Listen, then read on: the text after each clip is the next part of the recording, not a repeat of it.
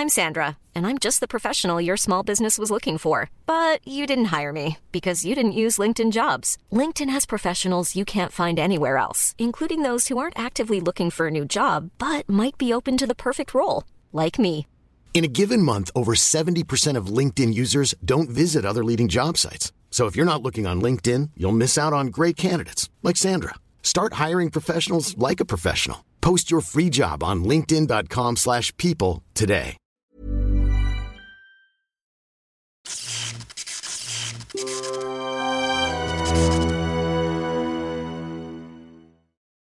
Bonjour à toutes et à tous, ici Stéphane Mouissakis. Euh, juste un petit message avant de lancer le podcast pour vous dire que nous avons eu des soucis techniques et qu'une partie de mon micro a été un peu avalée. Donc en fait, si vous m'entendez de façon euh, un petit peu euh, en écho pendant une très grande partie malheureusement de ce podcast que nous n'avons pas pu réenregistrer, eh bien c'est à cause d'un souci technique. Nous en sommes désolés et on fera mieux la prochaine fois. Bonne écoute quand même.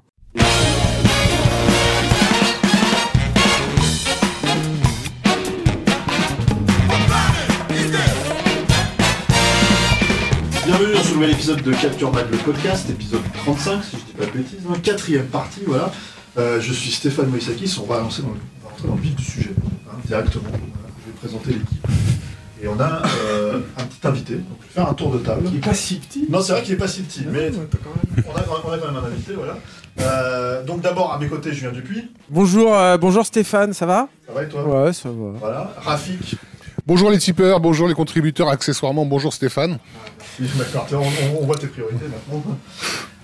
Monsieur Arnaud Bordas. Lui-même. Bonjour à tous. Bonjour à tous. Et euh, puis- puisqu'il vient de les citer, merci aux tipeurs. Je le fais pas souvent, je crois. Donc merci aux tipeurs et aux patrons, c'est ça on dit Pour soutien. Que, euh, Grâce à qui je peux venir comme ça régulièrement vous Il s'est acheté une belle euh, veste à souffler. Vous, vous la voyez pas Mais elle est très belle. Des paroles de flic. ouais. On a puis- évidemment Alain Mercier à la technique. Salut à tous. Et notre invité surprise, ce qui n'est pas surprise, hein, parce que je pense que si vous avez lu le, comment dire, euh, les commentaires en dessous, vous verrez qu'on le nomme, c'est Monsieur Julien Dunant. Salut Julien. Bah bonjour à tous, merci d'être là. Il nous rejoint aujourd'hui pour cette quatrième partie en qualité de réalisateur et producteur de Big John, le documentaire euh, sur John Carpenter. Absolument, que j'ai fait il y a un petit bout de temps maintenant, 20 ans. Mais qui est toujours visible sur Internet, qui, qui a été repris par Arte, n'est-ce pas? Je crois qu'ils l'ont mis sur leur... Ouais, ils l'ont passé l'année dernière. ouais, Ouais, et puis il n'est pas sur Internet, il n'est pas sur YouTube. Il a été sur YouTube un petit peu, mais on l'a- je crois qu'il a été enlevé depuis. été, on s'est jamais trop écarté. Exactement. Ouais, puis un, un- un chouette docu, comme on en parlait justement, parce que c'est un des rares, euh, enfin un des quelques entretiens, on va dire, euh, filmés en tout cas, de Carpenter, où euh, il y a quand même de la matière, Ouais. euh, où il est assez à l'aise, euh, assez en confiance, où il se livre même. Tout à fait. Donc, promo en fait. Ouais, hors promo. Hors promo, hein, donc ouais. euh, du coup euh, au naturel. Mais bon, euh, j'en ouais. parlais tout à l'heure avec Julien, euh, il y en a d'autres hors promo euh, qui ont tâté de la, de la, la sécheresse du bonhomme. hein. Je pense notamment aux entretiens de Studio Canal du début des années 2000. euh, C'était chaud. hein. Je pense que j'ai eu de la chance. hein. Mmh. Et en plus, ce qu'il y a de bien avec ce, ce documentaire, c'est que vous le connaissez, même si vous l'avez pas vu forcément, en petite partie, puisque les gens s'amusent à reprendre en fait les grands moments. Absolument, Claude Lelouch et Bah, qui, s'amusent à taper sur Claude Lelouch, par exemple. Voilà, on, on en parlera tout à l'heure. Ça sera, ça sera euh, à peu près au moment. C'est un documentaire de 2006, hein, c'est ça? Ouais, j'ai fait en deux parties. J'ai fait, euh, j'ai fait à peu près 10 jours de tournage en 2000 et 10 jours de tournage en 2005. D'accord. Voilà. Et en fait, du coup, c'est- t'as été diffusé en 2006. il me Et ça a été diffusé en euh, 2006. Donc c'était à peu près à l'époque des Masters of Horror. donc Exactement, On en parlera ouais. à peu près à ce moment-là, quoi. Mais en tout cas, Julien, n'hésite pas à commenter aussi la filmo, puisque nous, on va redémarrer sur les. On dit des bêtises. On va dire des bêtises. Mais ça se trouve, je dirais, Carpenter m'a dit que. Ah, voilà. Ouais, c'est ça. je- vous je- raconter je- de la Un petit merde. peu de juge-arbitre, ouais, absolument. Avant de, de, de, lancer vraiment, parce que c'est Alain Mercier qui m'a demandé de faire ça, et il sait que je suis très fort pour ce genre de truc. Euh, avant de, se lancer en fait dans la filmo et vraiment d'essayer de, boucler hein, ce, long podcast qu'on a commencé en novembre, euh, Arnaud, tu vas nous parler vite fait en fait d'un micro, euh, pas partenariat vraiment, mais en fait euh, un micro truc qu'on fait sur Filmo TV. C'est-à-dire en fait Capture Mag donne une liste de recommandations sur Filmo TV de films qu'on aime bien. Donc je, toi, toi t'as la liste, laisse faire. Voilà, la, la plateforme de streaming euh, Filmo TV, euh, que, je pense euh, certains de nos auditeurs doivent connaître quand même, où il y a, un choix assez intéressant de films, et, notamment pour ceux qui, aiment, sont habitués à fréquenter les grandes plateformes incontournables type Amazon ou Netflix, on peut y trouver davantage de, films un peu plus anciens, voire un peu plus rares, un peu plus bizarres, des fois aussi, ils sont assez orientés cinéma de genre. Il y a même des, ils produisent des émissions là-dessus et tout. Donc, euh, donc voilà, c'est vrai qu'on a une petite sélection. Bon, on va pas tous les citer euh, de films estampillés Capture Mag, donc. Mais évidemment, c'est tous des films où on s'est tous concertés euh, de manière à être content de cette liste et qu'elle reflète nos goûts. Hein. Euh, C'est pas, c'est pas, on n'a pas euh, accepté de mettre euh, notre notre logo euh, euh, sur des, des films qu'on qu'on aimait moyennement. Donc euh, voilà, ça va. Y a en gros, il y a, des films mythiques comme euh, Do the Right Thing de, Spike Lee euh, ou La mariée aux cheveux blancs de, Ronnie Hu, Les proies de Don Siegel avec Clint Eastwood. C'est alors Ilula de David Lynch. Il y a des films plus anciens hein, et plus étonnants comme La femme sur la lune de Fritz Lang. Des comédies aussi, Y a-t-il un flic pour sauver la reine? Des documentaires, Electric Boogaloo, le documentaire sur la canon, qui est assez étonnant. Des films français quand même, de type Tandem de Patrice Lecomte ou Clo-Claude, Florent Milo-Siri. Euh, quoi d'autre encore Euh, euh, des, des films un peu plus gros aussi comme AI, Intelligence artificielle de, de Spielberg et Kubrick. Il y a tout un panel en fait où on. The Thing de John Carpenter. Voilà. Et euh, voilà, le dernier pub avant la fin du monde des Wright. Enfin, beau- beau- beaucoup. de- Peut-être ça vous permettra aussi d'en découvrir certains, euh, euh, même plus récents, comme Otage en TB de José Padilla, qui est, qui, un film qui est sorti relativement récemment, mais qui est, passé un peu inaperçu. Enfin voilà, il y a beau- beaucoup de films. Vous verrez, allez voir sur Filmo TV. Donc voilà, c'est notre, notre liste. Et puis maintenant, on va passer aux choses. Enfin, J'allais dire aux choses sérieuses, mais c'est déjà des choses sérieuses. En fait, voilà. Et je vais me tourner vers Julien. Ah, euh, ah Voilà, Julien Dupuis. pour nous parler de Escape from LA. On devait le faire déjà la dernière fois. Oui. Comme, comme tous les films, en fait, c'est devenu un running gag sur, ce, sur ce long podcast. En fait, c'est qu'on devait toujours terminer par le film euh, précédent. Ça se trouve, on va pas avoir le temps de parler de Big John, et puis Julien, il va falloir que tu reviennes pour un prochain épisode. un septième épisode d'une heure. Non, il, reste, il reste même peu de films finalement, donc Mm. on devrait arriver à aller vite.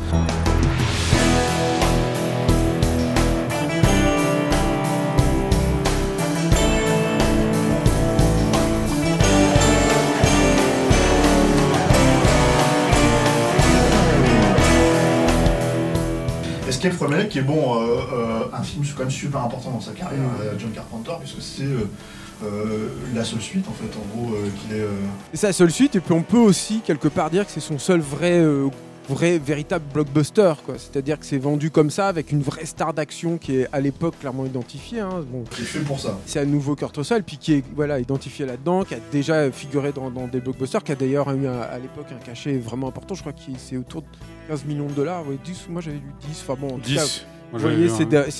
C'est- vous voyez, enfin en tout cas, c'est de toute façon des sommes qui, qui sont vraiment de, de- de stars de première liste, hein, quoi. Bah, il, venait, de faire euh, Ultime Décision et Stargate, hein, je crois. Ouais, qui donc- étaient deux gros succès. quoi. Exactement, donc voilà, et c'est un projet que euh, portait euh, Carpenter et Kurt Russell basiquement depuis la, la sortie du premier et surtout le succès du premier film dont on vous avait déjà parlé dans le premier épisode, c'est ça, le Escape from New York, je crois. me Dans le semble. York Ouais, 97, c'est ça. alors qu'on sur Thing. Et, et- et en fait, c'est un, c'est c'est sa seule suite, mais en fait, on comprend tout de suite pourquoi il en a fait une suite. C'est-à-dire que, euh, et ça, on en avait aussi parlé à l'époque, c'est que c'est du high concept à fond, euh, Escape from New York, et c'est aussi un film qui est profondément ancré, évidemment. Euh, dans une ville, dans un espace donné, et il est, euh, il semble assez évident pour euh, Carpenter et Russell dans, dans- sur les brisés, comme dirait Arnaud Bordas, de- du, du succès du, du premier film, de, de, de faire le pendant, mais Dans l'écume aussi, tu peux dans dire. l'écume, c'est pas mal aussi. Ça- écume, ça fait peut-être plus Lovecraftien, donc c'est peut-être plus adéquat ici. Mais donc, de faire le pendant, mais à Los Angeles. Euh, bon, ça prend évidemment un tout petit peu de temps. Le projet est vraiment, euh, on commence à en parler vraiment au milieu des années 80. Euh, L'équipe, enfin en tout cas le noyau dur central du film commence vraiment à en parler. donc Debra Hill, John Carpenter et, et Kurt Russell commencent à parler dans, au milieu des années 80 et vers 86-87, il euh, sollicite un premier scénariste euh, qui est Coleman Luke, euh, qui est probablement, enfin bon ça j'ai pas réussi à avoir la confirmation, mais mais attaché au projet parce qu'il avait euh, signé la, la série The Equalizer, qui est devenu un très beau film avec euh, Denzel Washington. et euh, bon, bref, et, euh, et, et- et donc oui, deux films, c'est vrai, et euh, qui euh, euh, donc va signer un premier euh, scénario qui va être euh, rejeté par euh, Carpenter, qui dira que le film, le, le scénario était trop euh, cheesy trop euh, ridicule, un peu trop trop bis. Alors euh, Coleman Luke, lui, il, il en a parlé, il s'en défend en fait de ça. Il dit qu'au contraire, il, avait opté pour un pour euh, quelque chose d'un petit peu plus radical. Je peux peut-être parler hein, de, son, de, de- sa version. hein.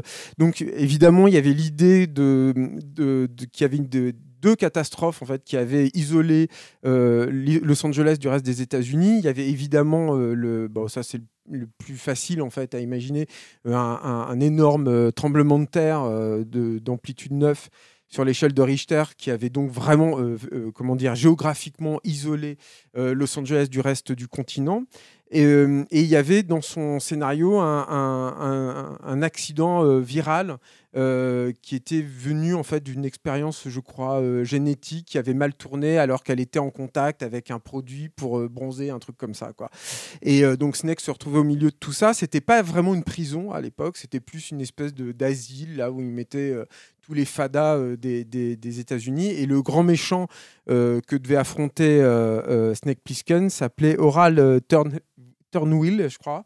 Et il avait une espèce, lui, il avait plutôt une, des, appareils, une, tenue un peu à la Gandhi, il, et il se déplaçait avec une voiture remplie de rats dans, dans, dans- dans Los Angeles, avec des, des batailles euh, rangées en fait entre les différents groupuscules qui, euh, qui habitaient là-bas. Bon, Euh, ce qui est intéressant en fait dans la réaction de, de, Carpenter et de Russell sur le côté de, on trouve ça trop cheesy, c'est que ils se heurtent à cette époque jusqu'au début des années 90, même un peu après euh, euh, les, années 90, où, euh, à la problématique suivante, c'est que eux ils vivent à Los Angeles, c'est une ville à laquelle ils sont très attachés, et c'est une ville qui est pour eux, malgré les problèmes qu'elle peut rencontrer, assez idéale et dans laquelle ils ne retrouvent pas finalement le terreau réel, putride qu'ils avaient pu trouver à New York dans les années euh, 70 et dont, on avait aussi beaucoup parlé dans le premier épisode.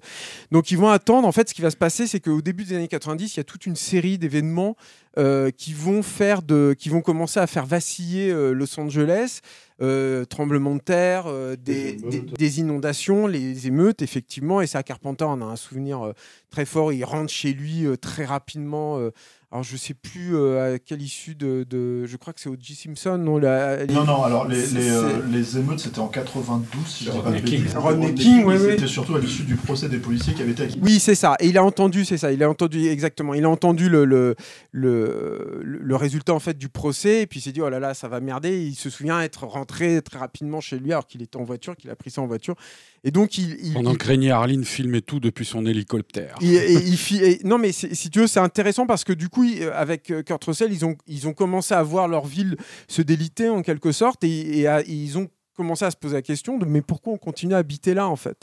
Et leur, euh, leur conclusion était la suivante et je pense que c'est un truc qui est important pour bien comprendre ce que va devenir Escape from LA ils ont ils ont ils sont dit en fait on, vit dans un, dark paradise en fait un paradis euh, sombre noir Qui est, euh, une, qui, est une, qui est une ligne un- de dialogue du film. hein. Du film, exactement. Et, et c'est, euh, et, et je pense qu'ils vont euh, retravailler en fait le- le- le- le- l'univers dans, dans cette direction-là. C'est-à-dire que contrairement à, à- à New York 97, c'est, euh, Escape from LA va avoir un- une tonalité qui sera beaucoup plus euh, euh, satirique, ironique en fait. En tout cas, qui jouera euh, moins sur la terreur et sur l'horreur comme on pouvait l'avoir, en tout cas au début de, de Escape from New York, que sur euh, des choses qui sont finalement relativement grotesques. Alors on frôle l'horreur euh, quand même malgré tout à- de, de temps en temps, mais ça n'a rien à voir avec euh, l'ambiance extrêmement lourde, pesante, anxiogène parfois qu'on pouvait avoir dans Escape from Ouais, New York. les, gens, les gens ont considéré que c'était presque une parodie en fait à l'époque, en tout cas quand c'est sorti de, de- de New York 87. Et bon, moi je n'ai jamais été trop d'accord avec, euh, avec cette analogie-là parce que c'est juste en fait les grosses distinctions elles se font dans l'idée que New York n'est effectivement pas euh, Los Angeles. Et Los Angeles n'est pas New York, effectivement. Mais Ouais, par mais contre, après, après, l'aspect satirique est plus fort dans, dans, dans Los Angeles de 13 à mes yeux. Mais... oui, oui, et puis c'est surtout que. euh, il y a clairement un côté remake hein, quand même. et quoi. Je avoir- veux dire, oui, il ça, j'en parlais, Il c'est- te refait toutes les scènes. Quoi, tu vois, quoi. Alors, euh, bon, la distinction est un peu ténue, hein, je, je- je te l'accorde, mais c'est plus un film euh, euh, miroir qu'un qu'un remake. C'est-à-dire que il, euh, il va reprendre effectivement le, le- le- le scénario et, euh, et fait écho quasiment systématiquement à la structure, en tout cas, de, de- de Escape from New York, sur même des, des- des scènes finalement minuscules. On avait beaucoup parlé, par exemple, dans, dans New York 97, sur le précédent épisode, de cette scène incroyable dans laquelle Snake décide de, lâcher prise et s'assoit alors que donc tout le film est, ra- est ramassé dans une unité de temps et une unité de lieu qui fait que tu es en tension permanente et tout à coup tu as, ton héros qui, qui se pose, qui, a- qui- qui décide d'arrêter le film quoi en gros. il le refait. hein. Ils refont cette scène là par exemple dans, dans, dans, dans Escape Les, from pe- les personnages, hein, tu as, Steve Buscemi, c'est l'équi- l'équivalent d'Ernest Borgnine. Exactement. Euh, as Valeria Golino euh, qui remplace euh, Adrienne Barbeau. Euh, tu as bah, évidemment Georges Coraface. Pas, pas Adrienne Barbeau, plus la, la- alors, j'ai oublié le nom un- de l'actrice. Voilà, c'est ça. plus, Ouais. euh, celle- Bah, c'est un mix des deux un peu. Ouais. quoi. Tu as Georges Coraface qui, qui remplace Isaac Hayes Mm. euh, en tant que. Hein? Fake eyes. Ouais, Isaac Hayes en tant que leader Et révolutionnaire. Isaac Hayes qui voulait reprendre son, le, le rôle d'ailleurs, Ouais. qui, a, qui a sollicité. Et, et- T'as- euh, non, non, mais il a, il a voulu reprendre il avait fait, il avait, il, il- il avait imaginé toute une, une espèce d'excuse euh, à base de, de clone, je crois, ou alors de son fils. Enfin voilà, il avait essayé de créer tout un truc euh, pas possible pour, pour essayer de revenir. T'as le sous-marin à la place du planeur, t'as euh, le, le basket à la place du catch. Enfin, ça fait quand même, à l'échelle de tout le film, tu te dis, en fait, c'est. c'est euh, Sauf que oui, sauf que la distinction après, c'est que les scènes ne sont pas les mêmes. Voilà, exactement.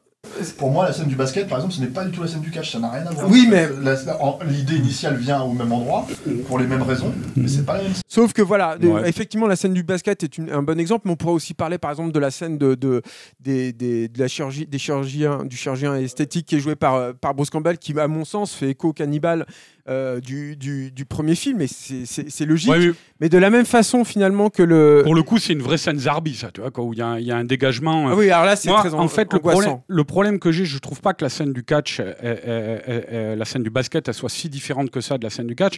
Le, le, je trouve que j'ai ce problème-là quand même à l'échelle du film, de, de ce ces redites. Les, les plaisirs que je trouve dedans, c'est plus des plaisirs ponctuels. tu vois. Par exemple, la scène, bon, on reviendra sans doute, Julien, sur les effets spéciaux après. La scène du sous-marin, qui, est- qui est assez impossible hein, en termes d'effets spéciaux. quoi. Euh, Il y a à un moment une très belle idée, je trouve, où, euh, et pour le coup que tu n'avais pas avec la scène du planeur dans New York 97, où Snake, euh, dans son sous-marin, traverse les studios engloutis Universal. Il y a même un requin qui l'attaque. quoi, tu vois. Le requin des dents de la mer. oui. Voilà, et où tu as l'impression en fait que euh, il fait partie des vestiges du, du cinéma, quoi, tu vois. Et, et je me suis dit, putain, mais cette idée, elle colle, elle colle trop bien avec le personnage de Snake Plissken, elle colle trop bien avec le personnage de Snake Plissken, ce qu'il est à cette époque-là dans le, le Hollywood des années 90, tu vois, quoi. C'est voilà, c'est moi, c'est sur des, des petites idées comme ça à l'intérieur des scènes que j'ai pris mes, ce que j'avais à ramasser. Moi, je pense surtout que, si tu veux, par exemple, dans la scène du catch, euh, par exemple, tu as une, euh, t'as une menace physique directe, en fait. Alors, tu l'as un peu avec le basket parce qu'il y a des, des mecs qui doivent le tuer s'il s'il ne remporte pas un, un truc. Mais ça reste du basket, quoi. C'est beaucoup moins violent, c'est moins brutal, c'est moins tribal. Et tout est un peu à l'avenant, mais je pense que c'est une, c'est une volonté. C'est-à-dire que euh, Los Angeles, c'est aussi ça. C'est-à-dire que c'est aussi cet univers euh, un peu d'apparat. euh, et, c'est, et,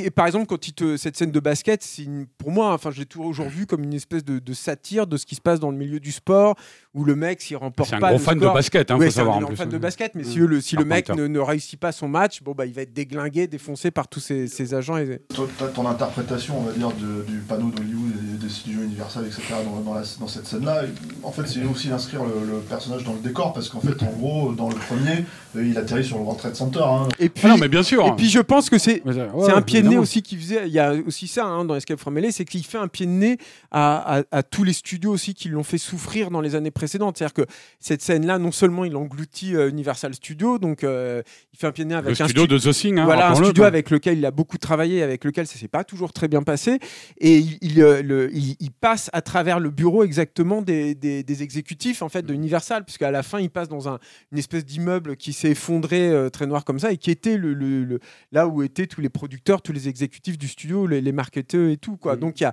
il y a cette, cette volonté aussi qu'on va revoir euh, régulièrement à mon avis de de, de faire une, une satire du monde du spectacle aussi. hein.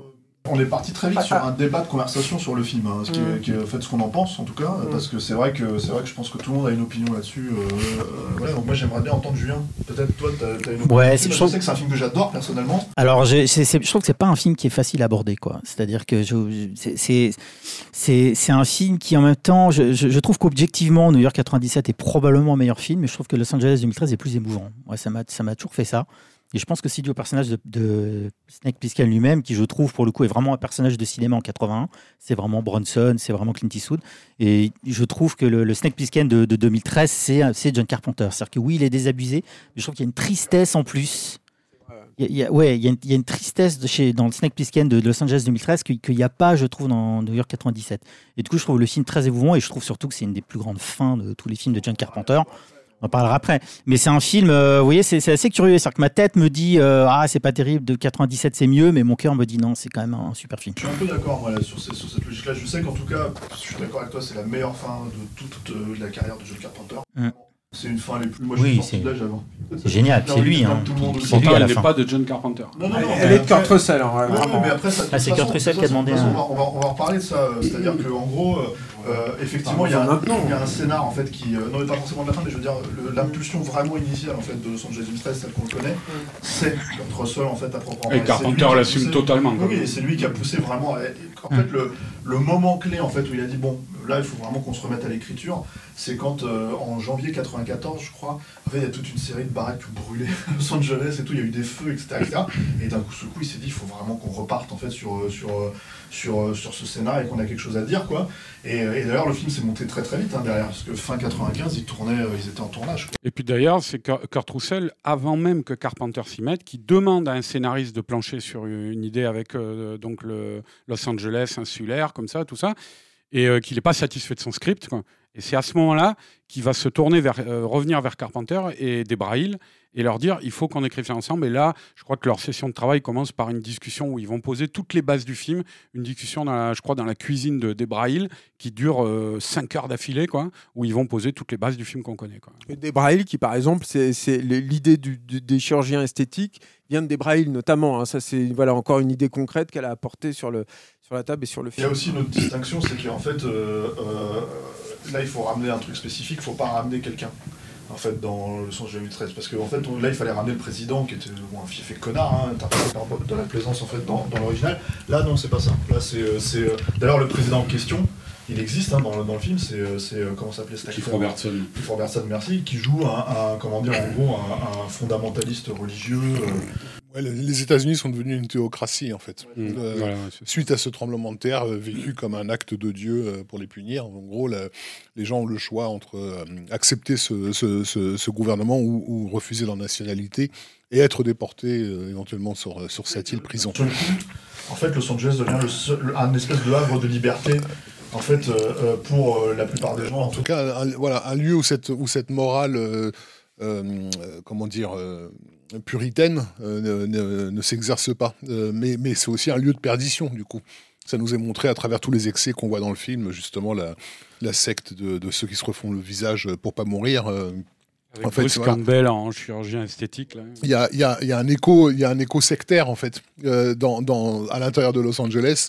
Euh, Oui, mais- Et, en même temps, tu as un personnage comme Peter Fonda, euh, tu vois, c'est vrai, où, où là, t'es- qui, est, qui est tributaire de tout l'héritage des, des hippies, des, des surfeurs. De... Il représente ça lui-même en tant qu'acteur. Voilà, exactement. Mais alors, et c'est là encore une fois où moi je, je suis pas, en fait, je vote pas sur l'idée d'un remake euh, stricto sensu, justement parce que justement dans le ton, euh, dans ce que le film raconte et dans ce que le film véhicule comme, euh, comme on va dire thématique, euh, bah, on est dans les années 90, c'est-à-dire dans, dans des années où clairement en fait le politiquement correct est en, train- est en train d'exploser et où en fait c'est c'est ce que Carpenter et Carpenter cherchent vraiment à, à, comment dire à, dé- à, dé- à dé- euh, à démonter quoi. Et euh, d'ailleurs en fait on en parlait l'autre jour avec Julien euh, hors- hors antenne quoi. Euh, on adorait cette bande annonce en fait. euh, Incroyable. qui était une bande annonce qui parodie en fait les messages, euh, les messages en fait euh, des, des- Alors, qui, ne- qui parlait pas trop aux spectateurs français pour le coup, mais si tu avais vu un film en salle aux États-Unis, tu savais tout à fait de quoi Après il tu parlait. comprends quand même le truc Oui, parce je que c'est euh, de- de- alors, n'utilisez pas. Enfin c'était quoi C'était euh, En France, alors, alors, aux États-Unis, c'est-à-dire que quand avant de voir un film, tu avais un message d'annonce que tu peux retrouver aujourd'hui, mais qui était beaucoup, bah, qui était mis en scène tel que tu peux le voir dans, l'abondance de Escape from LA, qui est facile à voir sur YouTube et qui est présente sur certains Blu-ray, euh, je crois. Euh, et tu avais un, message qui disait euh, bon bah euh, euh, interdit de parler, interdit, euh, c'est pas de téléphoner à l'époque, sauf que donc c'était une parodie de ça et au bout d'un moment ils te disent non mais interdit de manger de la viande rouge, interdit évidemment de fumer, interdit de manger de la viande rouge et puis interdit je sais plus enfin c'était incroyable. Et si vous le faites pas, si vous faites tout ça, vous allez euh, à, Los Angeles. ouais, vous êtes déporté dans, sur l'île de Los Angeles. quoi.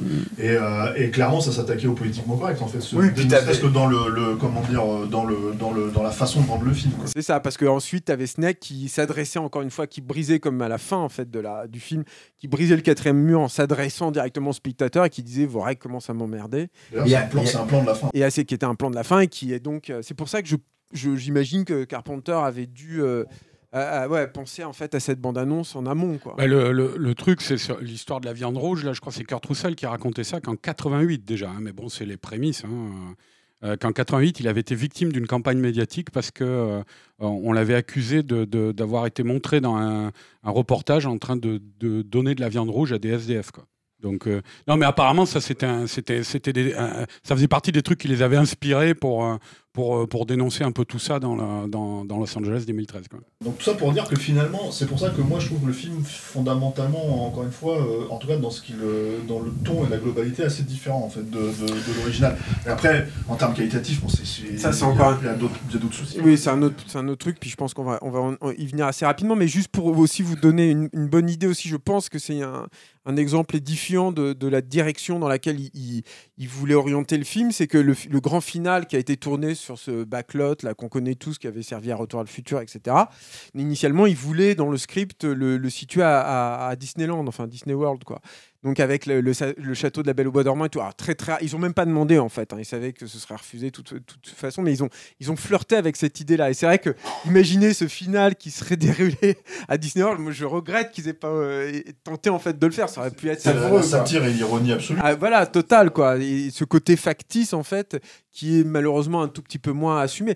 Le truc aussi, et, et là où je rejoins Stéphane sur le fait que c'est c'est un, un film miroir et pas un, un remake, c'est que je trouve aussi que dans Escape from LA, il y a une vraie volonté. Encore une fois, c'est un blockbuster et du coup, il y a une volonté de, comment dire presque de serial en fait de s'amuser énormément. C'est-à-dire que le, coup par exemple de l'attaque avec les, les deltaplanes à la fin, je parlais tout à l'heure de la scène de surf, c'est pareil, c'est des idées. euh, bah, très pulp en fait je trouve quelque part complètement euh, déluré en fait euh, bon dont la réalisation laisse peut-être à désirer euh, mais euh, encore une fois on, va- on en reparlera tout à l'heure mais Ouais, puis la, la, la, la- la scène, bon, la scène du delta plane encore, c'est l'attaque finale, comme tu Mm. dis, tu vois. Euh, mais, mais la scène du surf, moi, j'ai toujours trouvé, enfin, et le personnage de Peter Fonda, il est, il- ce personnage n'est pas posé dans le film, quoi. C'est, une sorte de pastille euh, qui est là, qui est, qui est presque extérieure au film et qu'on, qu'on ne vit jamais comme un, un vrai personnage, quoi. Non, mais d'accord, mais tu sais, tu peux dire la même chose euh, de- du personnage de Pam Grier.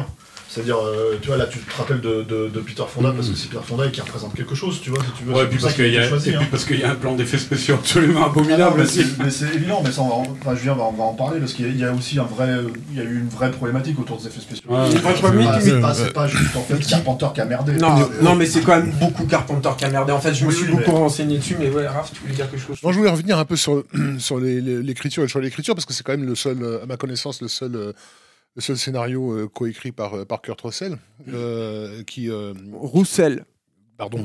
Top- Russell, qui, euh, qui, qui, du coup amène, amène aussi euh, tout un, un- un sous-texte euh, politique que Carpenter n'aurait pas forcément explicité.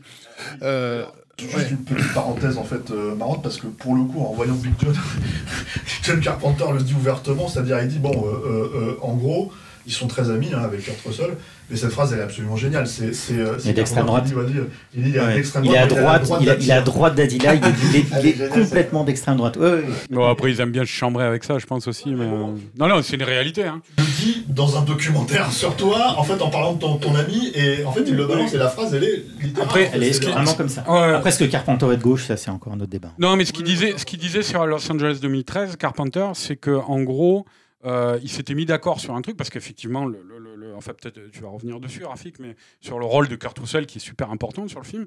Mais euh, il s'était mis d'accord sur une chose essentielle, c'est euh, au, bout du compte, ils étaient d'accord euh, sur l'approche qu'ils avaient de renvoyer tout le monde dos à dos, quoi, finalement, quoi. Voilà. C'est ça, en fait. Le, le, le bad guy, hors champ, c'est effectivement ce gouvernement théocratique euh, qui, a, qui a pris possession des États-Unis. Mais, mais en même temps, on, on va, on va taper sur tous les délires communautaires qui ont été, de toute façon, dans l'histoire de la, de la côte ouest depuis que, que Carpenter et Kurt Russell sont, sont, sont jeunes. Que ce soit le personnage de Peter Fonda, d'un côté, que ce soit donc la secte de. Puis t'as pas tant que ça dessus, justement, je trouve aussi. Moyennement, mais mais il y a mais il y y y a cet aspect-là. Donc il y a l'aspect euh, l'aspect des gens qui des euh, on va dire athées qui, qui refusent l'idée de la mort à travers ce, ce- ceux qui se font refaire le visage. Et puis le, le, personnage que, que, que Kurt est censé euh, venir buter, qui est littéralement présenté comme un Péruvien euh, de- du Sentier Lumineux, qui est, qui est un, un- un groupe révolutionnaire qui existe bel et bien à l'époque, euh, et, et- et qui a des actions, euh, pour certaines, assez sanglantes. Et dont la fille du président, du président Voilà. théocrate s'est amourachée. C'est amouraché parce qu'il l'a manipulé psychologiquement, etc. Donc, ah bah, dans, dans les, dans les films de, de Carpenter, l'idée même de, de taper sur le, sur le communisme ne, ne- ne l'a jamais effleuré. Donc, c'est aussi quand même euh, à, à- à- noter, mais parce que le- là, le communisme est présenté comme une forme d'église. En fait, tous ces groupes-là sont, sont des, littéralement des sectes, en fait, euh, en, en- en conflit dans, ce, dans, dans, ce, dans cette île de perdition. Voilà, c'était pour souligner ça, parce que ça me semble Oui, c'est vrai. un- et d'un ouais. autre côté, encore une fois, je trouve qu'il y a plus de personnages positifs. C'est-à-dire qu'il y en avait un petit peu dans Escape from New York, mais encore une fois, Peter Fonda, je crois pas vraiment qu'il le condamne. Au contraire, quoi. C'est plutôt un personnage qui est un- bienveillant. De sa gueule. Et un petit peu, mais bon, c'est voilà, comme à peu près C'est tout le monde. un peu. Il y a le personnage de, Pam Grier, euh, il y a quoi, tout le personnage de Pam Grier et de son équipe aussi est un peu marrant parce que ouais mais bon alors ça c'est un ancien alors c'est- ce personnage est assez marrant parce que pour le coup euh, euh, aujourd'hui en fait dans un n'importe enfin tu pourras avoir ce personnage dans n'importe quel film juste parce que c'est un transsexuel quoi.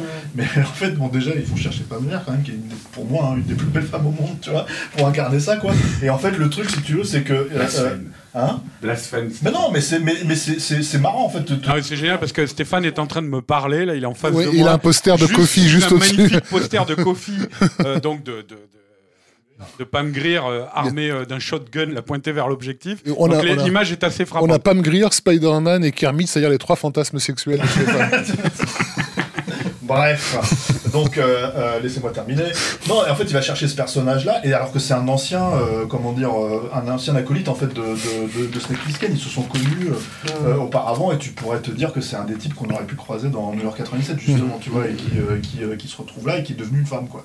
Mais tout ça pour, en plus. euh, euh, comment dire, pour arranger ses affaires, hein. c'est même pas, euh, c'est même pas un choix en fait. Non, le personnage, pour le coup, est étonnant et, et- et dénote totalement. Quoi, tu vois, Et c'est, quelqu'un qui l'a planté, qui l'a laissé crever en fait quelque part. Donc en fait, en gros, c'est pas un personnage particulièrement sympathique en fait. C'est juste que, que, que- enfin, j'allais dire Kurt Russell, que Snake Plissken lui dit tu m'en dois une en fait. Donc là maintenant tu vas, tu vas, tu vas, je sais pas pour qui tu te fais passer, mais euh, j'en ai rien à foutre. Tu vas, tu vas, tu vas, tu vas me filer un coup de main quoi. Donc là, je pense qu'il y, a- il y a ce truc en fait de, de... alors j'aimerais juste rapporter une précision quand même sur Kurt Russell parce qu'on a dit il est d'extrême droite, tout ça, etc., etc., mais le, le, le, le- le vrai bord Libertarien. politique, c'est libertarien. Faut- c'est quand même autre chose. c'est Donc il y a- y quand même c'est- lié aux États-Unis, c'est lié euh, au Il y a- fonctionnement politique des il y a États-Unis. quand même une, une vague idée de ni Dieu ni maître euh, dans, dans, Ouais. dans, dans le prin- dans- dans la posture, on va dire. Complètement. hein. D'où l'idée aussi de, de faire de- des États-Unis une théocratie, qui qui est une vision de la dictature ce- quand on est libertarien. Voilà. Et du coup, en fait, en gros, euh, bah, peut-être que ça nous emmène à de la fin, en fait, qu'on peut parler de cette fin, parce que c'est un vrai spoil, hein, c'est un vrai truc, euh, ouais, mais qui pour moi, en fait, radi- radicalise en fait complètement ce qui avait été fait dans l'original. Pour ça, il faut parler de, de- du satellite, en fait, au départ, puisque de- dans, dans- dans- dans- l'histoire, ce gouvernement théocrate euh, a, a l'intention d'utiliser un, un satellite qui s'appelle l'épée de Damoclès euh, pour, en, en- en gros, euh, euh, rendre inopérants tous les, tous les appareils à la surface du, du globe et, et faire ce que, basiquement, euh, euh, Google fait aujourd'hui, quoi. T'as- un peu résumé. Et donc, en fait, Claire doit aller chercher cette boîte noire, en fait, enfin, cette, euh, cette, euh, cette mallette, quoi. Euh, et bon, on le dit, hein, enfin, en gros, il l'utilise contre, contre tout le monde, en fait. Ouais, c'est en fait c'est ce qui s'était déjà passé dans la fin de Escape from New York puisque le, fait qu'il déchire la cassette subodorait, euh, subodorer qu'il allait bah, déclencher une guerre totale entre différents belligérants qui avaient la puissance atomique et que donc l'humanité était condamnée. Là, c'est beaucoup plus, disons, explicite. Puisque effectivement, bon, euh, il éteint la Terre. Enfin, c'est c'est une des répliques du, c'est c'est la réplique du, du film qui est, qui est- qui est absolument incroyable. Et quoi. en gros, il éteint la technologie, en vrai. Il éteint la, to- la technologie, ce qui aurait dû conduire à une suite, mais c'est peut-être un peu prématuré pour en parler. Mais, mais, euh, mais euh, voilà, il éteint euh, totalement la technologie. Il renvoie euh, basiquement l'humanité à l'âge de pierre en, est- en essayant de, faire du passé table rase. Avec un- en fait un regard face cam, hein, donc euh, Voilà. il, il- il interpelle le, le- le- le spectateur C'est ça en fait. et, je il- pense, voilà, qui est et il, hyper éteint, puissant. il éteint son allumette qui spécifiquement, il s'allume une clope. Ça allume une clope. qui, euh, qui, ou sur laquelle il y a écrit American Spirit, en fait, Mm. c'est le, c'est le, c'est le, le nom des clopes, en fait, c'est voilà, donc, euh, complètement euh, fantasmé. Et en gros, euh, il s'allume cette clope, il regarde, le- il regarde la caméra avec son seul œil, puisqu'il ne voit rien. voilà. Et en gros, il dit Welcome to the human race, bienvenue à la race humaine, quoi, dans la, dans la, dans la race humaine, disons. Et, euh, et ça, se- ça se termine sur, euh, sur un fondu au noir à ce moment-là, et voilà, c'est Au moment Et donc, fait, alors, où il- il éteint sa- il il- éteint Et donc, il faut dire que cette scène, non seulement a été écrite euh, par euh, Kurt Russell, mais en plus qu'elle a été réalisée par Kurt Russell. du propre aveu de John Carpenter, qui était absolument claqué en fin de tournage, qui en pouvait plus, et, euh, qui lui a dit, euh, qui était d'accord, hein, qui, a parfaitement euh, donné son, aval pour la scène, mais qui lui a dit, vas-y, shoot là, parce que moi, je... Et c'est lui qui a eu l'idée donc de casser le, quatrième mur, qui est donc une idée d'une puissance, je trouve, euh, narrative et dramatique. Avec la musique, et puis euh, la- incroyable. la- le satellite avec la Terre, et tout. la fin, elle est très très forte. Ah ouais, c'est vrai que tu sors de là, t'es es sonné quoi. Euh, il a encore cette faculté là. Ça fait partie des grandes qualités de Escape from LA quoi. Et Le, le- ouais, le- mais le budget était de combien? C'était énorme. hein. 50. C'était c'était 50. ce qui est 50, son ce qui était- budget depuis Dont des 10 années. Alors, sur euh, donc. non, Ouais. non, mais c'est, je pense que c'est, euh, ouais, c'est un des plus gros budgets. Je, je C'est le plus gros budget, de, c'est ce que dit Carpenter. d'ailleurs Carpenter dans, dans ton documentaire, euh, Julien, c'est que en fait, en gros, quand il parle des autres réalisateurs hollywoodiens, il dit moi j'ai jamais eu un budget comme Scorsese, comme Ouais. tous ces jeux, tous Spielberg, tout ça où ils ont des plus de 100 millions quoi. Je, je reste, euh, je, reste- je suis resté quand même encore largement. Mais bon, ça fait ça reste quand même assez confortable. C'est Enfin, énorme, c'est énorme. même- Et, euh, Et ouais. et, on- et il sort en plus dans un été qui est déjà bien embouteillé. Quoi. Il y a déjà beaucoup de films. Alors le, le- le- le- évidemment la- la- le, le- le film euh, qui cartonne cet été-là, c'est Independence Day de Roland Emmerich, dont on, dont on vous promet un, un- un long podcast sur Roland Emmerich en 2082. Voilà, je le dis ici. Avec je Rafik je, je sens venir le truc. Il y aura que moi et Rafik. Ou, ou peut-être avec Jean Djoumi plutôt. dont, dont le budget était de 75 millions euh, pour Independence Day, euh, ce qui donne une idée du budget de- Ouais. d'Escape from LA. en fait. Et, euh, et Mission surtout, en fait, Impossible. quel- et Mission Impossible, voilà, mais Mission Impossible qui était un petit peu à part, on va dire, parce qu'en en fait, il y avait un, un- on- il y a une opposition politique, on va dire, entre Independence Day et euh, euh, comment dire euh, Los Angeles 2013. En tout cas, euh, clairement, euh, en- quand, quand les, quand les deux films sont sortis en France, c'était assez évident. Aux États-Unis, je ne sais pas si, euh, si euh, les gens se sont vraiment posé la question, puisque globalement, en fait, tout le monde allait voir Independence Day, personne n'allait voir euh, Los Angeles 2013. Non, mais ça- ce qui est intéressant, c'est que c'est Toi- toute toi- cette époque-là, c'est l'époque d'Air. Force One ou des, des choses comme ça. Non, que- après, ah, François, c'était un an. Oui, oui, je sais, mais c'est, je veux dire par là, c'est l'époque quoi, qui, qui appelle des, des, des Independence Day ou Air Force One. Donc il y a ce, ce truc-là dans le blockbuster de célébrer vraiment l'Amérique. quoi. C'est le, le- la bannière étoilée qui flotte au vent de façon euh, Comment euh, éclatante. quoi. célébrer Bill Clinton, apparemment Mais euh, bon, voilà. Non, mais voilà. Mais non, mais voilà, c'est, indéniable. Il y a, il y a cette. euh, aujourd'hui, c'est pas comme ça. Après, on va dire des années de, de républicanisme. euh, Oui, mais bon, voilà. Après, pour, pour- pour revenir sur un truc que disait Julien tout à l'heure, sur le, le côté plus triste du film aussi, euh, je pense aussi que c'est peut-être dans l'approche, euh, parce qu'on est toujours sur ces deux films-là, hein, de toute façon, sur ce diptyque, on est toujours euh, avec Snake Plissken, quoi, c'est lui qu'on suit et dont on adopte la, vision du monde, quoi. sinon il n'y aurait pas des fins pareilles, quoi. Ou en tout cas on n'y prendrait pas autant de plaisir. Et, le, truc, c'est que je pense que la différence, en fait, c'est que tout en continuant de, mythifier le personnage, il y a une conscience du décalage euh, entre euh, du personnage dans l'univers dans lequel il s'inscrit. Il y a une phrase qui est très révélatrice là-dessus. Là, le côté miroir fonctionne bien, je trouve. Euh, c'est dans le premier film, les personnages lui disent souvent "Je te croyais, je te croyais mort." Voilà. Donc là, c'est clairement les personnages le voient comme un mort-vivant, comme un être surnaturel, quoi, presque. et dans ce film-là, c'est "Je te croyais plus grand." Plus grand. Je te voyais plus grand. ouais. Mm. Je te voyais plus Parce grand. qu'en fait, c'est- entre-temps, il est devenu une légende. ouais. Voilà, il est devenu une légende, donc euh, ça le mythifie. Mais en même temps, dans le même mouvement, tu as une manière de le ramener à une trivialité, une réalité, Mhm. tu vois, qui est quand même euh, euh, un peu dépréciative, mais surtout touchante, quoi, tu vois, pour le personnage. Et je pense que c'est ça aussi. Le, le personnage, est- il ne lui enlève jamais son côté bravache et, et- et, euh, euh, son côté euh, rebelle, réel, quoi, tu vois, à Snake Plissken. Mais en même temps, il le montre tel qu'il est dans ce monde-là, désormais. quoi. Et qui, je pense, est incarné, parce que Kurt Russell est un, Kurt Russell est un acteur qui est a pas des- très grand lui-même, et je pense que ça, ce genre de réflexion, il l'a eu tout au long de sa carrière. Moi, j'ai jamais pu m'empêcher de penser aussi à ça, à se dire bon ben là, il, a, c'est pareil, il a creusé dans son dans son vécu en fait pour nourrir euh, cette, cette- pour créer cette réplique là. Moi, ce que je trouve en fait qui sauve aussi le film, au-delà de. Alors après, il y a- on peut parler des problèmes d'effets spéciaux, on va en parler d'ailleurs parce qu'on n'a pas encore abordé ça, mais euh, et les problèmes de fabrication pure, parce qu'il me semble que en fait, c'est un film qui devait sortir plus tard aux États-Unis, en fait, qui a finalement été avancé parce que apparemment, tu avais besoin d'un blockbuster pour l'été, etc., etc. Euh, mais ce qui, ce qui, au-delà de l'aspect satirique, euh, pastiche éventuellement qu'on a reproché au film, moi, je- moi je trouve pas qu'il y soit, mais en fait, ce qui a toujours en fait sauvé le film, c'est que Snake Plissken reste. Snake Plissken, en fait, du premier, de la première minute en fait de, de New York 97 à la dernière minute de Los Angeles 2013, et y compris.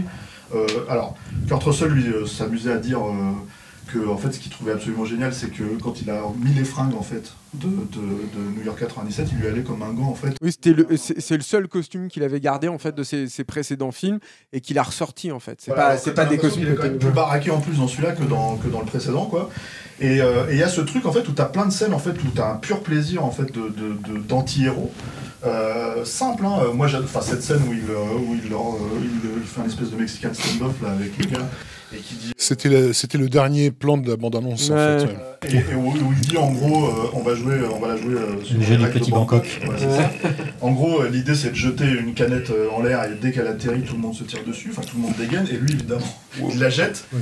et il finit par dégainer avant que les autres euh, voilà et Et lorsque la canette finit par qu'il- tomber au sol, là, là- là, ils sont morts et lui, il dit « Draw Voilà, et, genre dégainé quoi. Et toute l'idée c'est de dire en gros c'est le plus salaud de tous les salauds en fait. C'est, euh, C'est surtout c'est un mec qui respecte de toute façon pas les » C'est ça, règles, il joue, quoi, il hein. joue pas selon leurs règles, en fait. Il veut vivre, c'était le truc. Hein. Et Snake, c'est un le- mec qui veut vivre les cinq prochaines minutes, quoi qu'il en coûte. Quoi. Je pense qu'on est, on est d'accord sur l'intégrité du personnage qui n'est pas entamé. C'est c'est, euh, entre les deux films, quoi. Je c'est important. Ouais, ouais, c'est très parce important. qu'en fait d'autres personnages comme ça, hein, je, je vais prendre un exemple en fait parce que euh, euh, euh, il faut distinguer quand même un truc en fait euh, qui est important dans, dans, euh, comment dire euh, dans cette suite en fait cette suite elle s'inscrit dans un type de suite qui existe qui est euh, t'as un premier film qui a un petit budget ou en tout cas un budget moyen qui a un vrai succès et qui d'un seul coup donne à une suite ouverte si tu veux euh, par un studio financé etc etc Euh, et souvent c'est un espèce de pari pour les pour, pour les studios qui font ça. C'est à dire qu'il y a eu Terminator par exemple et Terminator 2 et là ça a été euh, le budget il a, il a, il a, il a, il a été dix fois plus plus qu'est-ce que je dis le budget de Terminator 2 c'était 100 millions alors que celui du premier c'était 6 millions. Euh, plus tard il y a eu Riddick Euh, et moi je trouve que le problème en fait par exemple dans Riddick c'est que en tout cas pas avec, entre le premier et le deuxième mais entre le deuxième et le troisième le personnage a complètement changé enfin pour moi c'est plus Riddick hein, je le retrouve Ouais, mais quoi. pour le coup, euh, C'est important, et même d'ailleurs, t'as plein de gens qui ont, eu ce problème-là avec Terminator 2 qui t'expliquaient en gros que le Terminator c'était plus Terminator dans Terminator 2, quoi. Mm. Parce qu'en en fait, en gros, il devenait gentil, tu vois. Donc l'idée de garder, pour d'avoir. le coup, le de deuxième Riddick, c'est une vraie, euh, une vraie refonte de, de l'univers, quoi. tu vois, par Totalement, mais ce que je voulais dire par rapport à ça, c'est que en fait, voilà, ça s'inscrit dans un type de suite où d'un seul coup, en fait, c'est ce qu'on pourrait appeler des suites nouveaux riches, tu vois, d'un seul coup, ils ont de l'argent, et en fait, euh, il faut maintenir l'intégrité du personnage. Euh, Cameron s'en est accommodé à sa manière, tu vois, moi je trouve que ça fonctionne parfaitement dans Terminator. Riddick, c'est une, autre, euh, une autre histoire, et puis on en parlera sûrement un jour, quoi, mais moi, même si c'est un film que j'aime beaucoup, Les Chroniques de Riddick, mais là, on parle d'un personnage qui reste très spécifiquement le même, et sur lequel le studio finalement a eu du mal à interférer là-dessus. Enfin, s'ils voulaient le rendre un peu plus sympathique, ils n'y sont pas réussis, quoi. Après, le truc, moi, je, pense justement, l'intégrité du personnage, elle est, elle est préservée. tu vois. C'est, globalement, c'est l'univers, moi, je trouve, où il y a, y a- plus. Et même des fois, ça a tendance à empiéter un peu sur Snake Plissken. Par exemple, moi, je trouve que Los Angeles 2013, comparé à New York 97, est un petit film très bavard, quoi. Euh, euh, et même, même bah, dès le début, en fait, quoi, t'as- par exemple, je me rappelle le, le- le perso- le personnage de Peter Jason, donc comédien fétiche de- que tu as rencontré d'ailleurs, Julien, hein, comédien fétiche de, de, de Carpenter. Il a un petit rôle au début du film sur la base militaire. Au début, euh, il semble fonctionner comme une sorte de Lee Van Cleef, mais on le voit très peu, quoi, d'équivalent de Lee Van Cleef. quoi. Et il n'arrête pas de de. Ouais, voilà. Après, il y a Stacy Kitsch qui arrive, on se dit, bon, bah, c'est lui. Et, euh, et euh, Peter Jason, il n'arrête pas de parler, de commenter tout ce qui se passe. Quoi, tu vois, quoi. Et en fait, ce- cette démarche-là, ça finit un petit peu. Moi, je trouve, il y a certains moments où Plisken verse dans une sorte de.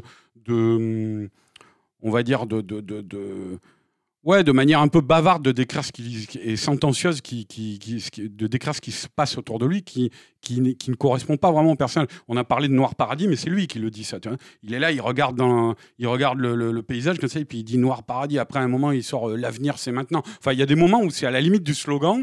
Et, moi, je me disais, c'est quand même un petit peu en décalage, même si ça bousille pas le personnage et qu'à la fin, il est toujours là. Et, euh, et puis, ouais, t'as un moment, c'est L'avenir, c'est maintenant.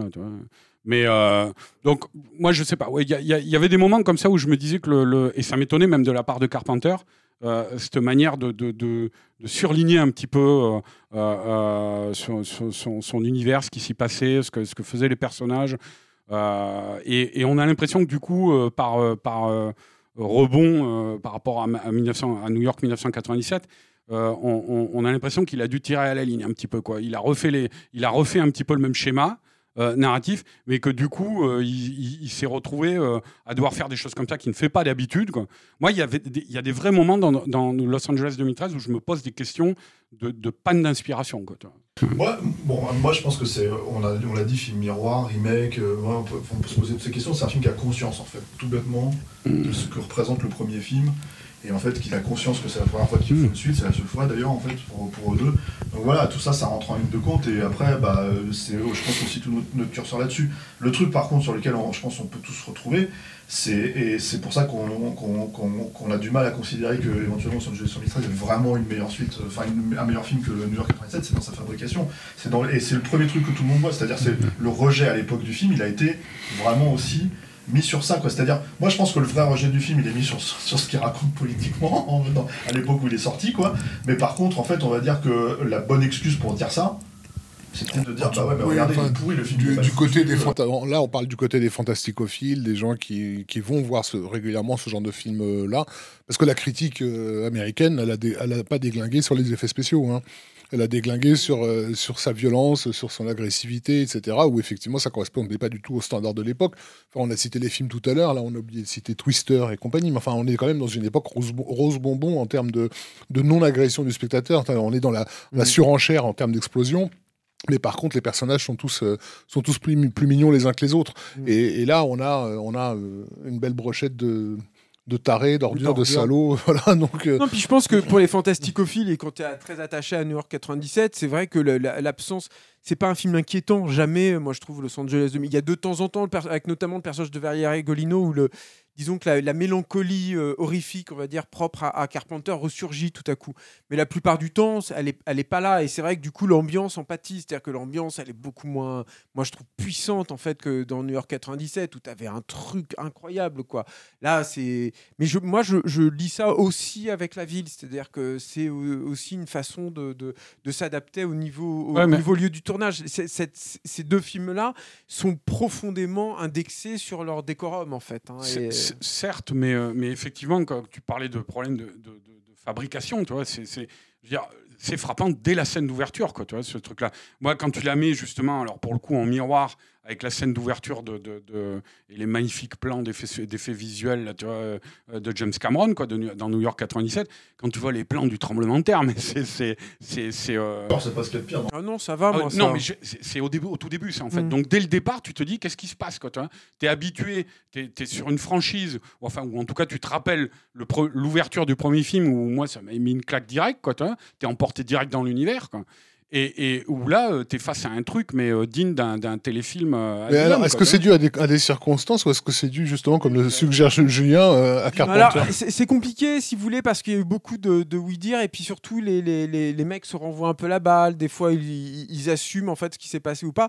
Moi, je, enfin, il y a des circonstances évidemment qui expliquent que le film est, enfin, il y, a- un côté accident industriel hein, dans le film, hein, vraiment hein, dans les effets spéciaux.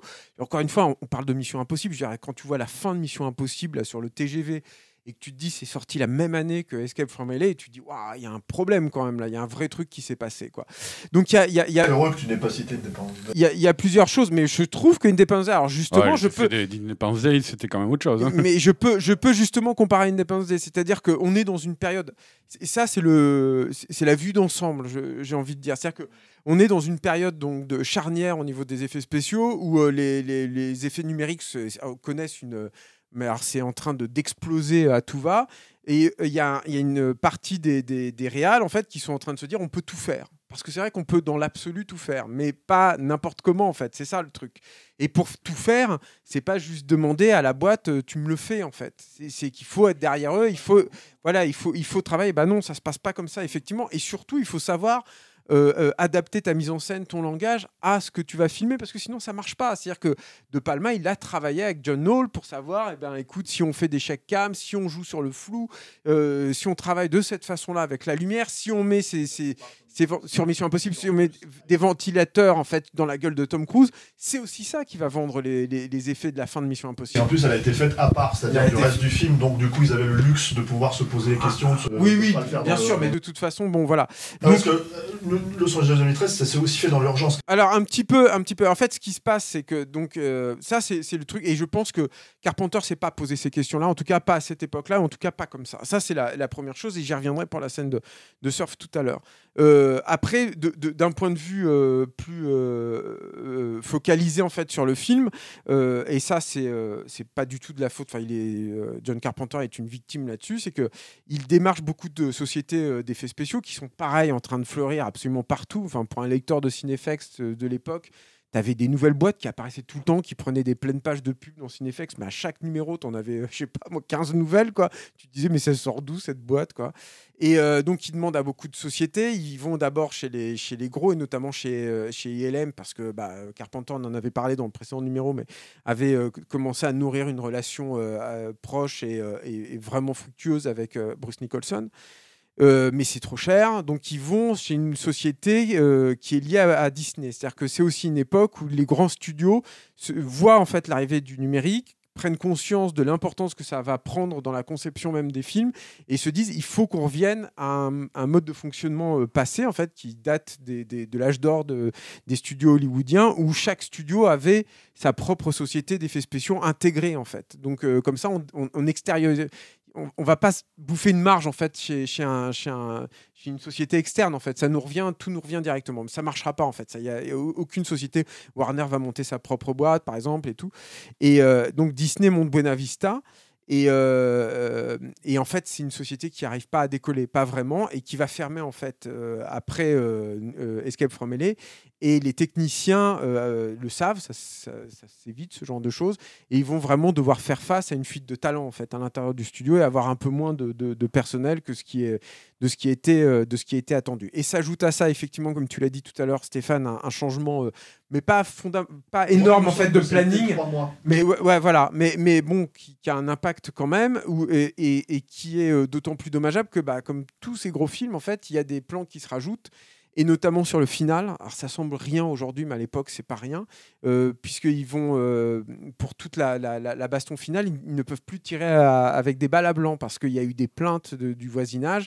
Parce que tout le tournage, il y a 70 jours de tournage, tout se fait de nuit hein, sur Escape from euh, euh, LA. Et, euh, euh, donc c'est aussi un truc éreintant hein, pour, Carpenter. hein. C'est aussi pour ça qu'il fera appel notamment à Charlie Walker pour la musique.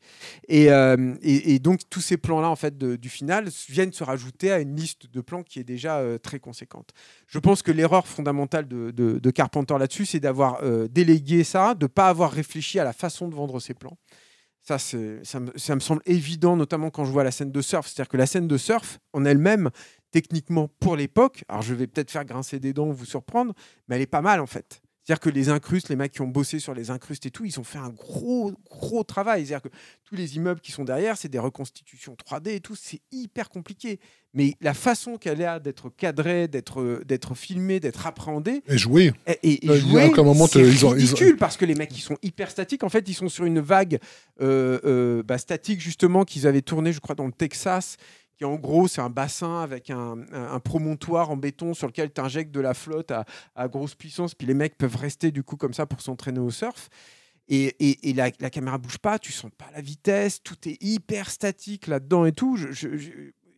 Tu peux pas faire fonctionner ça. C'est-à-dire que les, il n'y a pas de- d'erreur de compositing fondamentale en fait là-dedans. Euh, mais, euh, mais, mais, mais de toute façon, c'est des plans qui n'auraient pas pu fonctionner. Il aurait fallu tout reflouter, rajouter des chèques cam dans tous les coins, enfin retravailler ça pour te vendre en fait l'intensité en fait de l'instant. Av- Avec ces deux comédiens qui sont complètement un peu engoncés là dans, cette posture ridicule, évidemment que ça peut pas fonctionner quoi. Euh, donc euh, il y, a- ça et puis euh, je pense aussi que l'autre erreur, c'est que par exemple quelqu'un comme Roland Emmerich, pour citer Independence Day, lui, il a l'intelligence quand il fait des films comme Stargate ou Independence Day, qui sont pas des gros budgets encore pour l'époque, de pas se lancer dans le tout numérique. Et notamment de faire beaucoup, beaucoup d'effets spéciaux de maquettes. Et le numérique vient en support. C'est-à-dire que, par exemple, dans Independence Day, il vient pour colmater des brèches dans les explosions pour les rendre plus massives parce que, bah, à cette échelle-là, on voit des trous dans les explosions plus facilement. Mais Carpenter, lui, il fait par exemple le pari du tout numérique pour la scène sous-marine. C'est, à mon sens, une erreur. Ils auraient dû, euh, s'ils avaient fait un truc en dry for wet, enfin, euh, le- le- les, les maquettes filmées dans, en À la, studio, euh, à la Octobre Rouge, ouais. à la Octobre Rouge ou à la, plutôt Ouais, à la. Julien, tu as même un plan quand euh, le sous-marin a accosté, là, en gros plan, euh, le cockpit qui s'ouvre. Le cockpit rétractable, c'est un, un cockpit en CGI, quoi. Tu te dis, mais dégueulasse, pourquoi, quoi exactement. Et il y a plein de trucs en fait comme ça. Le, le- le truc qui fonctionnait si bien, en fait, pourquoi il- c'est c'est, ils sont aussi beaux les effets spéciaux de Escape from New York, c'est que évidemment ils avaient, il avait des génies, il avait les frères Skotak, c'est les meilleurs, les mecs c'était des, des, des cadors quoi là-dedans. Euh, mais aussi, euh, c'est tous les effets spéciaux de Escape from New York, c'est des effets spéciaux qui ont été éprouvés depuis des, années, et des années et des années. Et, forcément, ça, les mecs savent comment les manipuler. Faire un, un univers entièrement numérique, sous la flotte, avec le truc et tout, au niveau de, l'animation. Et encore une fois, cette scène est hyper compliquée. Elle est hyper compliquée. Je sais plus combien de couches il y a, mais c'est un enfer parce qu'il faut qu'ils rajoutent des bulles et tout partout. Mais c'est euh, comment dire un travail qui est un peu vain. Alors après, moi, je trouve qu'à côté de ça, il y a quand même des choses qui euh, techniquement sont pas si mal en fait dans Escape from euh, LA. hein. Euh, Il y a, bah moi, je trouve que contrairement à ce que disait Arnaud, je trouve qu'il y a des trucs de maquette dans le- la, la séquence d'ouverture qui sont tout à fait corrects. Moi, il y a un plan par exemple en full CGI que je trouve assez dingue dans le- le- la séquence d'ouverture, qui a un plan d'un immeuble tout en verre en fait qui s'effondre, qui a un, qui a un plan. C'est j'allais te dire en contre-plongée. Ouais, ouais, moi j'allais te dire, c'est le plan, moi, qui, qui me fait halluciner, quoi. Ah, moi, je, je- C'est-à-dire, T'as des morceaux de verre qui tombent, mais t'as l'imp- je te dis, t'as l'impression d'être dans un truc, mais même bah pas non, je suis pas d'accord. En plus, à l'époque, c'est très. Tu l'as revu, là, le film, ont- pour le podcast Oui, je l'ai vu il y a pas longtemps et tout. Bah, il faudrait peut-être que je le revoie, mais je trouve que c'est pas si mal. En fait, il y a une gestion des reflets qui est extrêmement compliquée tout à l'époque à, à, à faire et tout. Voilà. Bon, il y a, y a évidemment le maquillage de Rick Baker pour les pour les, les, les, les, personnages de chirurgie esthétique, etc. Mais bon, voilà, il y a, je, je pense qu'il y a aussi une. Pour avoir discuté avec quelques personnes qui ont bossé sur les effets spéciaux, mais on en reviendra peut-être pour Ghost of Mars et tout, il y a ce truc aussi de Carpenter qui est fatigué, euh, commence à vraiment être fatigué, et quand les mecs des FX en fait viennent le solliciter pour travailler et tout, bah il fait plus du tout dans les années 80 en fait. Il leur dit faites votre boulot et lâchez-moi quoi, lâchez-moi. Et ça c'est pas bon forcément, t'en payes le prix au bout d'un moment. et Ouais, c'est vrai Greg, que Greg Nicotero le raconte, ça aussi. Techniquement, au bout d'un moment, bon, bah, ton- tes films s'en ressortent hein, en fait. hein. C'est- plus possible en fait. Tu peux pas travailler comme ça. Moi, j'en avais parlé à Larry Franco à l'époque en 2005. Ouais. Et euh, je, on, voilà, on avait parlé des effets spéciaux. Et il avait dit les effets spéciaux sont ratés. Et s'ils sont ratés, c'est parce que John les voulait, il les voulait cheap. Il les voulait comme ça. Il voulait faire un film des années 50 façon matinée. Alors, vrai ou faux hein. Mais je me souviens de Larry Franco me disant. Oui, non, bien sûr. Hmm. C'est ce qu'il m'avait dit à l'époque. Il m'avait dit c'est volontaire. C'est volontairement cheap. carrière de Carpenter. euh, Mais bon, pourquoi ouais, c'est Oui, voilà, Mais ça reste un film, pour moi, c'est un de ses films le plus, peut-être même son film toujours le plus controversé, parce que ça a été un flop, mais comme Jack Burton.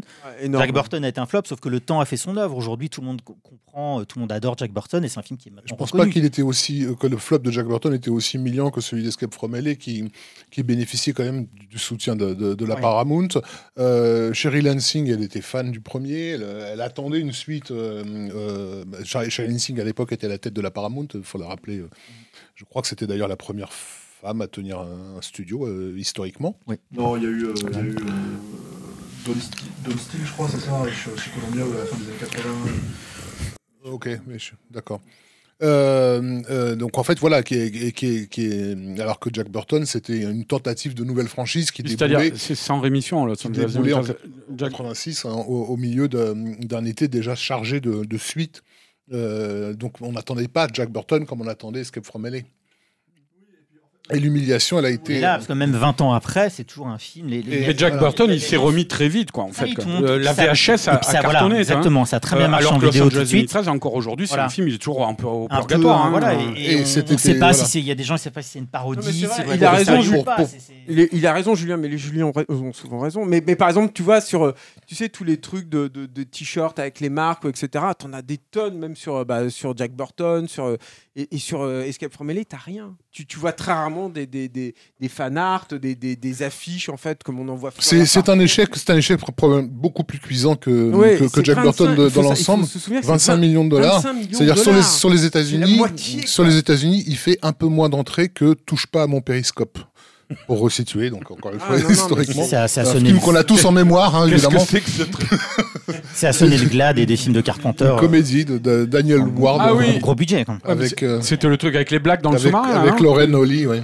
Ah, c'était qui Down Periscope. Down Periscope. Periscope. Et, euh, Non, et Julien disait que ça avait sonné le glas aussi des films de, de Carpenter dans les, dans les gros budgets. Oui, effectivement. c'est- le, le problème, c'est que je pense que le film était un pari culotté à la base. Et que quand tu fais un pari culotté comme ça, tu peux pas te planter sur des choses qui sont aussi euh, visibles Oui. que notamment que la facture technique du film. Personne, puis personne s'attendait à ça, je pense. Personne pensait que ça ressembler à ça, la suite de, de New York 97. Mm. donc, ça, hein. En tout cas, euh, bon, moi je sais que c'est assez divisé ici. Hein. Euh, moi j'avais adoré le film dès la sortie. Ah, mais moi j'adore le film aussi, hein, c'est pas le Euh, problème. et effectivement, j'en ai pris mon parti sur les effets spéciaux, j'en ai pris mon parti sur la fabrication générale du film. hein, où je me suis dit, bon, bah, c'est comme ça, en fait. Le film est comme ça, tant pis. Mm. Euh, c'est une créature de Frankenstein, en fait, euh, un peu pété, un peu machin. Mais Ce qui, quand tu l'acceptes, lui apporte une petite saveur. C'est-à-dire que moi, je, suis, je trouve que cette, ex- cette excuse dont tu nous parlais de Larry Franco, c'est vrai qu'elle est, elle est un peu tirée Mm. par les cheveux, mais, Mm. mais ça contribue à faire du film une espèce de. De, curieux, de truc où tu te dis ça rentre pas dans les. Bah, euh, euh, Il y, a- il y a une petite logique en fait au En- fur et à au, mesure. au que fond, au fond quoi. contre, contre-culturel, hein, dans, l'époque dans laquelle il déboule, il va complètement à l'encontre. Tu parlais, Stéphane, en intro euh, de- du politiquement correct qui s'installe, etc. C'est quand, même un- c'est quand même un film qui crache un peu la gueule du monde, Escape from LA. Et je- pour des gens comme nous, à l'époque, ça faisait un peu de bien. euh, dans, dans- parmi, parmi tous, les, tous les films qu'on se bouffait. Le, le, le, le- comment dire alors, donc c'est un échec cuisant. Euh, Il y a quand même aussi en fait en gros euh, l'idée que bah voilà en fait euh, même Kurt Russell joue un peu Stacy Creel autour de ça. Bon il la récupère un tout petit peu derrière, il fait breakdown quoi. C'est leur dernier ensemble. Alors, il, il pense faire quand même une suite, faut quand même le dire. Il y a Escape from Earth pendant longtemps sur lequel il planche, qu'il y aurait été une suite directe donc à Escape from souvent ils ont dit, moi je me rappelle quand on l'avait interviewé en 2001, Raph, rappelle-toi, ils Sur- non c'est une blague. Sur Ghost of Mars, Bah, ouais. Pourtant, j'ai retrouvé une interview où il en parle en fait. Et il dit que c'était euh, donc euh, Snake qui devrait fuir la Terre, qui était donc revenu à une espèce d'état sauvage. C'était un film vraiment complètement euh, post-apocalyptique hein, pour le coup, du coup, et qui se retrouvait donc euh, prisonnier de ce monde pri- euh, privé de toute euh, technologie et qui devait au final euh, s'évader de la Terre. Est-ce que la Terre pour de vrai à la fin Je ne sais pas. Mais, euh, mais voilà, quoi. Il y, avait, il y a quand même eu cette idée-là. C'est-à-dire qu'ils ils sont pas, ils, sont pas sortis fâchés. hein. Non, ils sont pas du tout forts fâchés. Au contraire, en fait, tous les, tous les, euh, tous les, parce qu'on parlait justement du fait que euh, un film comme Jack Burton a trouvé son public au, fur, au fil du temps. Moi, je sais que la première fois où j'ai vraiment constaté que Jack Burton est un film culte, c'est quand il y a eu une édition spéciale en DVD en 2000, je crois, euh, 99 ou 2000, je sais plus, 2001 peut-être, euh, et où il y avait des bonus, il y avait tout un tas de trucs, c'était incroyable. Tu te disais, mais pour ce film-là, en fait, alors que ce film-là n'a pas marché, etc. etc. Et euh, Alors que Escape from LA, ça n'a jamais été le cas, effectivement. ce n'est que, j'allais dire, euh, juste un petit détail, c'est vrai que ce n'est pas une édition spéciale et tout, il y a récemment eu un- une édition 4K, et mine de rien, Oui. euh, oui, mais euh, enfin tous les films ne sortent pas en 4K. euh, Non, non, mais je suis d'accord, je suis d'accord. Ce qui est étonnant, c'est c'est que Carpenter, alors je pense qu'il y a un truc de fierté aussi, dit, euh, se plaît à dire aussi euh, que pour lui, c'est un film qui est dix fois supérieur au premier. euh, oui, et d'ailleurs, il continue à le dire. En fait, il y a une Ouais. très récente là où il a dit Ouais, c'est quoi Le- seul- préféré Ah, bah, euh, Le son de Jason Statham. Je fais, Oui, bon. Le, le seul, le, le seul truc où je l'ai vu euh, avoir des regrets en fait finalement vis-à-vis du film, c'est c'est sur la durée en fait où il estime qu'ils avaient une ils, ont toujours eu un problème de rythme. euh, Enfin lui il estime qu'ils ont toujours eu un problème de rythme sur Escape from euh, Los Angeles et qu'ils ont jamais réussi à le résoudre et que pour lui le film a pâti justement Il de cette compare, euh, ouais, de il compare les quoi. deux Escape à, à Rio Bravo et, et Eldorado, en fait. Oui c'est vrai. En, en parlant justement du deuxième comme étant effectivement plus léger, plus rigolard, mais en même temps qui, qui fonctionne comme contrepoint avec le, avec le, le premier. Quoi. Et en réalité, le- le- le- la façon dont John Carpenter, en fait, euh, enfin, plus ou moins est revenu dans les grâces, on va dire, de, de- des cinéphiles. euh, là, je parle de manière beaucoup plus large. C'est quand il a finalement terminé euh, sa carrière, euh, le gros de sa carrière, c'est-à-dire Mhm. un peu après Ghost of Mars, quoi. Et euh, du coup, euh, euh, bah voilà, on on disait que Kurt Russell et, et, et, et, et Carpenter n'étaient pas fâchés. C'est ce que j'allais dire dans les, dans les bonus de, de- enfin les fameux commentaires audio dont on parle à chaque fois en fait dans, ces- dans cette émission, quoi. C'est ces commentaires audio qui, sont, qui ont été faits à la fin des années 90, début des années 2000, donc après Los Angeles 2013. On va passer au film suivant, hein, Monsieur Ernest Bordeaux. Ouais, parce que là, on a fait une heure hein, sur le premier. Alors, bah, après, c'est Escape from on le savait qu'on allait faire long sur ça. Euh... Vampire.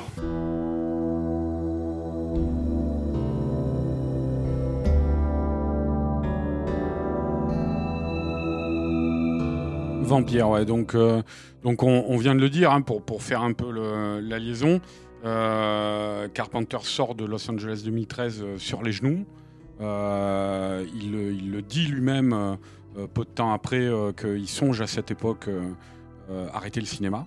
Il n'en peut plus, il estime qu'il est trop vieux, qu'il est, il est malade donc aussi. Quoi, euh, euh, et, euh, et qui, Il était pas si vieux que ça à l'époque, il avait même pas encore le 50 ans. Ouais, ouais, ouais, ouais, mais il se considère. C'est vrai que bon, on en a déjà parlé dans les précédents épisodes, hein, mais qu'il faisait déjà plus que son âge et, euh, et qu'il était fatigué. Hein, voilà, ce qu'on a dit tout à l'heure. Donc, il se dit, c'est terminé pour moi le cinéma. Et il se trouve qu'alors, bon, tu as une, une petite société qui s'appelle Largo, Largo Entertainment, je crois, euh, qui, développe un projet depuis le début des années 90 qui est une adaptation euh, d'un roman qui s'appelle Vampire, mais alors avec un au pluriel et le S final en forme de dollar. Et c'est un, roman qui de John Stickley qui a pas mal fait parler de lui à l'époque chez les Fantasticophiles, parce que c'était un, roman qui mélangeait un petit peu euh, à la fois le western et la mythologie vampirique. Donc ça a été un succès de librairie. Et euh, Largo a acquis les droits de ce roman et a, a commencé à, à mettre en place une, une, une adaptation. Alors à l'époque, au début des années 90, euh, on, on est avec euh, Russell, Russell Mulcahy. À la- Moulkaï. voilà, Roussel Moulkaï à la, à, à la réalisation et euh, Dolph Lundgren en Jack Crow et Willem Dafoe en Valek, c'est-à-dire respectivement le chasseur de vampires et euh, le vampire qui le pourchasse. Euh, ça peut être marrant de constater que Dolph Lundgren par la suite se verra proposer par Carpenter et Sandy King le rôle de Valek, mais qu'il le refusera. Euh, bon, vu sa stature et son physique, hein, je pense. Mais, euh, mais en tout cas, voilà. Et, alors, il y avait quelques différences. Ce script-là se passait dans le futur. Et les chasseurs, ils étaient des sortes de flics armés de gadgets. Alors ça, c'est resté un petit peu, pas le côté flic du tout, mais le côté, gadget. Quoi. Ceci dit, c'est l'entité de, de- Les chasseurs, ils font partie du Vatican, quoi. Ouais, alors ça, je ne, sais, je ne sais pas, parce que ça se passait dans le futur. Je ne sais pas s'il y avait, dans ce script-là, d'adaptation de vampires, c'était dans le roman, ça ils chassent Mais- spécifiquement pour Vatican, c'est pas des flics, mais ils sont entre guillemets assermentés par le Vatican. quoi. Voilà, mais ça, je ne sais pas si c'était dans le projet de, de Roussel. Euh, voilà. Toujours est-il qu'en tout cas, euh, ce projet finit par battre de l'aile et que euh, Largo vient voir Carpenter avec, cette fois-ci, il y, a eu deux, il y a eu en tout, depuis le début, deux scripts d'écrits. Alors, un, Juste pour dire que le Roussel, euh, Moulkaï et, et Dolph Lundgren vont reprendre apparemment des idées de leur projet de vampire pour le film euh, Tireur en péril. qui est produit d'ailleurs par Largo. Voilà. Ah, ouais, ouais. Juste pour dire que de- rien ne se perd, rien ne Les- se crée. euh. Les petits salopios. Euh, donc, euh, que disais-je? Euh, Oui, il y avait deux, deux scénarios en tout, dont un d'un, scénariste obscur qui, venait de faire un film d'horreur, La Nuit de l'Épouvantail, je crois, Dan Mazur, il s'appelait, bon, qui n'a pas fait grand-chose par la suite. Et un autre un peu plus connu, Don Jacobi, qui a signé les scénarios immortels de, de, de Tonnerre de Feu, de Life Force, du Justicier de New York, Stéphane, de Death Wish 3. Euh, de l'invasion vient de Mars, enfin voilà, on voit le profil canon se dessiner un petit peu, même Ouais, si par, Tonnerre de feu, c'est pas un canon, hein, c'est un très gros film. euh. Ouais, mais bon, là j'ai cité quelques titres Life of Force, L'invasion vient de Mars, Death Wish 3. Un scénariste stéroïde, quoi. Voilà. Et, et- et même si par la suite euh, il a fini par échouer, on va dire entre guillemets, chez Amblin, avec euh, des films comme euh, Arachnophobie, euh, ou non, je croyais qu'il y en avait un autre, mais euh, il a fait Arachnophobie, Double Team aussi, Evolution, enfin voilà, des, des grands, des grands scénarios. Et euh, donc T'as toujours Double Team, avec le scénario, je dis. Voilà. Donc, euh, toujours est-il que Carpenter se retrouve avec ces deux scripts en main, trouve qu'ils sont nuls, et, euh, leur dit gentiment je vais réécrire parce qu'il y a des problèmes, notamment euh, euh, au niveau de l'identification émotionnelle, et puis bah, évidemment, ils mettent sa patte, euh, et pas qu'un peu, euh, à coup de, de- de subversion, de, Alors, déjà, c'est un western. de maintenant. toutes ces thématiques. Enfin, un gros Voilà. Et alors, et alors voilà, j'en viens là pour faire le lien avec ce que je disais sur la, la fatigue euh, post euh, Los Angeles 2013. Euh, il voit ce projet, il voit le potentiel effectivement de pouvoir faire ce qu'il rêve de faire depuis toujours, c'est-à-dire un western, mais en même temps couplé avec euh, une figure euh, horrifique ô combien mythique, euh, qui n'était pas sa figure horrifique préférée, le vampire. hein. Euh, il a toujours dit qu'il était, il rêvait de faire un Frankenstein, Julien. Qu'est-ce qu'on aurait aimé voir ça?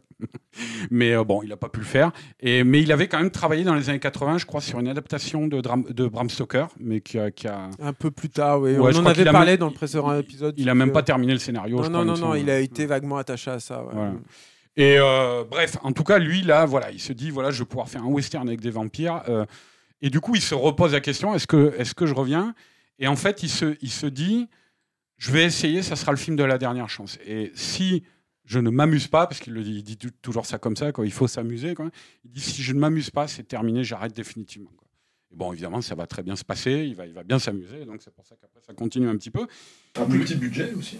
Euh, ouais, 20 millions de dollars, ouais, bon, ce qui n'est pas non plus fauché. Hein. Non, mais Hein bon, c'est c'est le budget série B euh, avec euh, des euh, stars euh, B, euh, B- liste B. Quoi. Ouais, alors avec James Woods qui est quand même un peu. euh, Mais c'était pas quelqu'un qui tenait les premiers rôles. Oui, c'est ce qu'il dit. Il dit euh, Carpenter dit que euh, quand il rentre dans la maison au début, dans l'ouverture du, du film, James Woods lui a dit ah, c'est c'est cool, je rentre pour la première fois. C'est moi qui rentre le premier dans le décor. D'habitude, je rentre toujours en second ou en troisième. Quoi, voilà. Et à l'époque, il avait tourné avec ce grand réalisateur, Louis Souza, Mhm. sur l'expert. Voilà, c'était. En fait, non, mais je dis l'expert, mais bon, voilà. oh, Enfin, il avait fait Casino de Scorsese aussi. hein, donc, euh, je veux dire, voilà, hein, tout, tout de suite, la Louis Ciosa, Louis Ciosa. Mais on a beaucoup exagéré, Louis Ciosa, Stéphane. chercher les gens qui ont pas dedans. Non, C'est JFK, tout, mais, euh, JFK aussi. JFK, euh, non, il y avait. Non, non, mais évidemment, je dis, je dis ça parce qu'en fait, dans les gros films de studio, c'était un- en fait un acteur de second rôle. C'est ça que je voulais dire. J'ai pris cet exemple-là parce que voilà, c'est- Oui, c'était le grand second rôle flamboyant que tu remarquais, quoi. voilà. il n'est plus du tout aujourd'hui d'ailleurs, James Woods. Il Ah bah, il a- à Hollywood. Il a, il a Non, mais il avait, il avait une certaine notoriété dans les années 90. Et, bah, il avait des épisodes des Simpsons qui tournaient autour de ces personnes, hein, quand même. Donc, euh, Mm. c'est pas non plus un, un inconnu du grand public. Voilà. Et donc, c'est vrai que James Woods, c'est quelqu'un euh, auquel euh, je crois que c'est Sandy King euh, qui y pense en premier. Et, euh, et euh, Carpenter euh, bloque sur la proposition. Euh, il le contacte. Alors, le problème de James Woods, c'est qu'il aime pas trop les films d'horreur. Euh, il n'est pas, il est pas fanat du genre. Et il dit pas trop les gauchos. Ouais. Et il vient, et bah, ça, on va y venir. Mais euh, il, vient, il, il vient de refuser à l'époque d'ailleurs Blade 1, euh, pour lequel il a. il devait jouer, oui, c'est ça, le rôle de Chris Christopherson, qui sera, qui sera dévolu à Christopherson finalement. Et euh, parce qu'il disait qu'il comprenait rien au scénario, qu'il trouvait ça que ça partait dans tous les sens, machin et tout, et que de toute façon, il aimait pas trop la violence des films d'horreur et tout. Et là, par contre, euh, James Woods, il se dit, euh, c'est Carpenter, donc quand même, je vais le faire. Quoi. Et puis le rôle est taillé à sa mesure. Et en plus de ça, Carpenter va lui laisser une marge de manœuvre. Alors on va pas dire que euh, James Woods s'est accaparé Vampire comme Kurt Russell a pu s'accaparer la production de Los Angeles 2013. Mais euh, c'est un rôle qu'il a pu, euh, euh, non pas réécrire, mais largement nourrir de lui-même. Mm. Euh, Bah, Il y a des scènes entières qu'il improvise, enfin en tout cas des pans de dialogue Bah- dont on se souvient sur Jack Crow qui viennent directement de James Woods. quoi. Ouais, et ça, c'est une, une, une, on va dire une, une discussion qu'ils ont au début du tournage avec euh, Carpenter, où ils, ils partent d'un commun accord là-dessus, où Carpenter le laisse improviser, euh, mais il doit quand même faire les, euh, mettre dans la boîte les, les prises avec les dialogues du scénario. Sauf qu'il garde quasiment systématiquement en fait les improvisations de James Woods et qui sont parmi les meilleurs trucs je trouve du film. Ouais, ouais, bah, c'est-à-dire je trouve que c'est le truc super en fait de Vampire. Il Le- marche trop bien. le personnage, il est clairement écrit comme un, un- un personnage de, de- à la Carpenter. On pense euh, encore à Snake Plissken, à Napoléon Wilson. C'est encore un gros dur, badass, euh, euh, totalement rétif à l'autorité. euh, c'est c'est- c'est un, c'est un Très ordurier donc. très, Ça, ouais, c'est ouais, bien. très très ordurier, gros bouffeur de curé là. Il arrête pas de taper des curés. Moi, c'est ce que j'avais adoré C'était total- totalement ahurissant, ces séquences. Mm. Où il défonce la gueule des curés. C'est quoi le des curés C'est content quand même. Donc, euh, Et, pas euh, comme s'il le méritait pas. Et bon, en, en- en même temps, bon, bah, c'est un personnage qui a, qui a un, qui a un passif euh, terrible derrière lui, parce que c'est un personnage qui a été, euh, euh, dont les, qui, qui a, qui a dû, Attention spoiler. ouais, spoiler, ouais, qui a dû, ses, ses- ses parents ont été vampirisés, quoi, et euh, il a dû les tuer, je crois, c'est ça, hein, il me semble qu'il C'est explique. son au père qui a été vampirisé. oui. Voilà, il a tué son père pour défendre sa mère, je crois, un truc comme ça. Voilà. Et euh, donc, euh, donc c'est, c'est, c'est quelqu'un qui, euh, euh, qui a une relation aux créatures qui pourchassent qui est assez viscérale, on va dire. Quoi. Et, et, et donc, effectivement, oui, bon, bah, il, est, il est affrété par le, le Vatican avec sa brigade pour euh, euh, trouver des nids de vampires et, euh, et les supprimer, les éradiquer. Quoi. Là, en l'occurrence, il trouve parce que là, t'as fait un pitch assez euh, Ouais. super long là, mais, mais en fait, il trouve, c'est le, je crois, si je dis pas de bêtises, le vampire originel. Ouais, alors Valek, c'est ça, quoi, le, le personnage que joue donc finalement Thomas euh, Ian Griffiths, qui est, au- L'autre musculeux euh, de cette époque-là. Voilà, et qui est une très belle idée de casting de Sandy King, encore d'ailleurs, euh, euh, mais qui est, qui, est, qui est vraiment une très belle idée de casting parce qu'il fonctionne du feu de Dieu. Euh, Bon, après, c'était pas un, c'était pas un a- acteur a- phénoménal, hein, Il y, a, Thomas. il y a débat, je trouve. Et- Ouais, moi aussi, je suis pas. Enfin bon. Ah ouais. En fait, moi, ce que j'aime dans le film, euh, et je trouve que Thomas Greenfield, il rentre dans cette, dans cette logique-là, c'est qu'en fait, on en retrouve. On va dire que ce qu'on peut éventuellement reprocher, moi je trouve, à Los Angeles 2013, c'est que ça manque de l'efficacité carpenterienne en fait dans la façon de présenter certaines choses. Quoi. Et en l'occurrence, là par exemple, la scène d'ouverture. La scène de présentation des vampires, elle est magnifique. Ouais, mais, la, un- mais la scène même d'ouverture, en fait, de, de- tout simplement de voir comment le, le modus operandi des, des chasseurs, en fait, comment ils fonctionnent pour sortir les, les créatures dans la lumière, etc. Et justement, ce genre de choses. justement. Et, et du coup, je trouve que Thomas Ian Griffith, c'est pareil, c'est- il est utilisé d'une manière, en fait, si tu veux, où il y a eu finalement une certaine grâce une certaine façon en fait de le. Et, et du coup, moi, c'est ce film où je trouve vraiment charismatique. Non, le, le projet, effectivement, qui était de, de, de, de, de faire des vampires pour le coup sauvages et sexués, à l'inverse de, de ce que euh, Entretien avec un vampire avait imposé. Hein. Ils sont pas là en train de se. Même Dracula, hein, Ils sur sont- certains voilà. aspects de Oui, Coppola, c'est ça, hein. mais je veux dire, ils sont pas en train de, de jouer du piano en, en, en, en pleurant sur leur, sur leur humanité euh, euh, hein, passée. aussi, hein. Oui, mais oui, c'est. mais, mais, mais ils sont- il- c'est pas des goths, euh, si tu veux. Euh, C'est pas, le- ils sont pas vénères en fait Voilà. de la même façon. C'est non, mais là, là, ce c'est des sont- chasseurs. Là, là, là, on a des chasseurs, des chasseurs de vampires et des vampires qui sont chasseurs. Tu vois, c'est- Ils sont tous animés. C'est des animaux en fait euh, dans par le film la- de Carpenter. Ouais, C'est-à-dire, c'est ça. Lui, lui, il voulait se démarquer de ça, euh, même si, euh, donc, une fois, euh, à une époque, et mais on, ça aurait été intéressant de voir ce qu'il en a fait, qu'il a travaillé sur une adaptation de Bram Stoker. Mais lui, là, à l'époque, euh, Entretien avec un vampire. Euh, Qu'est-ce qu'il y avait eu encore comme film de vampire euh, à cette époque-là Euh, il y en avait eu une palanquée. le Dracula de Coppola, il le cite souvent.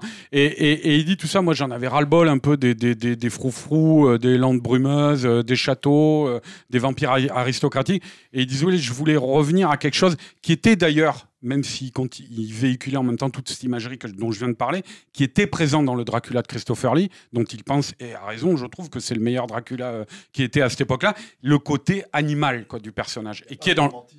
Voilà, et qui est dans le roman de Bram Stoker d'ailleurs. quoi, hein. Le côté bestial du personnage, euh, euh, euh, ça c'était quelque chose vraiment vers lequel il voulait revenir et qui, je pense, va être facilité aussi par toute l'imagerie westernienne de, de, de, de, de- de poussière, de, euh, de sueur, de, choses comme ça. Je pense que moi j'a- j'adore dans le film, je trouve que c'est super bien amené, toute cette cohabitation de, de l'univers westernien et de l'univers horrifique. Par exemple, les paysages, les, les panoramiques sur les paysages du Nouveau-Mexique, là c'est tourné à Santa Fe, tu vois, avec la- les, les- les beaux filtres là, de, de- du chef-op, là, ça y est, j'ai un trou, le chef-op de Carpenter. Euh, Gary Kibé. C'est Gary Gary Kibé, Kibé, voilà.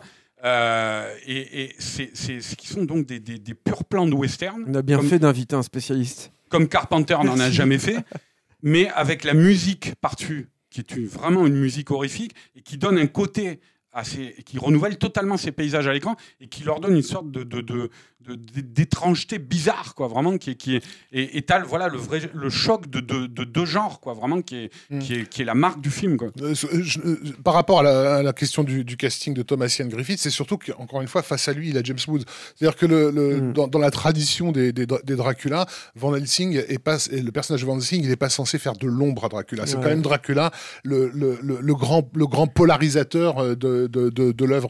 Or là, James Woods est tellement ahurissant dans, dans, dans, Mm. dans ce rôle. Il y a des, tellement de scènes où tu as la mâchoire qui se détache euh, juste par sa, sa façon de jurer et de foutre des coups de pied partout, que, que lorsque Ian Griffiths déboule après, le- il, il peut pas tester. Quoi. Enfin, il y a, il y, a, y a un côté. Et, et- alors moi- et c'est jamais une véritable menace du Ouais, coup. non. T'as jamais Ah, peur. alors, alors moi je suis pas du tout d'accord avec vous les gars. Ah bon. C'est justement C'est vrai qu'il le déblaye un peu facilement. là. non non mais moi j'allais dire la menace elle est là quoi. Tu vois je veux dire sa, sa- sa première équipée au motel.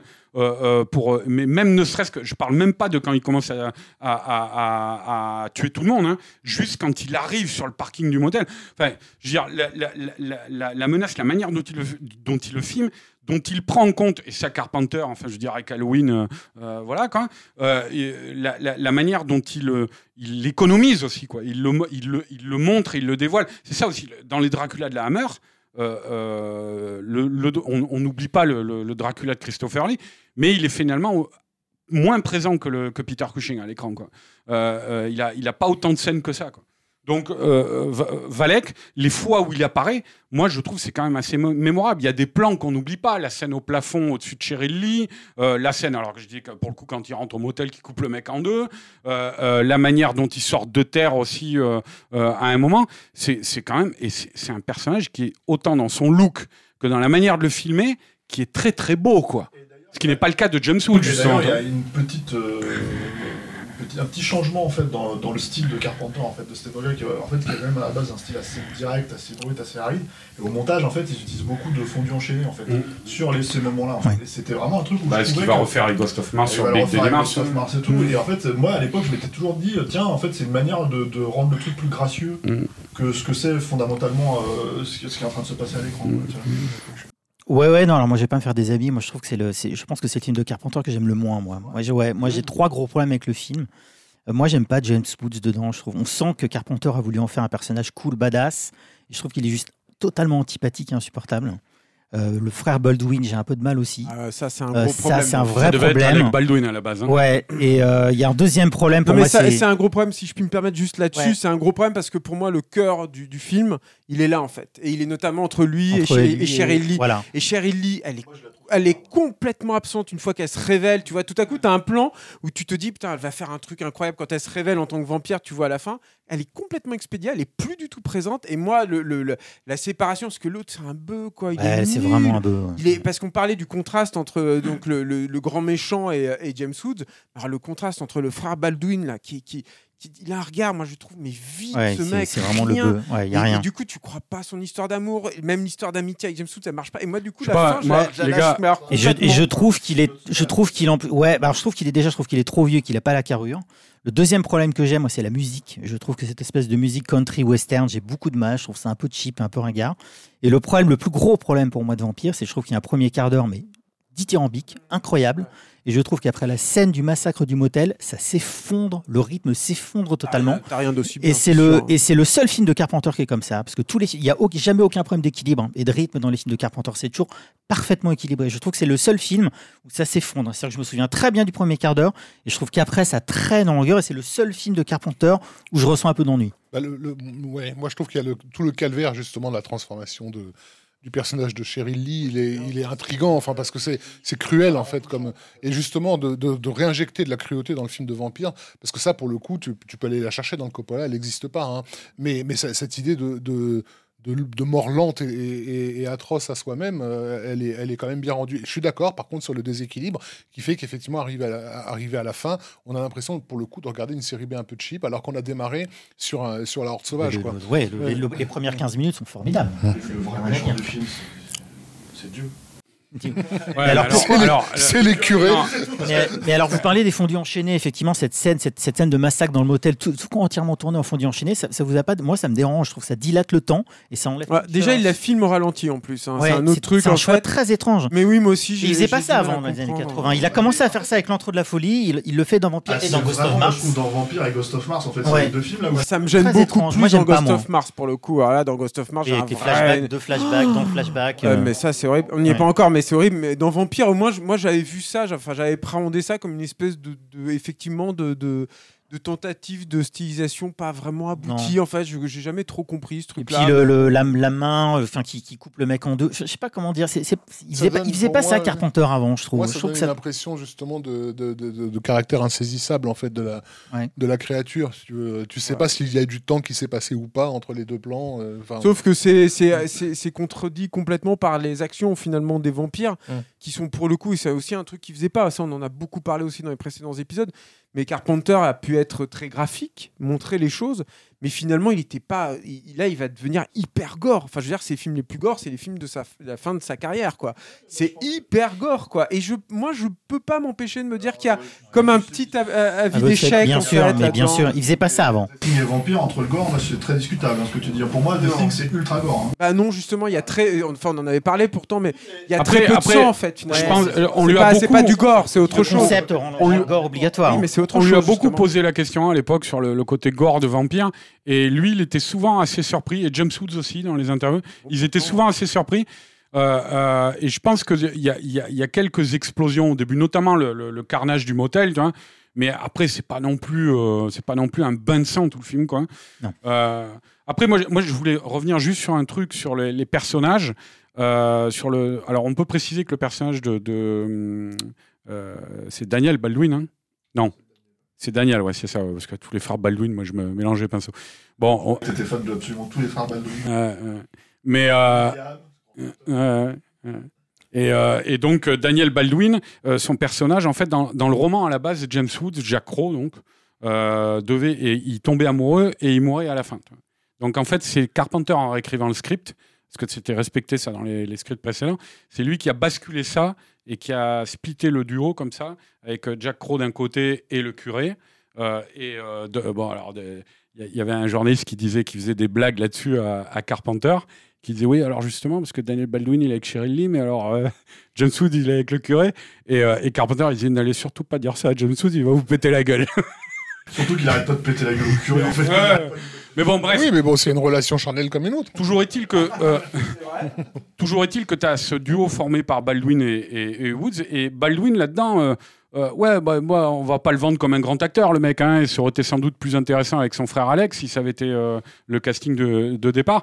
Mais euh, pour moi, euh, euh, ce personnage, la, manière, je le trouve déjà assez bien écrit, assez bien euh, dépeint, quoi, le- le- et notamment dans ses relations avec Lee, qui va, qui, va quand même d'un de début assez sadique jusqu'à une fin romantique. Quoi. Il faut quand même le faire, ça, à l'échelle d'un film. hein.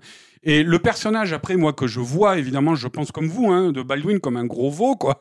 C'est quand même l'image qui soigne de lui. C'est quand même un pur personnage de western. Tu as parlé de la horde sauvage, mais c'est ces personnages de, bootleggers, de la poussiéreux, euh, euh, avec des, des, des, des, regards un peu euh, euh, bas du plafond, tout ça, quoi. Bon, euh, euh, il, est, il, il est dans cette imagerie-là, quoi, le personnage, quoi. Donc moi, je trouve Ouais, pas mais que il ça... a pas de vécu, il a pas de. Ah, si, Enfin, si, moi, si. je- ouais, bah, Si, quand la- même. la- Je te dis ce qu'ils construisent à l'échelle du film la- avec, avec c'est quand même la fin, c'est assez émouvante. hein. la, la- la- la relation qui est censée se créer entre Crow et, et Montoya, elle- une fois de plus, elle, elle renvoie à, la- à la Rivière Rouge, qui est de toute façon le film qu'on a cité dans chacun de ces, po- de, de podcasts.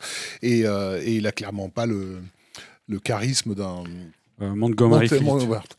Et il a évidemment pas le charisme d'un Montgomery Clift, quoi. Donc, euh, euh, Ouais, bon, on n'est pas non plus dans la même catégorie de, Non, de bien projet. sûr, là, enfin, hein. Rouge, attendant, quand même un il- gros film de studio avec des, des en- méga en- stars. En, en attendant, il a, il, a, il a quand même besoin d'un comédien qui puisse avoir cette charge le émotionnelle. casting même, le casting même Ouais, que j'ai on mentionné entre une affaire sur. euh, Non, non, non, mais c'est important. c'est- intéressant ça. Le, le, le casting même qui passe de Alec Baldwin à, à Daniel Baldwin montre bien que, euh, ben voilà, on est quand même dans une série B, quoi. Il faut. Oui, il mais en faut, même euh, temps, euh, Gary Kibbe il est encore vivant parce que c'était Daniel Baldwin et pas son frère. Quoi. C'est le même plan final d'ailleurs que dans.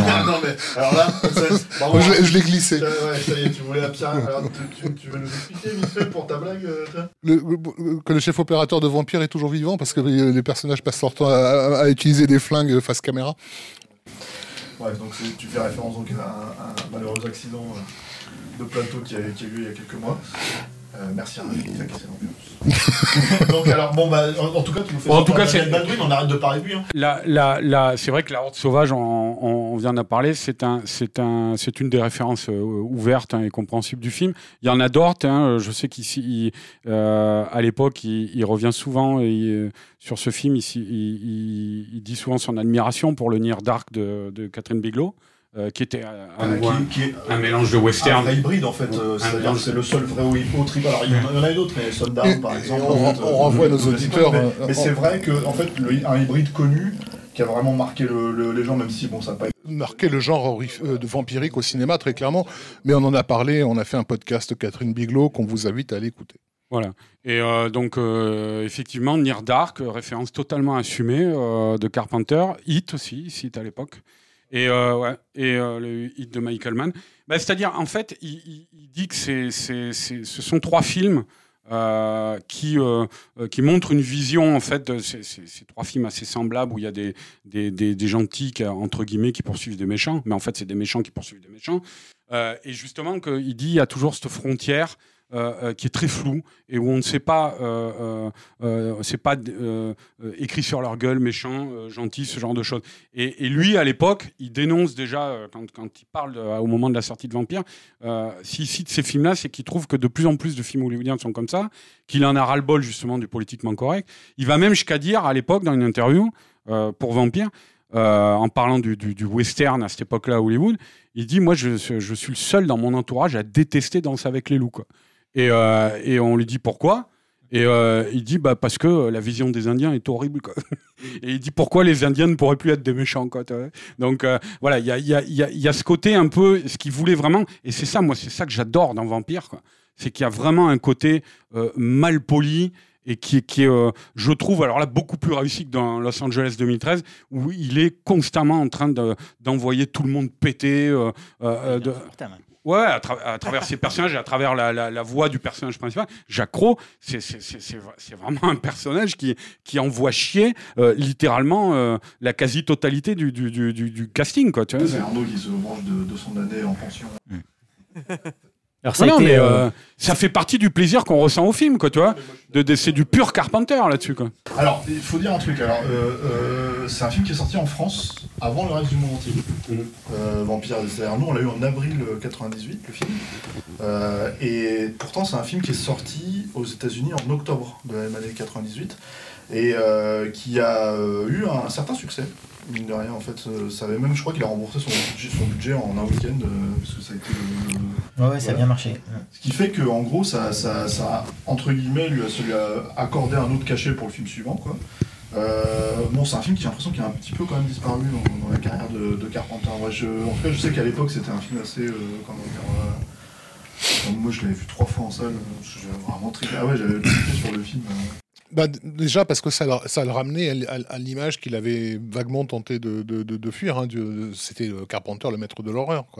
Euh, là, où Los Angeles 2013, euh, pour, pour le public des années 90, euh, qui connaissait Carpenter exclusivement à travers Halloween, c'était compliqué de, de- de- d'identifier Carpenter comme un réalisateur de d'action ou de blockbuster. Sur Vampire, là, c'était en plus c'est marqué carrément euh, John Carpenter's Vampire. Enfin voilà, Euh, je crois, c'est au Japon que le film a le, mieux marché, mais en tout cas voilà, c'est, à l'international, c'est, une bonne affaire. Après, je pense que c'est un film qu'il est compliqué. euh, je pense que c'est un film qui dont, la postérité a existé déjà sous la forme d'une franchise, hein, parce qu'il y a eu deux suites en DTV, hein, dont une, la deuxième, la réalisée par Tommy Lee Wallace, bon, qui ont quasiment pas de connexion avec euh, le film original. Je, je crois que. Pour le coup, il me au c'était début- des remakes, euh, des remakes déguisés. Ouais, bah le deuxième, ouais, euh, c'est Los Muertos, là, mais je me rappelle plus le titre français. là. Ah oui, si, c'était un truc complètement con, c'était Vampire 2, Vampire pour toujours, ou un truc comme ça. Oh non, je crois que c'était Los Muertos. En fait. Non, non, non, non, non, non. Ah, il y avait eu un, ça, c'est au Québec alors.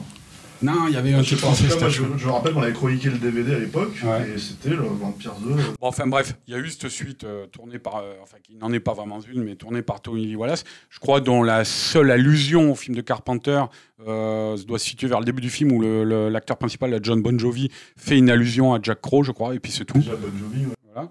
Et puis après, un troisième que je n'ai jamais vu, euh, qui s'appelle je ne sais même plus comment, et qui, qui, qui, qui a- là, je crois qu'il y avait une, une star de kickboxing euh, thaïlandais aux Philippines dedans, enfin, donc ça- c'était la, la, la décrépitude. Donc, mais bon, tout, ça pour dire que le, la franchise, elle a un petit peu existé dans les vidéoclubs, euh, tout ça, euh, euh, à, travers, à, à- travers ses suites.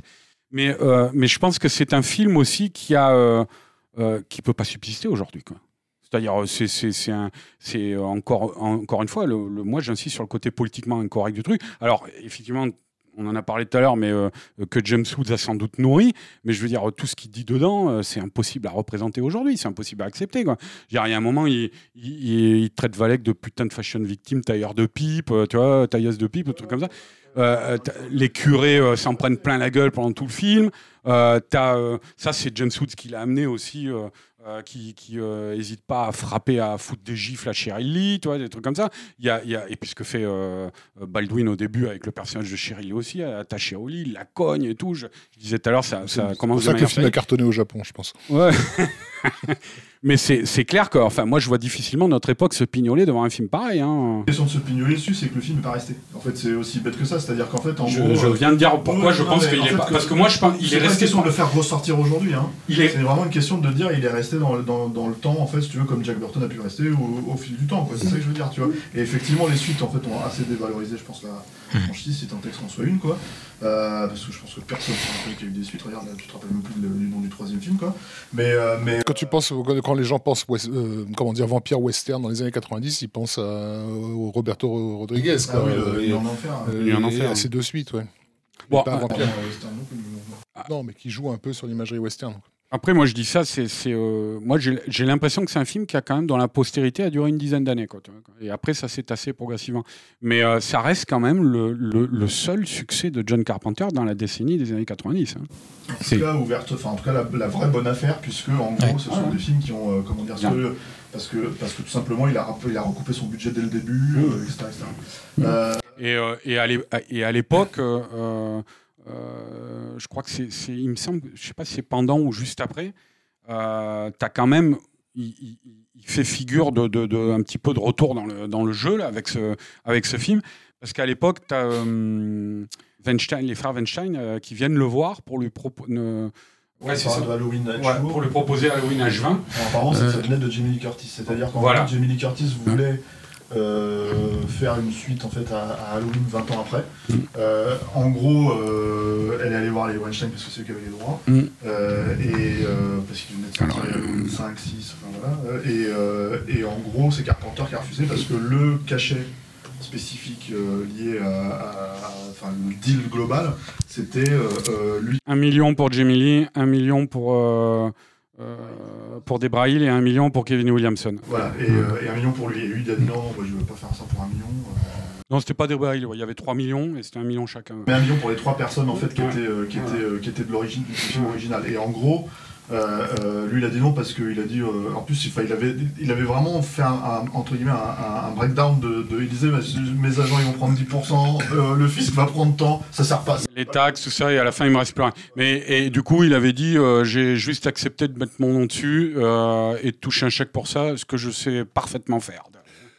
Juste pour rester sur euh, la mythologie euh, vampirique, euh, au début des années 90, euh, Marc Protosevich avait écrit une nouvelle version de I Am Legend,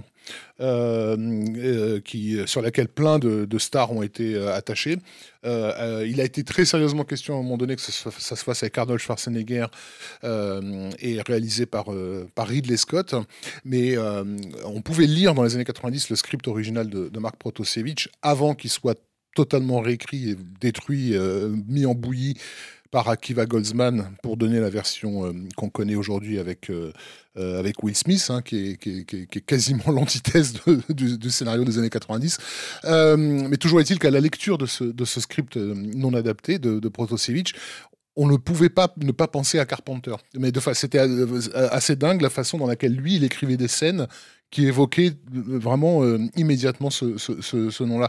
Et quand il a sorti The Cell, euh, donc c'était en 2000, je crois, euh, Protosevich, j'ai eu l'occasion d'interviewer, je posais la question. Effectivement, il, il pas du tout nié l'influence que Carpenter avait eue sur son écriture scénaristique, parce qu'il y avait- des scènes qui auraient été idéales pour un personnage comme, comme, John, et que d'ailleurs, euh, moi j'ai retrouvé par exemple dans des évocations dans dans Ghost of Mars, euh, de choses qui auraient pu être dans ce script de, de I Am Legend. Euh, voilà, c'était juste pour, pour signaler ça. À ma connaissance, Carpenter n'a jamais été attaché à ce, à ce projet-là. Il était déjà en disgrâce au- auprès des studios, euh, mais, mais tu avais vraiment l'impression que ça avait été écrit pour lui. Quoi. En plus, c'est un scénario qui date à peu près de l'époque de la sortie de Vampire. Oui, tout à fait. En Euh, tout cas, euh, Vampire 3, c'est The Turning. Ouais. Ouais, ça date de 2004. Bon, apparemment, le titre c'est Vampire 3, le der- la dernière éclipse du soleil. Voilà. Donc, euh, donc, euh, En tout cas, toujours est-il que c'est c'est c'est une euh, c'est plutôt donc une bonne expérience. En tout cas, euh, vu le, le- le retour sur investissement, ça, ça lui donne envie de de, de continuer à Carpenter. Mais c'est ça a quand même été un film à problème. C'est-à-dire euh, Sandy King en a parlé aussi, lui aussi en a parlé. Ils ont eu ils ont eu pas mal de problèmes avec euh, avec Largo Entertainment.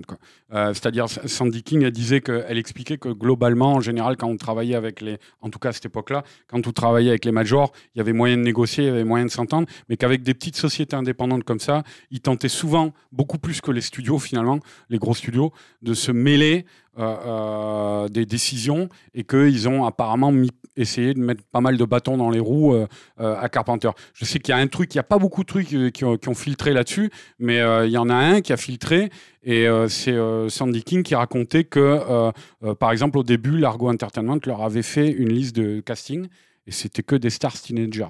C'est-à-dire, par exemple, ils voulaient que Jack Crow soit interprété par Casper Van Dien, quoi, qui n'avait pas encore fait Starship Troopers à l'époque. Et euh, donc, je crois qu'il venait de. Il avait fait des trucs genre euh, Beverly Hills ou des machins comme ça.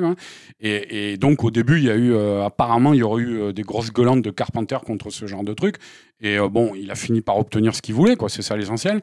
Mais, mais on va dire que c'est pas la, la, la, la relation de travail la plus, illidi- la plus idyllique qu'il ait eue avec une, avec une société de production. Euh, Et ça s'est mal passé entre lui et James Woods. hein. Moi, j'en parlais avec Carpenter. ouais. Je me souviens qu'il me disait qu'il était insupportable. C'est-à-dire qu'il faisait ses 4, 5, 6, 7 prises Ouais. avec James Woods. Et si c'est le match qui manque quand il disait c'est bon, c'est dans la boîte, James Woods disait non, non, je vais encore en faire deux ou trois, juste pour lui. Ouais. Ça énervait tellement Carpenter qu'à la fin, en fait, quand il appelait ça la James Woods Hour, quand il avait terminé, lui, il avait les plans qu'il voulait, les, coups, les, les takes euh, qu'il voulait. John Carpenter, il partait et c'était le chef-op qui restait tout seul et qui faisait les, les prises pour James Woods. Ça insupportait Carpenter. Ouais, bah après, il a toujours eu une réputation de, de, de gros caractère quand même. Ouais. euh, Oui, James. Woods, hein. Ouais, ouais. Ils peuvent pas être plus différents. hein. Oui, oui, voilà, c'est- on parle d'un d'un mec euh, que, pour le coup clairement identifié républicain euh, hardcore en fait euh, à Hollywood quoi. Euh, Est-ce qu'on passe au film suivant euh, Ouais, non, on peut, pas, on peut parler quand même, euh, rajouter par rapport au, par rapport au gore. On en a, on en a un petit peu parlé tout à l'heure. Euh, mais c'est un, un, un film où euh, Carpenter a un peu pratiqué la, méthode à la Paul Verhoeven. C'est-à-dire il avait tourné beaucoup plus de gore que prévu. Euh, notamment, je sais qu'il y avait un, il y avait un plan avec une tête décapitée qui traversait une pièce. Et surtout, il y avait la scène, euh, bon, qui est toujours, hein, où Valek euh, euh, mort, euh, Katrina, je crois, c'est ça, le personnage de, de Cheryl Lee.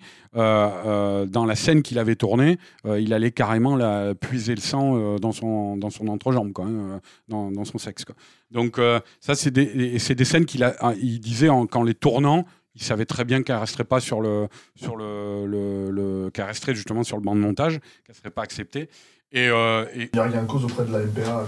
Ouais, ouais, bah, en tout cas, il- je pense qu'il les a tournés aussi pour pouvoir maintenir les autres scènes parce qu'il voulait quand même un film. euh, Mais Euh, c'était c'était une méthode classique. hein. un Scorsese film rela- avait fait ça sur Casino violent. aussi. Ouais, enfin, ouais. voilà. Ouais, bah, c'était des, c'était des gens qui avaient de toute façon travaillé avec, euh, avec les, le- de- depuis pas mal d'années, qui étaient, qui étaient des réalisateurs euh, aguerris et puis qui connaissaient l'univers dans lequel ils travaillaient. Donc, euh, ils, ils pratiquaient ce, ce genre de technique. Quand même.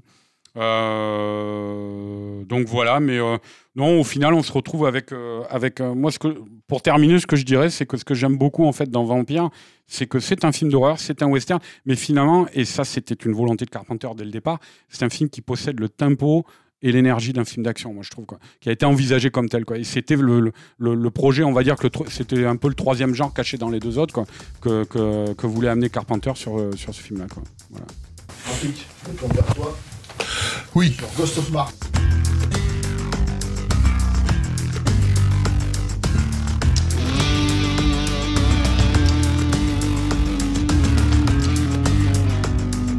Ghost of Mars. Alors on en a un petit, oui, on en a un petit peu parlé tout à l'heure par rapport à, à ce qui devait être la suite de, de Escape from LA, à savoir Escape from Earth.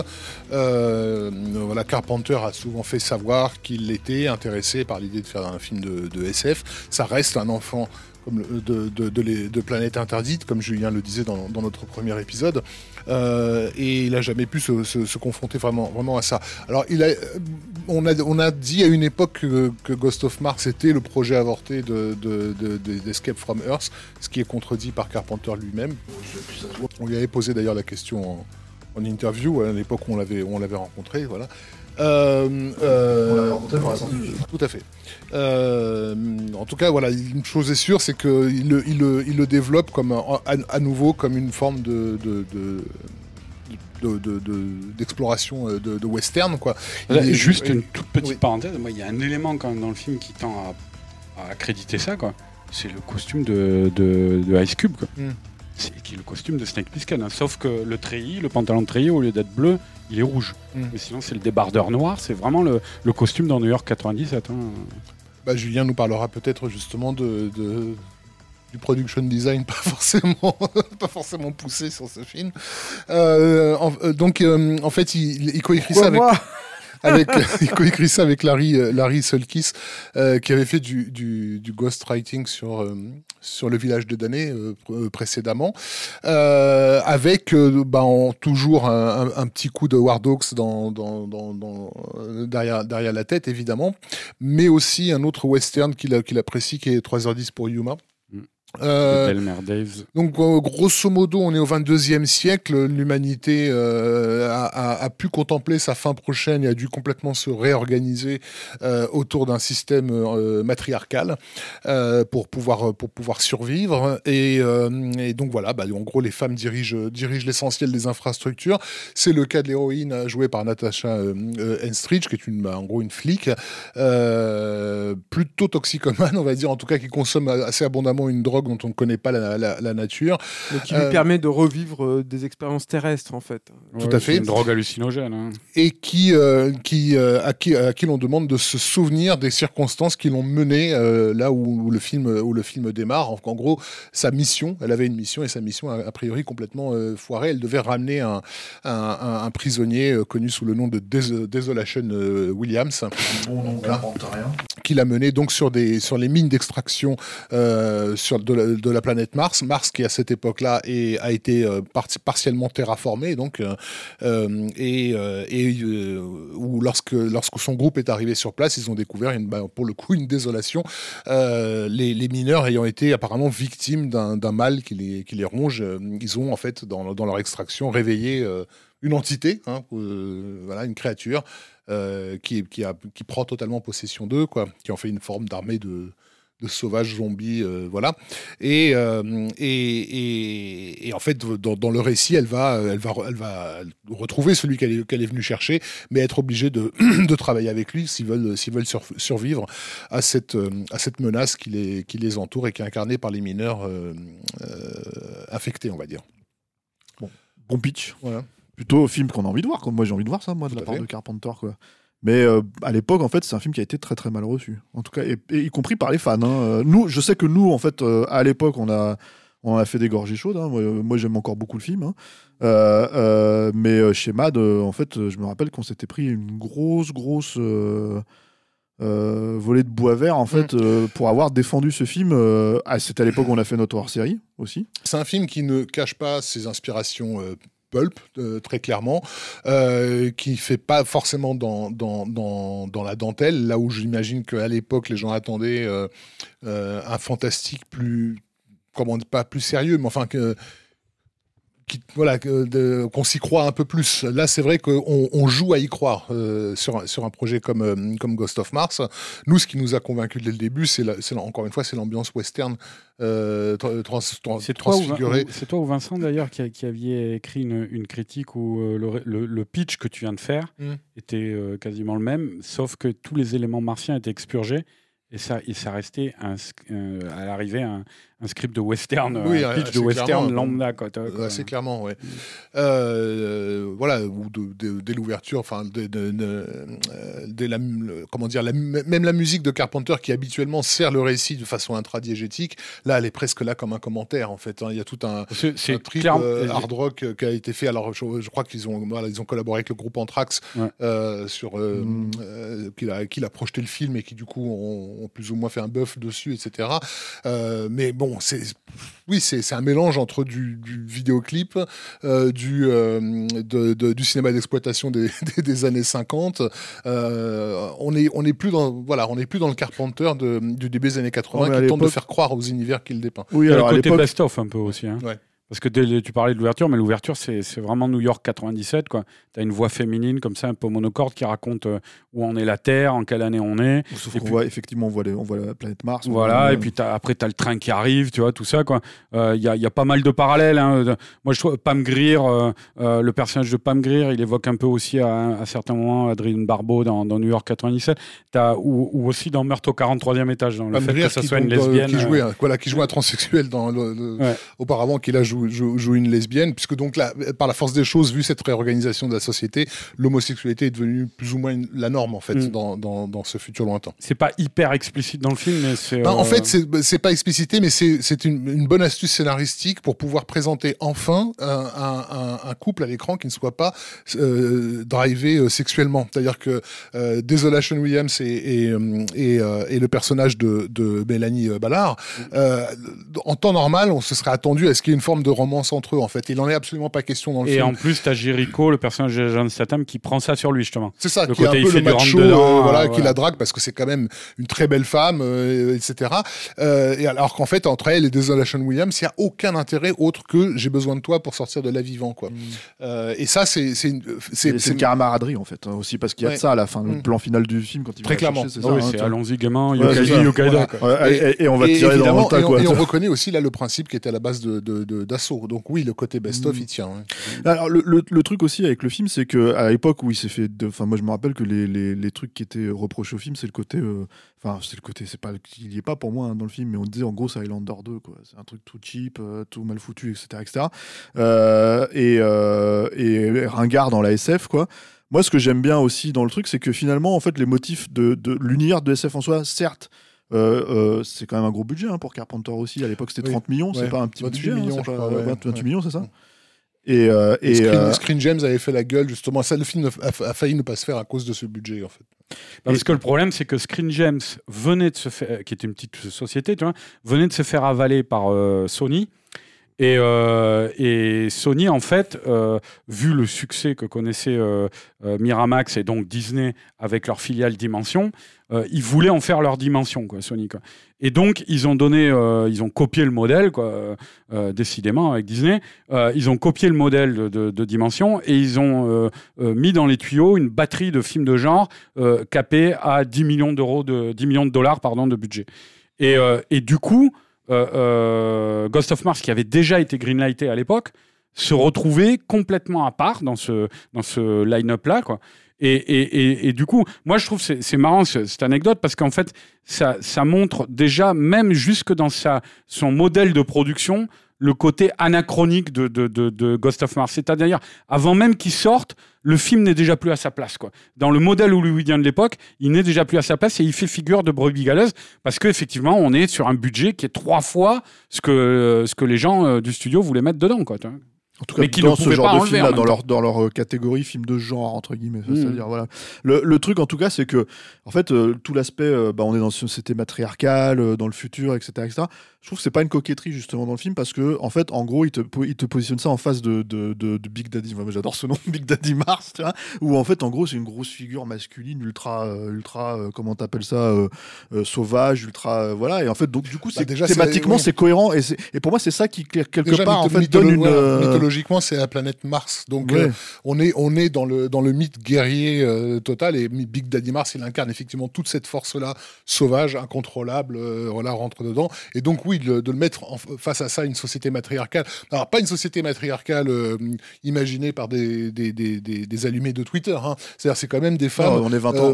On non, mais je veux dire, c'est voilà, 25 ans, c'est quand même des femmes responsables, totalement compétentes. Enfin, Mélanie Ballard, t'as pas envie de croiser son, son, son chemin, si tu veux. Elle est, elle, elle, elle, elle- elle a de l'énergie à comment Ça se discute. Bon les Non, gars, mais je veux dire, elle a un gun, quoi, si tu veux. Elle s'en servira, quoi. Euh, Il y, a, y y une force masculine, encore une fois, dans, dans, dans le, le descriptif des, des femmes de cette société matriarcale. en fait. Voilà, et le truc, c'est qu'en fait, du coup, cette opposition thématique, elle fonctionne. Et pour moi, c'est ce qui donne le corps, en fait, fondamentalement, à cet univers euh, global. Même si, encore une fois, je peux être d'accord avec vous sur. euh, bon, bah, tu vois que c'est tourné en studio. tu vois que c'est. Enfin, voilà, il, il- c'est pas, c'est pas, c'est pas ultra poussé de ce- ce- à ce niveau-là, quoi. Moi, je trouve que c'est un film. euh, après, qu'il a les. En fait, il, a les défauts, il a les qualités et les défauts en fait de ce que Carpenter euh, faisait à cette époque-là. C'est-à-dire qu'en gros, il y a la première problématique qui était, je, crois que j'en ai déjà parlé en fait de cette euh, anecdote euh, que raconterait sa femme Sandy King en fait sur sur sur les plateaux de- de- des films de John Carpenter. C'était avec John, on avait trois solutions. C'est-à-dire, on avait la solution à 1 dollar, la solution à 5 dollars et la solution à 20 dollars. Et à chaque fois que j'allais le voir, je lui disais quelle solution tu veux? Il disait bah, je veux la solution à 1 dollar parce qu'allons vite, faisons mal, etc. etc. Sauf Et que je- le film, il coûte quand même 30 millions de dollars. voilà, quoi. non, non, mais, et, bizarre, mais- hein. et que souvent d'ailleurs Sandy King lui disait mais là tu peux te permettre la solution à 20 dollars, prends-la, tu vois, c'est-à-dire euh, euh, comment dire, euh, paye un peu, tu vois, je veux dire euh, le truc pour qu'on mette de l'argent là où il faut la mettre, faut le mettre quoi. Et lui il allait tout le temps dans cette direction-là. Et quelque part, euh, bon bah moi j'ai envie de dire c'est surtout que tu sens les cascadeurs, euh, comment dire, euh, maquillés, grimés là, qui qui sautent dans tous les sens en fait euh, dans les scènes d'action, euh, ce genre de truc quoi. C'est là où c'est un petit peu cheap en fait, je trouve. euh, voilà, le casting est, moi je trouve qu'elle est très bien, euh, comment euh, Natasha Natasha Henstridge. Bah, Alors, c'était le dernier, dernier de, il C'était faut- oui, oui, parce que choix de dernière minute. c'était, C'était Courtney Love. C'est ça. Il s'était pété le pied, ils l'ont remplacé à trois semaines, je crois. Dieu, Dieu merci, putain, quelle horreur.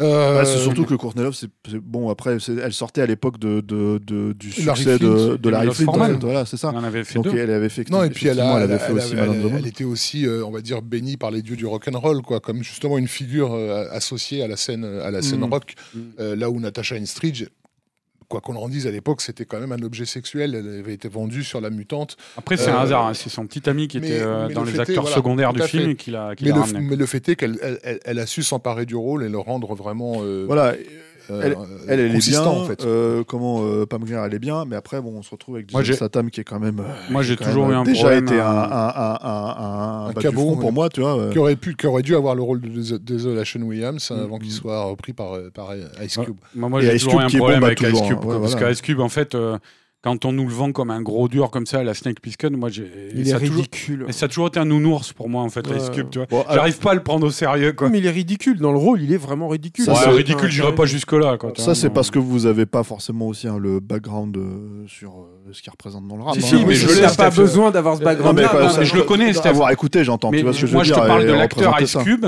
à l'écran. Moi, je, ça n'a jamais euh, dépassé le stade d'un ouais, gros nounours joufflu, quoi. Mais tu il vois, sait pas, moi. il sait pas se tenir. Il y a une scène qui est assez dans le, dans le making of qui est assez drôle où tu le vois euh, qui s'entraîne en fait aux scènes de, de combat. Il- le mec il sautille en permanence quoi. Mhm. Et il sait pas se poser. Tu vois quand on, je veux dire, quand l'acteur, le premier truc qu'on t'apprend c'est tu te poses. Quand t'es statique, t'es statique. Tu prends la pause, tu t'imposes à l'écran. Lui, il sait pas faire ça. aussi- Donc le mec, il sautille en permanence. Il est ridicule. C'est aussi vraiment. simple que ça. hein. Moi, c'est injuste hein, ce que je veux dire, mais c'est sa gueule, quoi. Tu vois. Je veux dire, euh, pour le coup, pour prendre un de ses collègues, euh, Ice-T, ok, ouais. je- Putain, le délit de il a- sale gueule, quoi. Non, mais il a déjà une gueule, Ice-T, quoi. Tu Ouais, vois, quoi. ouais. Euh, Ice Cube, il a Enfin, une Ice-T, c'est un très mauvais acteur aussi. hein. Mais- Enfin, mais il faut être d'accord, honnête. mais hein. je te parle Donc, juste de gueule là. Ouais, Je te dis, moi, je n'arrive pas à dépasser le cap du. Non, tu c'est vois, c'est le visage, ça fait écran, quoi. tu vois. C'est- c'est- il, a, il a le regard un petit peu tombant, en fait, effectivement, qui fait qu'il n'y a, il y a pas de danger qui sort de son visage. Mais comme le dit Steph, il a une street credibility qui est due à toute l'époque NWA. euh, voilà, mais après, de street de- credibility, il faut arriver à la, à la Non, mais il la transpose pas, tu ouais, la transpose pas. peux Ouais. l'imaginer en chef de gang. Quoi, Voilà, C'est- tu ne la transposes pas forcément en tant qu'acteur. hein, euh, voilà, pour faire mon analogie habituelle, c'est pas Laurence Olivier. Quoi. Il y a- Mais Pour le rôle, il fallait un mec charismatique, tu vois, aussi, c'est ça. Bah, euh, en tout cas, lui, il a ce charisme-là, en fait, dans, dans la musique, ça c'est sûr, tu vois. Donc, en fait, en gros, à cette époque-là, qui plus est. Donc, euh, donc voilà, moi, c'est pas, c'est c'est pas tellement le plus gros. Disons que je préfère a le voir énormément rejeté le film d'ailleurs après. hein. Ah ouais, il a C'était daubé, le pire, euh, le il a pire daubé film dessus, qu'il avait ouais. jamais fait et tout. Quoi. Alors qu'au Bah- début, il était super content. De, parce que c'était une idole pour lui, quoi, tu vois, de bosser pour Carpenter. Il disait putain, je vais faire un film de Carpenter. Bah parce qu'il faut en fait- préciser quelque chose, c'est que c'est un film qui s'est sévèrement bidé aux États-Unis. Ouais. hein. C'est un film qui a rapporté, je crois, dans son premier week-end de mémoire, 2 millions ou 3 millions de dollars, en fait. Un Mm. truc, euh, enfin, un four, quoi. et en fait, vois. quelques années après, ouais, effectivement, il a, il a totalement débiné le film en disant que c'était une erreur euh, de- pour lui d'avoir fait ça. Quoi. Moi, il y a, il y a- y a un truc dans le doc de, de Julien, il y a une, une intervention de Nicolas Sada que j'adore, en fait, où il parle de Chabrol, qui parle de Fritz Lang, en fait, et qui dit au bout d'un moment, les films de Fritz Lang, ils faisaient la gueule. Et je trouve qu'il y a ça, en fait, chez Carpenter. Et moi, je- quand j'ai revu le film, j'avais beaucoup aimé, effectivement, à l'époque, hein, Ghost of Mars. J'avais peur de le revoir, je l'ai revu, effectivement. Enfin, moi, je, je trouve. Non, moi, je trouve est- pas. Moi, vraiment, Et- je trouve le film, il a toujours une sacrée pêche. je quoi. trouve Moi, que le film est, est- est- est compliqué. C'est vrai qu'il y a un truc où ils font la gueule, en fait, ces films. C'est-à-dire que tu peux trouver des, trucs de satisfaction annexes et tout, mais il y a, il y a quelque part, il n'y a, il y a pas d'envie, en fait, je trouve, là-dedans, finalement. Et il y a, il y a un truc qui est assez marrant dans le commentaire audio. euh, assez embarrassant d'ailleurs je dois dire que Carpenter fait avec Natasha Henstridge où il la dragouille comme tout le temps enfin c'est et il y a un truc où Natasha Henstridge a dit il y a un truc qui était bizarre John sur le plateau c'est que tous les matins quand tu venais tu nous disais tout le temps it's the biggest piece of shit uh, I ever made tous les matins enfin tous les soirs plutôt la plus grosse merde que j'ai la jamais plus fait. grosse merde que j'ai jamais faite. Et Carpenter se défend en disant bah ouais, mais tu sais, c'est une blague et tout. Et en même temps, je pense, et encore une fois, je reviens avec les différents échos qu'on a pu avoir euh, de, tous ses collaborateurs et tout. Il y a un truc où il baisse un peu les bras en fait, il se bat plus en fait. Et, il y a, de ça, moi je trouve dans, Ghost of Mars, c'est-à-dire que d'un côté, il y a moi les trucs sur lesquels je sauve le film, c'est que en, dehors du truc sur le western et tout, c'est que il y a une volonté de renouer avec quelque chose d'un peu épique, de temps en temps, en fait, dans Ghost of Mars, avec un- une espèce de truc de SF horrifique euh, à, à grande échelle, quoi, avec des, des Ouais, armées. puis en fait. franchement, le côté, Sauf le que côté cheap qu'on sert c'est- dénoncer certains, t'as des arrière-plans de dingue hein, dans certains plans. Quoi, hein, Ouais, euh, mais bah, Ghost moi of je trouve que c'est. En, en le revoyant, justement, d'un point de vue purement mise en scène, en fait, si tu as l'impression qu'il y a. Il y a le strict minimum en fait. ça est- demande, ça demande beaucoup à son spectateur, pas seulement ouais, au niveau vraiment. visuel, mais même, euh, par exemple, c'est cette idée de faire que, en sorte que Big Daddy Mars et, euh, et ses mignons s'expriment dans un langage complètement euh, Ah, ça, dénué de, consonnes. Euh, ouais, mais il y a, il y a des- il y a un public pour qui c'est juste pas possible. Nous, nous, ça nous a fait kiffer quand on a découvert le, le film, je me rappelle. Mais euh, les... Mais tu sais à quoi c'est dû ça? Oui, oui, parce qu'en fait, le maquillage l'empêchait d'avoir d'articuler. Les prothèses. là. Ah bah euh, moi c'est ce que je crois que c'est même Nicotero qui a raconté ça. Ah ouais. Ouais. S'il avait des prothèses dentaires qui l'empêchaient en fait de parler Voilà. correctement. Et donc, du coup, de leur donner un langage complètement, euh, complètement aberrant et dénué de, de Et consonnes. tu vois, Mais, mais voilà, mais, mais ça, ça demande un, un- un- un effort. de- Mais il a- faut, il faut jouer le jeu. C'est un film où il faut vraiment jouer le jeu, euh, y compris, donc, euh, on parlait du, de- du train au début, euh, le, le- le- jouer le jeu de pas voir la maquette. Quoi. Ah, moi je kiffe. ouais. Ouais, je- moi, franchement, pour le coup, je trouve ça la super musique. dans le- Mais il y a un charme désuet dans le film, je trouve quand même. C'est pas un très bon film, si on, on va pas se voiler la face. c'est difficile C'est un, petit film mineur, mais moi c'est un film. un film c'est- Pour moi, c'est comme Village moi, des damnés, c'est un, plus- film qui a beaucoup de charme, je trouve. Vraiment, quoi. C'est, c'est... Moi, moi, je- L'inspiration est plus là. Toi, c'est, toi, à tu l'as senti évident. comment à cette époque-là? Alors moi je l'ai vu, bah, j'ai passé 4 jours sur le plateau de ce film-là, Mm. donc il est... il- Oui, parce que tu avais déjà commencé à tourner. Ouais, ton ouais, ouais, à ce moment-là, j'avais déjà commencé. Donc, en fait, là, voilà, j'ai passé. Là, je l'ai pas vu en tête à tête, mais j'ai vraiment filmé dans tous les sens pendant 4 jours. Et puis, c'était des grosses journées. Ça se terminait jusqu'à 11h30. euh, il était vraiment dedans. Euh, et euh, ce qui était, moi, ce qui m'a beaucoup intéressé, c'est de voir comment il se comportait avec son équipe. Il avait l'air, bon, il avait.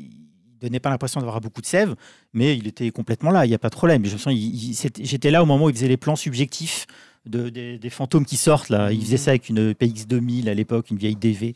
Ce qu'on c'est- voit d'ailleurs dans le, dans le documentaire. et c'est ouais. lui-même, hein, c'est lui qui prenait la caméra, il fonçait à travers les corps. C'est un petit côté artisanal. Il était, non, non, il était complètement dans. Ce qui m'a beaucoup impressionné, c'est la manière dont il gérait son équipe. C'est que je trouvais qu'il était attentif à tout, attentif à, humainement à toute son équipe. Il y a une anecdote moi, qui, qui m'avait pas mal marqué. C'était vers 10 h du soir. Il termine un plan, donc il y a les, techniciens qui font, préparent le setup pour le plan d'après. Et il y avait une dame pipi sur le plateau, mais qui devait avoir pas loin de 70 ans, qui était en sueur. Elle était fatiguée, elle balayait les, les éclats de je sais plus trop quoi, etc. Et je, vois Carpenter qui se lève qui s'assoit à côté d'elle, qui l'assoit et qui dit comment ça va, alors comment vous. Il est resté mais une demi-heure avec elle pendant que tous les autres préparaient le setup, c'est qu'il était vraiment attentif à tout. Du, du chef op à la dame pipi, il était attentif à tout le monde. Ça, c'est assez remarquable à voir. Quoi. C'est voilà. Marrant, c'est pas du tout les échos que j'ai eu, mais ouais, ouais. c'est- Ah, moi, non, non, mais bien sûr, t'étais étais, sur le plateau, moi j'étais-. C'est hein. ce que j'ai vu. Quoi. Par contre, effectivement, c'était, euh, oui, il était, euh, la plupart du temps, il était très très souvent derrière son, juste derrière son combo. euh, on l'a refait, mais bon, c'est, j'ai pas senti qu'il était euh, pas motivé. En tout cas, c'est moi, je l'ai pas ressenti sur le plateau. Non, mais de toute façon, ce qui est sûr, c'est que deux, deux choses. Il y a, déjà, il, comme on l'a dit, ça faisait un moment qu'il voulait arrêter le cinéma. Il se posait ces questions-là. Mm. Nous, quand on l'a interviewé, clairement, il nous l'a dit. hein. On lui a dit, mais pourquoi? Il a dit, non, je, je peux plus, c'est fini. Il m'a dit, faites, euh, et puis c'est sa phrase, faites, faites du cinéma, vous, faites du cinéma, vous êtes jeune et tout. quand on l'a quand on l'a interviewé, il terminait, il a, le, le film avait fini sa carrière euh, américaine ou je me rappelle plus. Ah oui, oui, oui, on l'a Ouais. on l'a- on l'a interviewé en septembre, le film était sorti déjà, c'était Parce que c'était- parce qu'en c'était fait, plié, quoi. euh, tu, tu vas, tu vas nous le confirmer, Julien, mais euh, il, il- il avait dit avoir été galvanisé par, par le tournage en fait. De C'est Ghost of vraiment l'échec qu'il a lui a dit Non, d'a- d'abandonner, alors non, non, parce qu'en fait, quand moi je l'ai, je l'ai, je l'ai pas vu en tête à tête en- après Ghost of Mars. Et heureusement d'ailleurs, parce que je pense qu'après il était très déçu. Moi, je l'ai vu après Cigarette Burns. C'était pas du tout la même personne. Il avait retrouvé de l'énergie. Euh, donc euh, quand j'ai fait vraiment tous les entretiens avec lui, c'était cinq ans plus tard, parce qu'il s'est fait en deux fois le film. Mais euh, sur le moment, non, j'ai juste discuté une demi-heure Ouais. avec lui. Je lui ai dit, on, se voit après le film. Il m'a dit, oui, oui, très bien, allez-y, filmez ce que vous voulez. Quoi. Et, et ce côté désabusé qu'on voit beaucoup dans les interviews actuelles, hein, euh, c'est-à-dire le côté euh, Julien Dupuis et moi, on, on l'a interviewé à peu près à la même époque en 2015. hein, euh, euh, c'était c'était difficile en fait, c'était difficile, c'était quelqu'un de difficile à interviewer parce que en gros et quand, et quand on l'a fait avec Rafik avec toi en 2001, je me rappelle que même si c'était plus facile parce qu'il était en promo et que quelque part on, on- on- Oui, on s'en était plutôt bien sorti, souvent on parlait des à côté et en gros bah il y avait déjà ce discours de mais vous savez The Thing c'est devenu un, un- un classique maintenant Ça, etc., ouais, il a été et- catégorique comme il l'est Voilà. avec tout le monde euh, par rapport Voilà. à, à The Thing euh, là-dessus. C'est trop C'était- tard. C'était glacial. Mais en même temps, notre interview, elle a beaucoup, beaucoup porté sur la question du cynisme, en fait. Parce que, Mm. la- et d'ailleurs, il, il a, il, a, il, a, il a sorti les mitraillettes en parlant de dimension, et en parlant de Scream, en parlant de. De Blair tout ce que ça avait Je me rappelle qu'il avait de- tapé voilà, sur de Blair tout ce que Witch avait tout. amené, Il euh, pas ça, oui. aux gens. Non, il détestait Ouais. ça, effectivement. Ouais. Mais parce que justement, il considérait pas, lui, qu'il qu'il œuvrait dans, dans- dans- sur, sur ce terrain-là. C'est pour ça que je dis Ghost of Mars, c'est un film qui demande de, de la participation. C'est que euh, tout ce côté cheap, euh, un peu on fait mumuse avec des, des, des- des jouets, à aucun moment il est cynique. Il est, il est, il est pulp, euh, si tu Je veux. suis mais bien d'accord, parce qu'on a Ouais. souvent tendance à en faire l'image d'un réalisateur cynique. Je pour le coup, je pour le coup, je tout pense que je pense que Larry Franco, ce que disait Larry Franco sur les effets de, Ouais. de, Los Angeles 2013, ça peut s'appliquer éventuellement à, à Ghost of Mars sur l'idée de faire un film des années 50 ou 60, en fait, si tu veux, euh, de SF euh, de cette époque-là. Enfin, évidemment, fait avec euh, des outils. euh, des outils de, de, de, de, de 2000 et 2001 quoi mais effectivement avec un espèce de charme comme tu dis suranné un anachronisme dont Oui, tu parles Arnaud toi Ouais, moi, moi, moi, je vois ça, mais c'est un truc euh, un peu spécial. Moi, de- moi je l'ai revu là pour le, le truc, et je l'avais pas revu depuis quelques années, Ghost of Mars, et j'ai j'ai toujours autant apprécié. Et en fait, ce, que, ce, qui, ce, qui est, euh, ce qui est vraiment payant dans ce film, c'est que tu as un côté effectivement anachronique, mais pas anachronique abattu, quoi.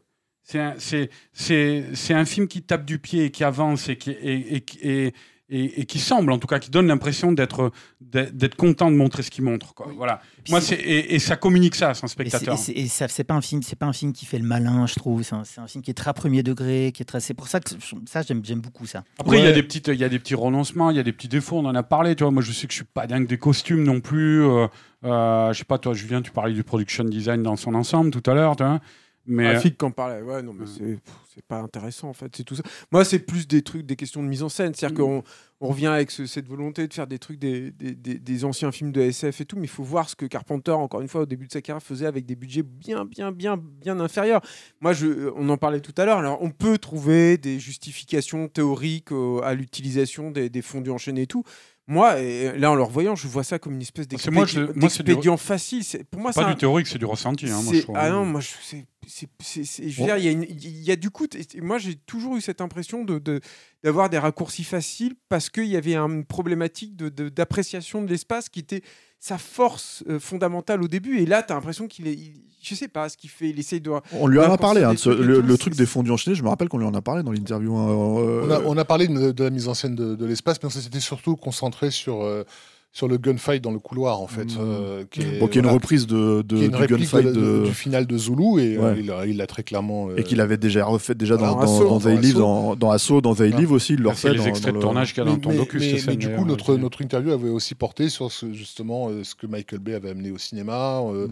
euh, pourquoi dans Armageddon, une fois qu'on est dans l'espace, on sait plus du tout où on est, etc. Que Non, lui- parce qu'on était surpris qu'il aime Ouais. le film. Ouais. Il avait dit, oh, moi j'aime bien Armageddon. Donc en fait, on lui a dit, mais c'est tellement antinomique avec ce que antinomique vous avec aimez, ce que tu vous vois. faites. Ouais. Ouais. Le fait est qu'effectivement, son, le, le- à cette époque-là, il en- euh, Carpenter, il est devenu une signature. C'est-à-dire qu'on on commence à voir émerger des, des- des jeunes cinéastes qui citent du, du- du- du Carpenter. Et lui, Carpenter, ce- ses citations, c'est des trucs qui, qui datent de la génération précédente. hein, de- on est encore chez Howard Hawks, on est encore Mmh. chez euh, Scienfield et compagnie. Et, et du coup, ben, oui, et- Ghost of Mars, c'est un film qui est pas du tout à, à sa place. Comme Julien le, le notait, au début des années 80, c'est c'est une locomotive. Euh, C'est-à-dire, c'est quelqu'un qui tire le, le média euh, cinéma euh, de l'avant, quoi, qui, qui montre ce qu'il est possible de faire aujourd'hui, en fait. Quand tu vois effectivement le Escape from, from New York à la fin des années 70, tu- enfin au début 80, c'est aujourd'hui on peut faire ça, euh, ce qu'on ne pouvait pas faire auparavant. Alors que Ghost of Mars, c'est plus, ah, rappelez-vous du bon, de la bonne époque où on avait euh, des maquettes euh, euh, filmées. Ouais, euh, après, je sais pas si c'était totalement réfléchi comme ça non plus, je mais. pense pas que ça aurait. Mais c'est les- le, résultat est là. Mm. C'est qu'on a, on a, on a un film qui, est pas, qui, qui arrive à une époque où il correspond plus du tout au, au standard. Et, on- et ça sera encore pire sur le, pré- sur le De- suivant. hein. De- 2001, c'est l'année de sortie de Fast and Furious 1, quoi. Que va finir par franchise, que va finir par intégrer Jason Statham d'ailleurs. Mais, mais euh, c'est ça aussi. C'est, pour ça que je parle d'anachronisme aussi. C'est, un film qui, qui surgit dans, dans un moment où, euh, où il a plus sa place, quoi, tout simplement. Quoi. Alors, le, le, le truc en fait avec euh, Ghost of Mars, c'est que c'est un bide énorme. Moi, je trouve que c'est un film quand même relativement cohérent dans la carrière de Carpenter. En fait, je pense que ça ressemble à du Carpenter. Enfin, je veux dire, mais on a parlé d'un côté best-of, et même au-delà de ça, en fait, dans le, dans la- dans le ton, en fait, dans le, dans dans le- l'aspect, euh, comment dire.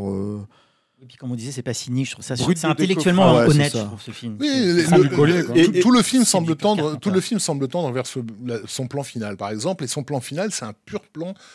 Je dirais fin 60, début 70, c'est Butch Cassidy et le Kid, hein, la fin de, de Ghost of Mars. On, on charge les flingues et on va, On au- y va. au- on y va. Mais quoi. qui reprend d'ailleurs dans Vampire et dans Assaut, il me semble. C'est le même plan, exactement Oui, le même. Mais, hein. mais, on est en- encore une fois, on est rentré dans, dans- au 21e siècle. Donc, euh, La raison pour laquelle je dis ça, c'est qu'en fait, on va dire que quand on a beaucoup parlé du fait que Carpenter est finalement assez fatigué, que assez résigné. Nous, on l'a vu un peu résigné, moi je trouve, dans, dans, une interview, en 2001, à la sortie du film, quoi. Euh, mais ça reste un corpus de films, en fait. On va dire, moi, je vais partir d'assaut. Hein, euh, je vais pas forcément compter Dark Star dedans, euh, mais de assaut jusqu'à jusqu'à jusqu'à Ghost of Mars, assez cohérent, global, hein, parce que mine de rien, on a fait quand même là, quatre épisodes, on arrive vraiment à la je pense que c'est peut-être le dernier vrai film qu'on peut défendre, à peu près, en tout cas certains d'entre nous ici, quoi, euh, euh, sur, euh, comment dire, euh, sur sa carrière. Et, euh, et après, bah, en fait, euh, la décennie euh, des années 2000, euh, ouais, puis c'est pas seulement que ça va s'écrouler, c'est que là, on en arrive à deux choses. Alors, il y a déjà, euh, on va parler des Masters of Horror, en fait, c'est deux Masters of Horror, on va vraiment se concentrer que sur ça. hein. On va expliquer rapidement ce que c'est Master of Horror.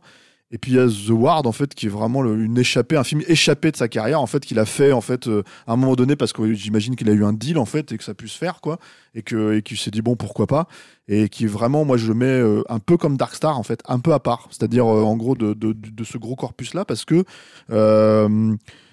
on reconnaît Carpenter pour un certain métier je trouve dans ce film là mais bon euh, voilà enfin ça reste euh, mais bon avant d'aller jusque là on va vraiment alors je vais, me concentrer rapidement sur les Master of Horror. Master of Horror c'est euh, une série au milieu des années 2000 hein, initiée par Mick Garris. Mick Garris qui est un réalisateur euh, euh, de films d'horreur. 2, tout ça. Voilà, de films d'horreur de série B, on va dire, La Nuit déchirée. hein, euh, Beaucoup de Stephen King. Hein, il faut le beaucoup dire. de Stephen King parce qu'il est très ami, est- voilà, avec il est- Stephen il est King. très proche de Stephen La King. nuit quoi. déchirée, les Atomic Knockers, je crois que c'était lui aussi. Voilà, de, beaucoup de télé hein, aussi, euh, c'est-à-dire euh, il a fait ça aussi, Mick Garris, quoi. Et en gros, euh, euh, Mick Garris a eu cette idée qui finalement une idée assez, assez cool. hein. En fait, nous en tout cas, ça, sur, le, sur le papier à l'époque, moi ça m'avait un petit peu excité d'aller chercher tout ce qu'ils appellent les maîtres de l'horreur, quoi. C'est-à-dire tout un tas de réalisateurs en fait qui, qui c'était parti d'un constat en fait d'un truc, c'est qu'ils avaient des réunions. En gros, euh, de, de, de- des dîners en fait entre, entre, entre amis pour se parler entre eux, puisqu'ils faisaient parler plus ou moins partie de la même caste hollywoodienne.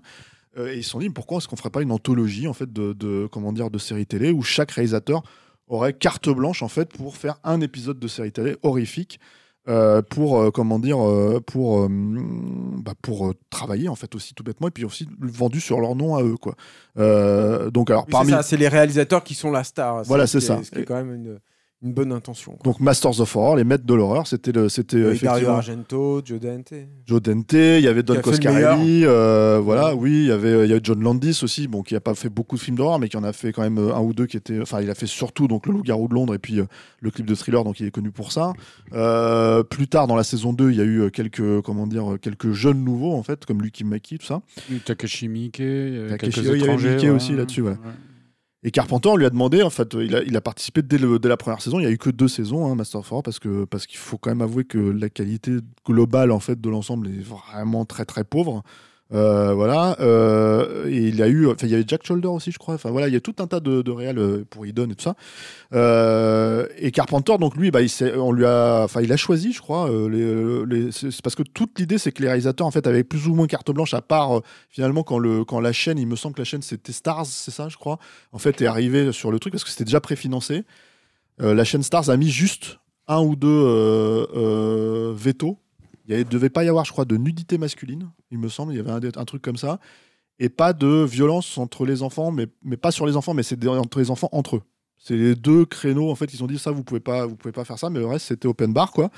Euh, bon Carpenter se retrouve là-dedans euh, euh, comment dire et il choisit le scénario Cigarette Burns qui en fait en gros Moriarty de Cool News. Tout à fait ouais et, euh, et C'est euh, un peu la conspiration des ténèbres de. C'est c'est littéralement, oui. En, en- en un il peu vaut- cheap, quoi. Il vaut mieux le Rosac quand même. oui. C'est c'est c'est clair, littéralement la reprise effectivement de, de- de- Du récit de, de Théodore Rosac, euh, euh, Flicker, euh, donc la conspiration des ténèbres euh, En en, français. en français. Enfin, pas dans la, dans la totalité, mais, mais l'idée d'une L'idée, enquête euh, euh, euh, de film nature perdu surnaturelle par rapport à un film perdu, effectivement, euh, c'est un peu, c'est un peu. Ça dans fait cette penser en fait, moi je trouve à un mix de ça et de l'antre de la folie. quoi. Oui, mais, ouais, ça- mais ça, par contre, aussi, voilà, hein. ce qui est intéressant, et tu l'as cité un peu vite, effectivement, c'est que c'est un scénario qu'on doit à Moriarty de NT Cool News. Drew McWeeny en fait qui est maintenant Ouais, c'est de son- Drew, Drew dont- mais dont il faut voilà, euh, rappeler l'importance que, ce- que, que ce Et- site et- peut et avoir il y a un autre scénariste je comme crois, dans, l'inflexion euh, de, de- de beaucoup de genres euh, fantastiques, SF, etc. à Hollywood.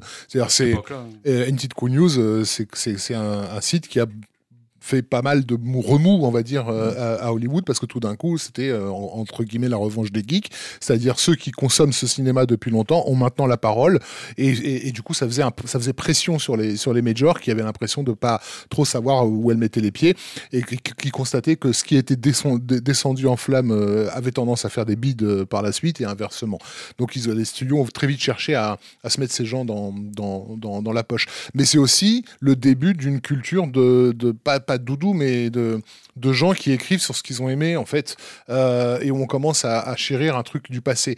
Et Et que Carpenter. les studios vont, Et voilà, et Masters of Horror, mm, la série, et, en particulier les épisodes de, de Carpenter, pour moi, un- ça ressemble presque à un cercueil. quoi. C'est vraiment ces, euh, ces, ces- ces gamins qui ont grandi avec, les- avec, avec les films de Carpenter, qui ont enfin, enfin l'occasion d'écrire pour lui, entre guillemets, tu vois.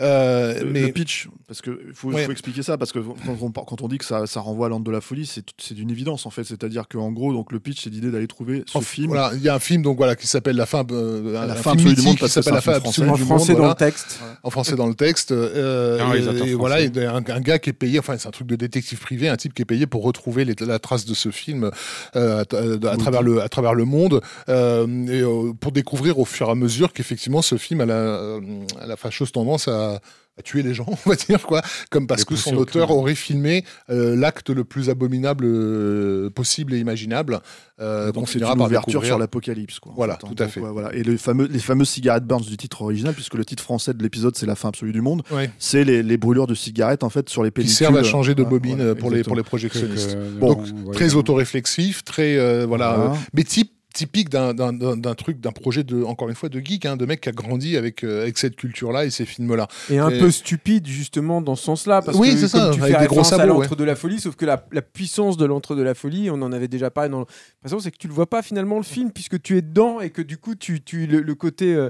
l'abîme fonctionne. Là, le fait que tu vois des morceaux du film qui travaillent pas du tout là-dessus, ça fait partie des problèmes en fait de ce. La limite, le seul truc un peu rigolo, c'est que Carpenter se fout un peu de la gueule du cinéma français en fait en faisant ça. Donc voilà, bon c'est voilà, mais ça ne ça ne ça ne nourrit pas la terreur que ce qui est censé provoquer cet épisode. Moi, bon de toute façon, on l'a toujours dit euh, dans ces épisodes, en tout cas. Et puis Carpenter le dit lui-même, hein, donc. euh, euh, un Carpenter à la télé, pas en scope, c'est pas du Carpenter en vrai. Donc en fait, là, t'as vraiment l'impression de voir quelqu'un qui essaye de singer ce que, ce que Un John peu le Carpenter a fait. Carpenter. Quoi. Maintenant, ça reste filmé, contrairement à son collègue Dario Argento, dont les Masters of Horror sont une abomination visuelle euh, Oui, sans nom. euh, enfin et puis euh, et puis John Landis son Ouais. épisode aussi qui Oui. fait qui fait euh, qui fait plus ou moins référence à l'humour et le et le- et l'horreur en fait mélangé comme dans dans le Regard de Londres c'était Dear, Dear Woman je crois ça ça marche pas du Ouais. tout non plus Mais Non, Jennifer, finalement- visuellement, c'est dur hein, quand même. Comment? Jennifer, visuellement, c'est dur. Oui, c'est ça. Non, c'est pour parler de, de, de- de- comme je parlais de cercueil tout à l'heure. Il y en a qui sont morts un peu plus rapidement que, que d'autres, quoi, si tu veux. et il faut spécifier quelque chose hein, parce que ça je l'ai pas dit le principe en fait le budget global en fait de de, de comment dire euh, d'un épisode euh, tout confondu, salaire, tout, etc., etc. Donc pas below the line, pas en fabrication, mais vraiment en fait ce que ça coûte, c'est 1 million de dollars, ce qui est finalement très peu pour un, pour un épisode d'une heure. hein. Euh, C'est c'est c'est des petits budgets en fait. hein, Mais malgré tout, ce qui est le, le seul intérêt entre guillemets, c'est que ça lui a refait euh, la fraise, tu dirais, la cerise, non comment? La cerise, merci Arnaud Bordas. La Mais euh, voilà, hein. et c'est c'est, c'est d'ailleurs suite à ça en fait que toi tu vas vraiment tourner le- la majeure partie de ton documentaire, je crois, hein, Julien. Et il ressort en fait revigoré, c'est-à-dire que lui, après Ghost of Mars, il voilà, il veut plus entendre parler de cinéma et tout. On l'invite là-dessus et finalement le résultat est ce qu'il est, c'est tout à fait. Pro-life. Ah, c'est un petit peu après. ça. Ouais, il y a l'autre épisode, je disais, de, de- de la saison 2, mais qui est encore pire que, que, que la Ah, fin absolue du monde. là. C'est, c'est Alors que c'est un, un, un sketch de siège qui pourrait lui ressembler Ouais. avec une soi-disant intensité qui fonctionne jamais. On le bazarde c'est- rapidement. Ouais, c'est- Pro-life, alors Pro-life. c'est vraiment la. dé- Enfin, pour moi, c'est ce qu'il a fait de pire, hein, en gros. Oui, Et, et Pro-life, en, en dommage, il y a Ron Perlman dedans. C'est ouais, voilà, c'est- c'est- ça aurait pu être une rencontre sympa, mais alors c'est vraiment un épisode cheap au possible. C'est- Moi, je trouve indigne de Carpenter. En C'est plus, en gros, il The Thing dedans. hein. ouais, hyper en gros, c'est en gros, Ouais. c'est un avortement qui tourne mal. Alors, il, se- il se trouve qu'en fait, l'avortement en question, c'est euh, c'est euh, c'est l'enfant du démon, quoi. Euh, et en gros, C'est une fille côté, fécondée pour le- par le démon qui se réfugie dans une maternité, dans un Voilà. hôpital pour accoucher. Pour- Et son père, qui est un fondamentaliste religieux, ne sachant pas qu'elle a été fécondée par le démon, fait le siège de la clinique. sauf qu'il reçoit des messages de Dieu. Voilà, que c'est un anti-avortement. Il Sauf fait que c'est pas Dieu qui lui envoie les messages. Il fait le siège de la clinique ouais. pour euh, libérer sa fille et in fine, la fin, euh, une coda vénénum, là, il découvre que bah, en fait, c'est le démon qui a fécondé sa fille. Mm. Et c'est un pur truc de ici comics à la base, tu vois, avec le, avec le, le, le- Un truc de film d'exploitation qui pourrait être voilà, sympathique avec en le fait. démon cornu à la fin, un truc Ouais. comme ça, sauf que c'est ridicule. C'est euh, euh, visuellement, c'est c'est sans doute ce que Carpenter a fait de plus mauvais. C'est vulgaire en plus. Moi, Ouais, c'est une vulgarité, une, ouais, grossièreté. Ouais, euh, et puis c'est éclairé, euh, c'est vraiment éclairé, euh, c'est moche, quoi.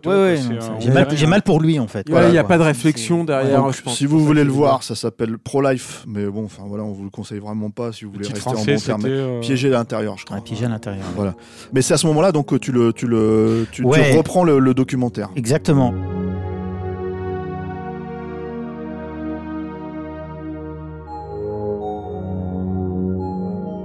Moi, c'est une vieille. euh, Enfin, ça, ça, ça a 20 ans maintenant, mais en fait, euh, bon, moi, je considère Carpenter comme un des plus grands cinéastes américains euh, des dernières 50 années, vraiment. C'est-à-dire que, notamment, dans l'utilisation du cinémascope et la composition du cadre, je le mets là-haut avec Sergio Leone et David Lean, vraiment. Donc, ça a toujours été infantable. J'avais 20 ans, je m'étais dit, si un jour je dois faire un documentaire, c'est sur lui.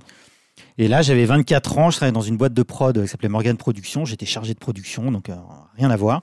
Et à mes heures perdues, en fait, je me dis tiens, bon bah comme je connais, je le connais pas, je suis pas connecté, je suis ni producteur, ni réalisateur, ni journaliste, bah il me connaît pas, donc je vais écrire un texte. Donc j'écris un texte d'une quarantaine de pages en, en expliquant voilà ce que je voudrais faire avec lui. En lui expliquant je voulais surtout pas Talking Head, je voulais pas aller le voir et l'interviewer derrière sur une chaise, mais qu'on bouge, qu'on découvre. Documentaire Talking Head, c'est euh, pour préciser. C'est hein. c'est quand c'est du magazine, c'est quand on met la caméra sur quelqu'un sur un fauteuil et on Ah, filme, on lui pose des questions, que on tu fait rien. avec des connaissances de ouais, là j'étais bloqué. Voilà. Mais, sur Carpenter, l'idée, on se balade. on se balade, on, En et, totalement carte blanche, on parle de tout et n'importe quoi. Et donc, je, et après, je fais une, une analyse film par film de, de, qu'il a fait. J'envoie tout ça. euh, j'avais, je crois que j'avais récupéré le mail de Sandy King par Jean-Baptiste Torret d'ailleurs, je crois. Donc, j'ai dû envoyer ça. euh, En, ça devait être en mai 2000. Et en me disant, j'aurai jamais de réponse, mais au moins j'ai la conscience tranquille, je l'ai fait. Et je me souviens très bien, un matin de d'avril euh, 2000, en fait, j'arrive au bureau et il y a la secrétaire qui dit, ah, t'as reçu un fax?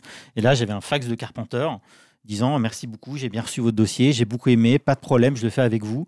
Là, pour l'instant, je suis en tournage, donc c'était à l'époque de Ghost of Mars. Venez me voir, on en discute et on fait ça. Donc là, j'ai dû m'asseoir déjà, c'est un sacré choc. Et j'en ai parlé au producteur, euh, et il fallait partir dans la semaine par contre, il fallait que ça se fasse dans la semaine. Et il m'a dit, bah, écoute, tant pis, on n'a pas de chaîne, parce que si vous, si vous n'avez pas de chaîne, vous faites pas de documentaire, c'est la base, Mhm. il faut un diffuseur. Donc là, on n'avait pas de diffuseur, mais le producteur m'a fait suffisamment confiance à l'époque, on m'a dit, bah, écoute, vas-y. Et donc je suis allé là-bas une semaine, donc c'est là où, euh, où je suis resté une semaine sur le plateau de Ghost of Mars, où là, je l'ai rencontré. Il se rappelait de moi et là il m'a dit bah là je peux pas mais dans six mois on se revoit. Et là pas de problème on fait ça en attendant euh, vous voyez que mon assistante il voulait parler à Debrahi à Peter Jason ce que j'ai fait Et toi, t'as pas pu lui parler à l'époque sur le tournage de Ghost of Mars? Parler- si j'ai parlé à Carpenter mais euh, un quart d'heure entre deux prises il a autre chose à faire. Et là il m'a juste dit bah vous voyez avec mon assistante pas de problème on se voit dans six mois c'est bon et donc je fais ça pendant je suis resté une dizaine de jours à Los Angeles. Enfin, je vous dis j'avais 24 ans le chef op avait 23 ans et l'ingé son avait 19 ans. Il avait son skate avec les dreadlocks. Donc on était des gamins quoi. Vraiment on était des gamins. Donc on rentre à Paris et là en fait aucun diffuseur le voulait. Donc le film ne s'est jamais fait. Donc moi j'ai la mort dans l'âme. Je lui renvoie un mail en disant bon bah il y aura pas de documentaire. J'ai pas le financement je suis désolé. Et donc cinq ans après donc en- vraiment en 2005 Là, euh, il y a un diffuseur français qui contacte en disant non, bah, qui était Ciné Plus, qui dit bah, on voudrait, on va faire une rétro au Carpenter. Donc, je crois que vous avez des, des images, ça nous intéresse. Là, je rep- qui Comer ou euh, Comer ouais. et Myriam Lassen, ouais, D'accord. Et là, euh, bon, je me dis, il va se jamais se rappeler de moi. Quoi. Donc, Je renvoie un mail. Et en fait, non, il se rappelait de moi. Il m'a dit, bah, pas de problème, venez euh, et pro- faites-moi des propositions. Donc là, je lui ai proposé l'église, le, le quartier de Christine, l'église de Prince of Darkness, le downtown LA de Zélive, euh, la rue de Halloween. Il me dit, oh, très bien, formidable. Puis je sentais qu'il était motivé. Donc j'étais très étonné parce que j'avais que des, que des retours très négatifs de- d'en- d'entretien avec lui. Et là, en fait, on est parti. Donc, c'était juste après, euh, donc juste après Cigarette Burns, ouais, donc en 2005. Donc c'est ça, c'est entre les deux épisodes. Ouais. Voilà. Et là, en fait, euh, alors, apparemment, ce que tu nous as dit hors antenne, c'est euh, tu as commencé en fait une interview et euh, en fait tu t'es dit au bout d'une demi-heure, oula. Ouais, alors c'était assez peu- un marrant. peu On comme nous tous, hein, c'est ouais, ouais, non, en fait, j'étais dans un. Je me souviens, on était dans notre chambre d'hôtel et j'ai, euh, on devait le, commencer le tournage le lendemain. Et là, j'ai son assistant, donc c'était Gina Gilberto, je crois à l'époque, qui m'appelle et qui me dit bon, euh, Julien, juste pour vous dire, euh, donc Carpenter a dit OK, mais il vous connaît pas, donc on va essayer une heure. Et s'il vous sent pas, on arrête tout. Et alors là. Le problème, c'est quand vous êtes à Paris ou vous rentrez chez vous, c'est pas grave. Là, on a tout le matos, on- c'est mon premier film. J'ai aucune expérience. Je suis là, oh là, là, mon Dieu. Là, je commence à sentir le sang qui monte. Donc, j'étais sous pression maximum. Et effectivement, donc on va à Storm King euh, parce qu'on devait tout de suite faire la voiture, en fait. Donc, c'était sa voiture. Il avait une, une espèce de, de grosse sédane euh, avec qui avait pas mal de place dedans. Donc, le- Storm King, c'est le nom de la boîte. le nom de la boîte de prod. ouais. Donc le, le- chez, le, chez le, le cadreur se met à côté de lui sur le siège avant. Moi, je suis derrière avec l'ingé son. Et donc là, on commence à parler et je me dis, alors, surtout, le pire truc à faire, c'est ah, comment vous avez fait Halloween. Donc on va parler de tout et n'importe quoi, surtout pas de cinéma, mais juste qu'ils soient un petit peu à l'aise. Et là, on commence à parler de Los Angeles, des 60s, etc. Et il faut savoir qu'à cette époque, il clope, mais comme un porc. Il n'arrête pas. Il clope tout le temps, tout le temps. Et à un moment, il commence à parler, il rentre dans un tunnel et là, il ouvre sa fenêtre. Donc le problème, c'est que je regarde l'ingé son qui me fait Ah, parce que comme ça, on n'entend rien. Donc il parle et je sais que rien n'est utilisable. Et je me dis Merde, il va falloir que je le coupe un moment parce que tout ce qu'il dit, je peux rien, je peux absolument rien utiliser. Et il était en train de parler des gens grossiers à Hollywood. Et à un moment, je le coupe parce que je sais que c'est bien ce qu'il dit, donc j'ai envie de le filmer. Je le coupe, je dis Excusez-moi, John, est-ce que vous pouvez remonter votre fenêtre, s'il vous plaît? Et là, il s'arrête, il dit Ah oui, ben, justement, en parlant de gens grossiers, vous disiez. Donc là, je suis là, bon. Et là, il y a un espèce de blanc, je suis là, bon, allez, on, reprend le truc. Et j'avais dans ma tête, en fait, j'avais amené une vingtaine de questions, euh, j'avais 20 pages de questions plutôt. Et euh, je me dis, euh, avec l'idée de cette, cette- ce cinéaste contestataire de gauche, et donc je pars sur cet angle-là, et très rapidement, je m'aperçois que je suis en train de faire n'importe quoi, que c'est absolument pas un cérébral, c'est un, c'est, c'est un pur émotif. Mm. Et je me dis, bon, j'ai- en fait, j'ai balancé mes questions. Alors, la, la chance que j'ai, c'est que j'ai, j'ai vécu 8-9 ans en Angleterre quand j'étais petit, donc je suis bilingue, et je pense que ça, ça a beaucoup joué. Peut-être justement que le fait que j'étais pas un professionnel a, a aidé. Il a dû voir un petit français, ça a dû le faire rigoler. Et là, on a commencé à parler de basket, euh, de foot, même de porno. Enfin, voilà. Vraiment pendant au moins une heure et demie. Et simplement, au bout d'une heure et demie, on a commencé à dire bon, alors, assaut. Et là, en fait, il a commencé à complètement se libérer. On devait faire une heure. Finalement, on a fait quatre heures. Mhm. Et il est sorti. Il a dit guys, that was great. À demain. Et le lendemain, il est venu nous chercher à notre hôtel directement avec sa voiture. Donc, c'est pour vous dire à quel point se libère. Et là, ça a été euh, quatre jours extraordinaires. Mais Ouais, c'est c'est- vrai qu'on sent qu'il a de l'affection pour toi à plusieurs moments. Ouais. Il y a des trucs que tu as gardés dans le montage et tout sur la. Je sais pas, il y a, un- il y a un- il y a une, une Ça relation. Il- ouais. Quand il est là, vous avez de la circulation aussi à Paris. Ouais, etc. Mets c'est ta ceinture. Mets ta c'est- jeune homme. C'est c'est vraiment marrant, quoi. Au-delà de ça, moi, je trouve, c'est, c'est- on en parlait déjà un petit peu avant l'émission tout à l'heure, mais je trouve que c'est un- un- une des rares fois où, en fait, ce que, ce que j'ai vu de Carpenter dans, dans- dans ton documentaire, c'est se dégager de lui une. Parce qu'on a parlé du. du- on, a parlé du cynisme, on a parlé de, de l'amertume, euh, choses comme ça. Et là, il y a une impression de sagesse à certains moments. Quoi. Oui. C'est-à-dire qu'il est en paix avec, il est euh, complètement en paix avec euh, lui-même. tout ce qu'il a fait avec, euh, avec euh, l'univers dans lequel il est, tu vois. Il, est, il a toujours, ça n'empêche pas qu'il a son côté euh, va de la gueule un peu et contestataire, mais il est en paix, quoi, globalement. Il n'est pas du tout cynique, il a beaucoup de second degré sur lui-même. Déjà, il, a, il est incroyablement, il n'est il est pas du tout euh, arrogant. Mm. Enfin, je trouve d'une humilité euh, vraiment, enfin, c'est étonnant. Il, était, il, il- il ne nous a pas donné l'impression d'être quelqu'un qui nous regarde de haut, mais pas une seconde. Il est très conscient de sa carrière. Hein, il parle comme des années 80, so de, Glorious Decade, donc il le sait très bien. Il sait très bien que les années 90, c'était pas pareil. Il peut pas le dire directement, mais, mais il, le sait parfaitement. Il y a un moment, vous vous souvenez, il a, même moi, je suis, au-delà de la colline, even over the hill, parce qu'il sait que ce qu'il fait aujourd'hui, il le sait tout ça, quoi. Il le sait tout ça. Donc il a, euh, non, non, il a, il a vraiment été. euh, je, sais- je pense que j'ai eu beaucoup de chance. Je pense qu'il avait retrouvé de la sève après Cigarette Burns. Ouais, il le dit. Hein. Ouais. Il pourtant, dit, bon, hein. moi, je suis pas un grand fan de Cigarette Burns, mais en tout cas, lui était, il était vraiment, il était très content. Et Arnaud parlait aussi de tout ça. Il y a un autre truc, moi, qui, qui est, qui est rarissime et que je retrouve dans Big John, et on en avait parlé, je crois, dans le premier épisode, qui est même le côté un peu. euh, il est assez pudique, en fait, euh, Carpenter, dans les interviews et tout. Et il y a deux, trois moments, et notamment la, la, la, la, la scène dont, dont Arnaud euh, euh, où il- Halloween. Halloween, Mm. où il parle de Donald Pleasance et tout. Et, et tout à coup, tu le vois où euh, il est pas euh, au bord des larmes, mais enfin bon, il y a un truc, il est vraiment Il bouleversé. ok, quoi. c'est bon, on s'en va. Et il- elle est, il elle est, elle super cette Ouais, scène. En ouais. fait, c'est pareil. Tu as réussi à capter quelque chose que. Ouais, alors dans ce c'est cas-là, en fait, je pense que le- le- la clé, je me suis dit, faut, en fait, faut écouter, il faut arrêter de l'interrompre, faut Mm. juste écouter. Le, le- la clé, c'est vraiment euh, pas, pas être avec ses questions, tiens, je veux l'amener là où je veux, non. Laisse-le et on voit où ça va. Et c'est lui qui nous a proposé l'heure d'Halloween. Alors c'est très marrant parce que c'est une perpendiculaire sur Sunset Boulevard. Mm. Que vous êtes sur Sunset Boulevard, enfin je sais pas si vous êtes déjà allé, mais c'est horrible. Ouais. C'est vraiment pas très beau. Il y, a plein, de- coup- il y a plein de McDo, etc. Puis à un moment, vous tournez à droite, il y a un TGI Fridays avec un, un KFC. Vous faites 100 mètres et tout d'un coup, c'est la rue de Halloween. Donc c'est assez marrant, quoi. Parce que moi, je, je, je savais pas au début que je pensais que c'est. je me dis, Est-ce que Haddonfield église Pas du tout. On a l'impression que c'est la forêt autour d'Haddonfield. Là, tu vois, Ouais, que c'est ça. C'est vraiment, c'est vraiment à Los Angeles. Enfin, c'est à, c'est à Hollywood. Ouais, quoi. ouais, mais c'est-à-dire, bah, c'est un des trucs de, de Los Angeles aussi, c'est que la ville est un peu faite comme ça. C'est-à-dire Ouais. qu'il y a des grandes artères en fait hyper commerciales, et puis d'un seul coup, tu as les gens où habitent les vrais trucs quartiers résidentiels, où d'un seul coup, tu rentres et c'est une autre ville. En fait, c'est un autre. Et je- C'est presque des maisons en fait de. Bah, de- même là où, est le- où sont leurs locaux, hein, d'ailleurs, Ouais, à ouais. Storm King, on est. euh, Exactement. Et je on est pense tous qu'il. allés. hein. Et c'est lui qui très voulait y américain, aller, ça, hein. euh, Il y a beaucoup oui. de villes comme Moi, je me rappelle, j'étais allé à Denver, ça m'a fait la même chose. hein. C'était à des quartiers résidentiels d'un coup. Storm King, c'est pas des bureaux, c'est une petite maison euh, résidentielle où Oui, il y a oui. un- une espèce de, de fatral. Alors il y a une figurine de moi quand j'y étais allé, il y avait une figurine de, de Snake Plissken dans un coin. Il y avait la, la- la miniature que Rick Baker avait faite pour euh, la- le, le remake avorté de, de la, la créature du lagon. Qui est Pour en revenir à la question de l'amertume et à ce qu'on peut peut-être percevoir dans, dans le documentaire Big John, euh, c'est aussi, je- je je m'aventure peut-être un peu, mais comme si, comme s'il comprenait en fait euh, ce que sont devenus ses propres idoles. C'est-à-dire que on sait que les Howard Hawks, les John Ford et compagnie, à la fin de leur carrière, ils ont commencé à donner des interviews et ils avaient aussi ce ton un peu on s'en bat les couilles. Euh, de toute façon, j'ai pas fait ce que je voulais faire.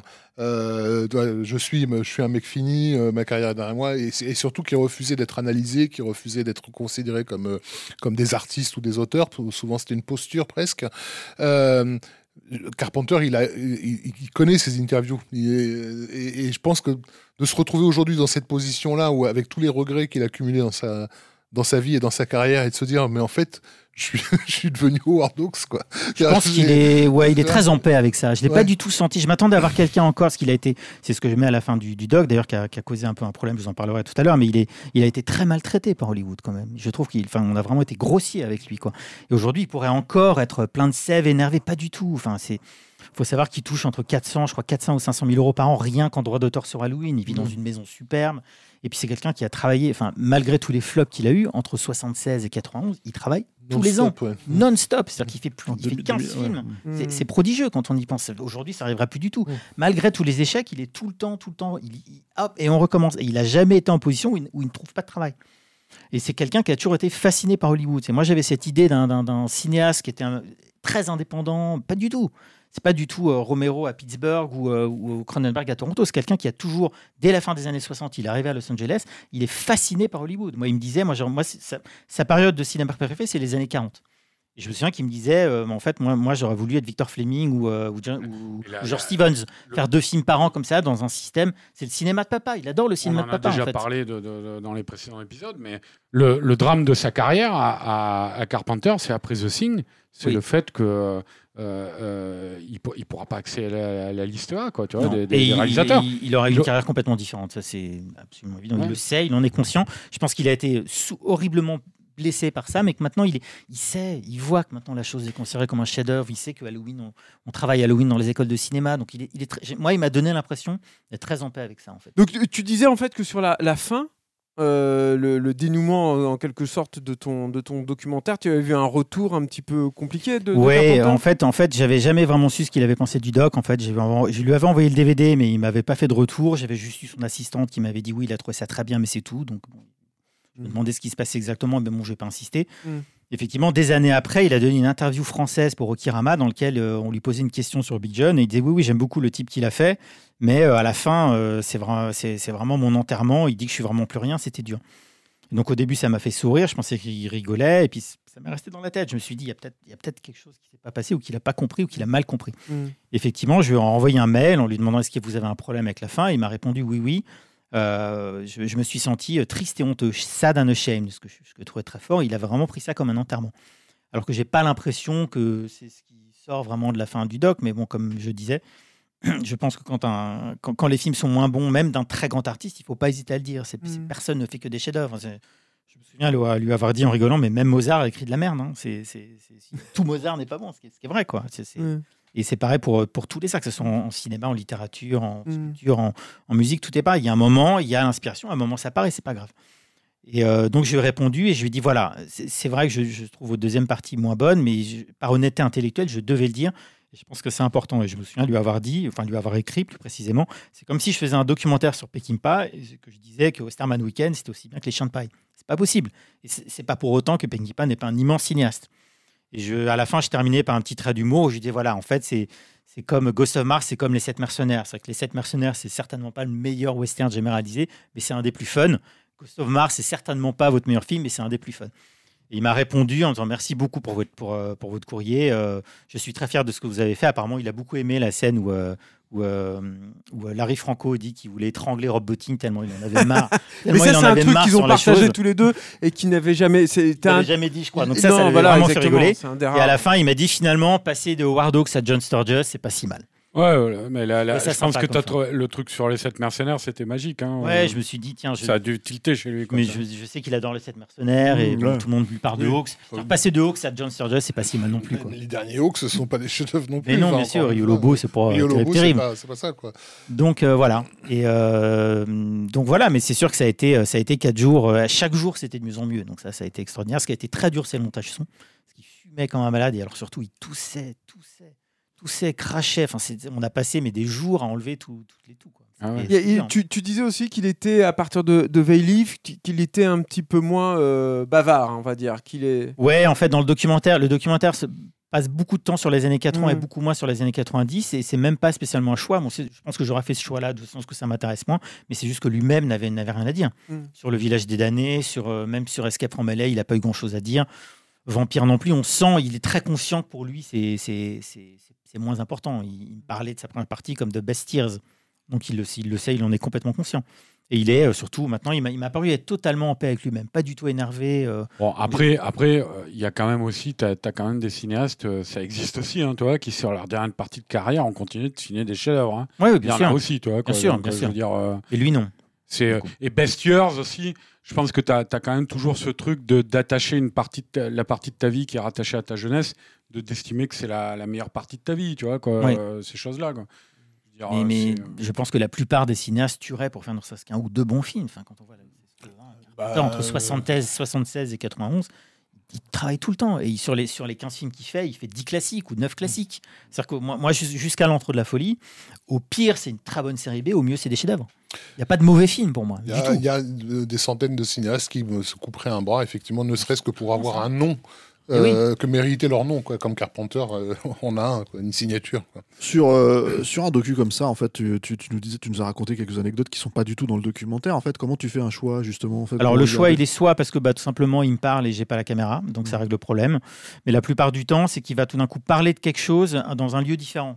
Par exemple, si je réunis la thématique où il parle de la France et d'Avoriaz dans la voiture, ça va être très compliqué euh, derrière quand il est dans son studio d'enregistrement de passer l'un à l'autre. Hmm. Donc il y avait une espèce de, de logique d'unité de temps en fait qui m'a un petit peu bloqué. Ouais, de, que, de- que, que le spectateur puisse suivre en Ouais, même temps que toi. L'idée le- c'est qu'il il fallait qu'il y ait un sens, c'est-à-dire qu'on prend la voiture, Mm. on s'arrête à Halloween, Mm. euh, on, on, euh, on se balade là où il a fait Christine, il sort au studio d'enregistrement et on termine dans le studio d'enregistrement. Ça, a été, ça a été fait comme ça parce qu'on n'avait pas le choix au niveau vraiment du dispositif. Et dans ce que tu nous as pas encore raconté, est-ce qu'il y a des trucs un peu Ouais, sympas, alors par exemple, il déteste Michael. Alors moi j'avais donc pour revenir sur cette, idée de cinéaste de gauche, lui ça le faisait beaucoup rire parce qu'il me disait mais vous êtes fous les Français. Pourquoi vous dites que je suis un cinéaste politique? J'ai fait 20 films. Sur 20 films, il y en a deux qui sont ouvertement politiques, d'accord? C'est Zélive et Los Angeles 2013, c'est tout. J'ai fait 18 films qui n'ont rien à voir avec la politique, ça faisait rigoler quoi. Et euh, ce, qui est, vrai d'ailleurs, et on peut même argumenter, enfin le argumenter que Zélive, le- la- la- l'allégorie politique, elle n'est pas non plus euh, une grande finesse. hein. C'est This is your God avec le billet, bon c'est un peu, c'est un peu au stabilo. C'est c'est- pas forcément, c'est- euh, c'est pas tant que ce soit fin, c'est que c'était le seul à le faire hein, à Oui, l'époque. euh. mais, mais en fait, je pense que ce qui, moi, je pense que ce qui fait de Carpenter un très grand cinéaste, c'est pas du tout, enfin, c'est pas du tout le côté politique. Ça, J'ai toujours trouvé que c'était complètement Après, surestimé. après euh, Julien, moi, il me semble, euh, en tout cas, le souvenir que j'ai de lui dans la presse à cette époque-là, quoi, ouais. Euh, il a un peu prêté le flanc à ça aussi. Il en Dans a joué, oui, oui, notamment dans la presse je veux dire dans la fin des années, à la fin des années 80. Ouais, je me rappelle, Ouais. c'est dans Starfix, je crois que c'était dans Starfix, la photo où il était dans la rue pour la sortie des livres. Ouais. Et où, sans doute, c'était une idée du photographe qui avait dû lui dire faites ça, tu vois, des journalistes qui étaient avec lui. Mais où il était comme ça, avec le poing levé devant, l'objectif. Oui. Il- il- je pense qu'il était conscient de ça quand il venait en France. Oui. Et puis qu'il en jouait un peu, quoi, aussi. Oui, non, mais en tout cas, oui, non, bien sûr. En tout cas, à mon époque, pas du tout. C'est juste, j'ai, alors pas vous, bien sûr, hein, mais j'ai j'ai souvent eu cette, euh, cette impression en France que sous prétexte qu'on est un cinéaste contestataire politique de gauche, on est un bon cinéaste, ce qui- qui me semble être complètement ridicule. Oui, Je pense bah, que Carpenter est un grand cinéaste par ses qualités Ouais, de cinéaste. Ça, c'est parce que la manière dont il cadre, voilà, dont il met en c'est espace, c'est une son profession. rapport au mal, au, au métaphysique, c'est ça qui est Au, au passionnant. début des années 2000, effectivement, on est, on est dans C'est cette plus grand que ça en fait, Carpenter. c'est le côté politique, c'est pas. Oh, là, déteste. Non, mais par exemple, moi, j'aime pas du tout Ken Loach. Est-ce qu'on peut dire que c'est un cinéaste politique Mais pour moi, Ken Loach, c'est pas, il y a pas de Ça, mise ça, en scène. Ça, Tu tient disais- aussi au fait que tu as la. la- Tu n'as la- pas cité la personne qui déteste finalement. Tu disais, il l'anecdote, c'est qu'il il m'a dit qu'il Oui, pardon. Oui, oui, j'en viens. absolument. Oui, alors il déteste Michael Moore. Ouais. Par exemple, alors qu'on pourrait penser qu'il adore Michael Mais bon, Moore. c'était il- l'époque aussi de Michael Moore, c'est-à-dire c'était le grand Ouais. moment après, après, après la 2001, Palme c'est juste d'Or. après Burning for Columbine. Il déteste Burning for Columbine parce que je sais pas si vous vous souvenez à la fin, euh, Michael Moore va voir Charlton Heston. C'est dégueulasse cette scène. Non, mais Et il quoi a que tu trouvé, penses et de- de Carpenter Charlton a trouvé ça horrible parce qu'il Mm. venait, il, me dit moi j'ai moi j'ai indécent. bossé avec Charlton Heston, j'ai Mm. bossé sur l'entre de la folie. Alors oui, ok, il est réac, il est pro gun, tout ce que tu veux, mais c'est quelqu'un qui défilait pour les droits civiques en 64 avec Ouais. sa- Non, et puis. Julien, C'était c'est la fin, la fin, la dernière scène. C'est un piège. C'est il s'en va de chez Charlton Heston Oui. et il pose la Il photo, pose la photo de la petite petite fille, qui est morte c'est- dans une C'est fusillade. démago possible, C'est c'est horrible. c'est- C'est merdique de faire ça, quoi. Tu vois vraiment quoi. Et il a trouvé ça, mais horrible. Il m'a dit alors ça, faire ça, ça, je lui ai jamais pardonné. C'est absolument dégueulasse. qu'il avait, il s'est très bien entendu avec Charlton Heston. Effectivement, non, il a, il me disait, euh, alors je sais pas si ça, si je crois que Peter Jason en parlait, mais bon, vous connaissez l'anecdote sur ce qu'il a rendu fou sur euh, sur Jack Burton, c'est que pendant la projection, effectivement, il y a un des producteurs qui allait pisser, qui a, qui a raté Oui, 7 oui. minutes du film, et qui après dans les notes a dit ça, ça va pas parce qu'on comprend pas, et ça correspondait exactement au moment où il était parti. Mm. La Carpenter a dit c'est bon quoi, fuck this shit comme on dit. quoi. Ouais. Il, n'en- pouvait plus quoi. Mais Ouais, euh, voilà, il- il y avait, il y avait ça. Il était, euh, bon, il adore. Par exemple, tout ce qui est sur le loup chez Avoriaz, ça, il en a parlé complètement naturellement. C'est par exemple, il déteste. Alors là, il a été par rapport à Ça, ce c'est un grand moi, moment. hein. Il est gentil parce Ouais. que je veux dire que derrière, il a vraiment, il dit mais quel énorme connard. Ouais, mais c'est un grand moment, énorme c'est un, des trucs les plus. euh, Et puis c'est pour le coup, c'est typique de Carpenter, c'est-à-dire tu, tu, tu reconnais totalement son, Oui, son oui. fonctionnement à lui et, et ce côté. euh, Il y a une autre interview qui vient pas du coup de Big John où il, où il s'attaque à comment ça s'appelait euh, Darren Aronofsky et, et Cronenberg en fait où il les, il les pilonne. euh, L'interview de Bloody Disgusting. Oui, oui, ça c'était c'était excellent aussi. voilà, Non, non, euh, c'est c'est euh, sans filtre quoi. c'est sans Et en même filtre. temps, il adore crois- Polanski par contre. Peut-être j'ai une connerie, mais euh, il me semble que sur le louche, il, il parle hein, de son court métrage, non? Non. Euh, non, il dit qu'il adore la bonne année et, Ah oui, il adore- c'est la euh, bonne et année que en fait il a présenté Fogg et que même lui il n'aura pas voté sur Fogg tellement il trouvait que c'était mauvais. Donc il voulait, il, il était persuadé que, il, euh, enfin, il, pen- il pensait que le louche voulait influencer son vote, ce qui n'a Mm. rien à voir quoi. Hmm. Donc ça c'était, ça, il adore Polanski, je disais. Par contre, ce qui Mhm. m'a étonné d'ailleurs parce que je trouve qu'ils sont, enfin, ils sont pas du tout les mêmes univers. Il adore Polanski. Non, mais après Polanski, c'est hein. quelqu'un qui a travaillé le fantastique pour le coup Oui. euh, de façon très spécifique et puis qui, comment dire, euh, euh, a fait énormément école aussi. Hein. Oui. C'est- Il y a Eh beaucoup, ben, beaucoup de Moi, je cinéastes pense qui que dans qui le l'entre de la folie, il y a euh, deux, il y a deux trois trucs un petit peu la Ouais. y a tous Mais les- alors, tous- tous- tous les Carpenters, ce que, lui-même dans les commentaires audio passe son temps à appeler des cheap tricks, euh, c'est Oui. que, c'est que des trucs qui viennent de chez Polanski. Quoi. Le- Mm. la, la- puis la la- silhou- la silhouette qui passe au premier plan euh, très rapidement, euh, alors, que l'héroïne est en train de tourner la tête, tous ces effets-là, c'est. c'est Puis aussi Polanski. la fascination pour le mal, de toute Ouais, façon, et puis aussi une certaine, un certain travail sur l'espace. Je veux dire, Rosemary's Baby et Le Locataire, c'est vraiment des films qui travaillent l'espace profondément. Et, ça, il- le, principe de, le principe de l'effet choc, hein, les- la mise en scène de l'effet choc. Polanski, c'est, on l'oublie souvent, mais c'est aussi un mec qui a beaucoup amené au, au niveau de- du travail du son dans, dans- dans le cinéma, dans le cinéma d'horreur. Et le seul, le truc qui m'a fait un petit peu grincer, c'était sûr, enfin pas grincer, mais je m'en doutais un petit peu, hein, parce que moi j'aime bien le film, j'ai des petits soucis avec l'entre de la folie. Euh, et lui, en fait, ça par contre, il me l'avait dit hors caméra, et je, je dis ah bah oui, bah voilà, c'est qu'il était absolument pas, il savait très bien ce qu'il faisait quand il a fait l'entre de la folie. Il avait vu que la critique en Europe commençait à l'accepter et qu'ils aimaient son côté auteur, et il s'est absolument dit tiens, je vais faire un truc, je vais les faire délirer. Je vais, les- je vais faire un truc un peu méta, je vais faire un peu, un, un peu ça, et ça, ils vont adorer ça en France. Et ça, il l'a fait. Donc, c'est un peu cynique quand même. C'est, c'est, il est à la limite. Il y a du calcul, limite, quoi, il y a un toi. petit peu de calcul. Il est à la limite de tu, la peux, malhonnêteté. tu peux penser ça et être un peu cynique euh, Oui, oui, sur non, le- l'objet film du reste truc. encore euh, très Et- bien. Et après, Mais euh, ce sur, qu'il fait quand sur il la fait ça. fabrication du film Oui. lui-même et ce que tu mets dedans, Oui. euh, ne l'aborder sans aucun Oui. cynisme. hein. Mais il s'est Verhoeven, dit, euh, Verhoeven a fait ça sur le quatrième, fait avec le le quatrième homme. hein, C'était pas un film justement Mais pour, le- le- mettre la- Non, non, tout à fait. Mais il, il a, il a eu. Bon, si euh, ce n'est voilà, il dit, si tiens, ce n'est ça, que je, vais- Carpenter, ça, je, euh, sais, que- je sais que les Français ils vont adorer. Verhoeven Il est, y a eu un est- peu ça. cynique dans son approche, très régulièrement. hein. Il l'est pas avant. Mais je te dis, Oui, je, mais je non, mais je veux que- dire par là que ça n'empêche pas le quatrième homme de fonctionner en tant que film, si tu Ah veux. oui, oui, oui. Euh, de- détaché de la considération critique.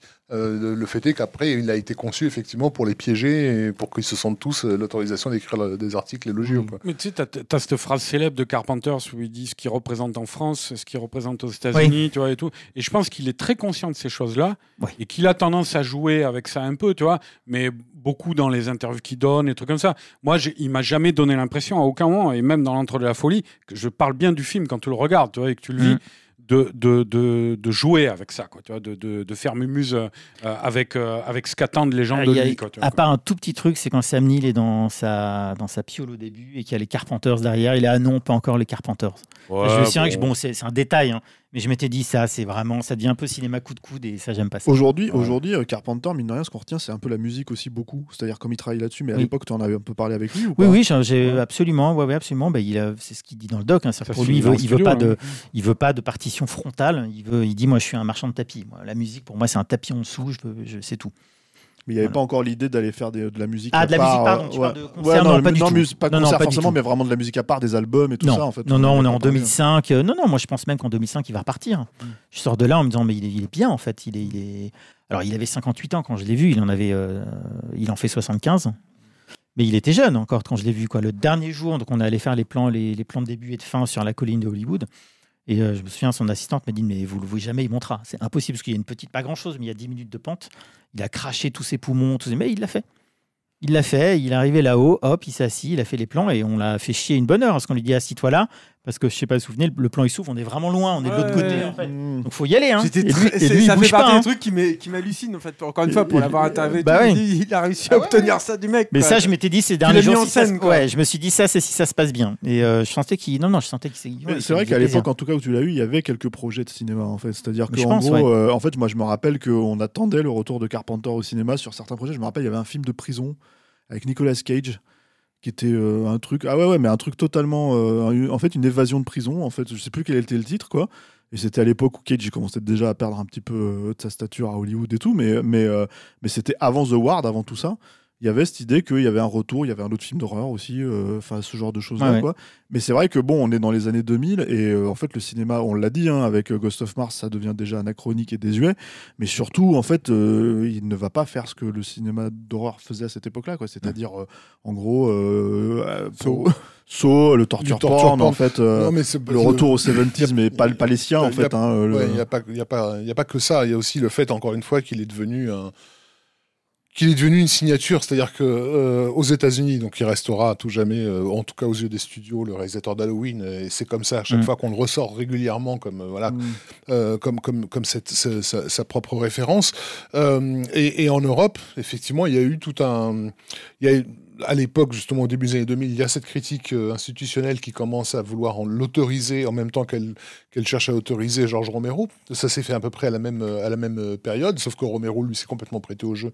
Mm. Là au Carpenter, comme tu l'as souligné, euh, voilà, s'en foutait un peu. Mais il y a aussi toute une génération de cinéastes qui ont grandi avec, euh, avec Carpenter, et notamment en Europe, euh, qui, euh, qui font à la fois hommage à Carpenter et à Argento consécutivement. Et ça, ça va avoir des conséquences à mes yeux sur, sur, sur The Ward, parce qu'on a, je sais pas moi, Balaguerro, par exemple, en Espagne, qui fait clairement du cherche clairement à faire du Carpenter quand il fait un film comme, comme Fragile, par exemple, ou même dans Darkness, mais je pense surtout à Fragile. On a... euh, euh, euh, comment ça Paul W.S. Anderson quand il fait Resident Evil, Ah. parce que clairement, pour le coup, c'est, on a cité Romero, mais c'est vrai qu'il y a toute l'ouverture Ouais. avec la musique et tout ça, etc., etc. C'est totalement du Carpenter avec la présentation de la Hive en fait où il à la, à la New York 97 et tout. Alors après, mais c'est, mais c'est- euh, voilà, ce qui hein, aussi d'un mec comme Marco Beltrami. J'étais en, ce qui est- en Europe, mais Ce- euh, Ce qui est bon ouais. aussi en, en, euh, pour, le, pour le cinéma est bon aussi par exemple pour les compositeurs. C'est-à-dire que euh, Beltrami, lui, c'était. euh, sur Resident Evil. hein. Ouais, moi je me souviens que je l'ai interviewé justement après avoir interviewé euh, euh, Carpenter et il m'a dit ouais c'est- mon idole et tout. Il avait très peur de, de savoir. euh, il, il avait fait l'espèce de séquelle préquelle de, de The Thing où, il allait la faire, je sais plus, mais euh, Beltrami il, a, il, a- il voulait savoir absolument ce que Carpenter pensait de son score et tout. Il m'avait demandé tu, tu lui demandes, hein, tu lui demandes et tout quoi. Donc il y avait aussi cette. En différence. France, euh, on a Pascal Logier qui ressort la carte Carpenter à chaque fois qu'il donne Ouais. une interview aussi, euh, et qui lui rend aussi explicitement hommage dans des films comme euh, Saint-Ange et, et compagnie. Quoi. Euh, et, et on, et on a, à mes yeux, hein, l'émergence d'un cinéaste qui, a- qui pourrait être son fils spirituel euh, dès les années 90. Euh, vous allez me dire si vous êtes d'accord ou pas, en la personne de James Mangold. euh, qui vraiment a une approche euh, no bullshit, on va dire, de la narration, de Mm. comment poser un personnage, Mm. euh, qui, qui est aussi un excellent cadreur, qui apprécie, voilà. Sauf qu'à la différence de Carpenter, lui, il, arri- il arrive très vite, on va dire, à, à se détacher d'un genre donné pour se révéler un réalisateur presque de, de série A, quoi. Oui, oui. avec Girl Interrupted. Ouais, ensuite, c'est devenu un réalisateur Et- de et studio. une absence- Voilà. Et une absence totale de, de cynisme et de second degré. Parce que, parce que pour Voilà. moi, la SF, ça doit être vraiment. C'est c'est devenu un réalisateur de studio, mais alors au sens le plus noble du terme, Oui. qui- qui n'est qui n'existe quasiment plus, ce, ce sens-là. quoi. qui, lui- Mais- qui a, qui a réalisé un remake de, de 3h10 pour Yuma, qui est le film que Carpenter citait comme référence, euh, qui donc fait Girl Interrupted, qui se passe dans un, dans un asile pour jeunes filles, euh, qui, qui va faire Identity, dont on reviendra sur l'intrigue, euh, voilà. Et c'est vrai que quand on voit arriver The Ward en, en 2015, je crois, un truc comme ça, euh, on se dit, mais Non, The Ward c'est 2009. Il a tourné en 2009, 2009. voilà. et film, tu l'as regardé Donc- en 2015 peut-être, mais non, tu vois, mais bon, j'ai- j'ai- j'avais plus la date. Mais The Ward, il arrive, il arrive après euh, Fragile, il arrive après euh, Saint-Ange, il arrive après L'Orphelinat, oui. il arrive, euh, il arrive après tous ces films qui, citent- qui, qui citaient Carpenter comme un modèle. quoi, J'aimerais si quand veux. même qu'on boucle un truc avant de, avant de parler de The Ward. J'aimerais quand même qu'on finisse sur, juste sur Big John vite fait. Euh, euh, parce que t'as Ouais, quelque j'avais juste deux trucs à dire. Je me suis rappelé d'une anecdote assez, assez, assez parlante. Je me souviens que le dernier jour à Hollywood, je, et ça, je, je sais pas pourquoi sur la colline, je, pourquoi j'ai pas pu le garder. Mais bref, mais je dois l'avoir quelque part. Je lui demande mais qu'est- qu'est-ce qui vous différencie des autres? Il m'avait dit un truc qui m'avait marqué à l'époque. Il m'avait dit bah moi quand je cadre, je cherche toujours à enlever des choses dans le plan. Les autres ils cherchent à mettre. Et ça, j'ai trouvé ça très parlant. Parce que c'est quand même, pour moi, c'est la mise en scène absolue Carpenter. Je sais pas Mm. si vous, ça vous fait ça. oui, c'est ce qu'on appelle les purs chez lui, effectivement. voilà. ouais. C'est-à-dire que quand je suis déprimé, que je vois que des merdes et je me dis, mais en fait, est-ce que tu aimes toujours le cinéma? Je vois que des trucs qui me dépriment nul. Quand je me sens pas bien, en fait, je mets assaut. Mm. Tu vois, Je mets la chose, je mets Christine Extra et ça me remonte le. Ah non, j'aime toujours le cinéma. C'est- Ouais, un côté comme ça. hein. Mm.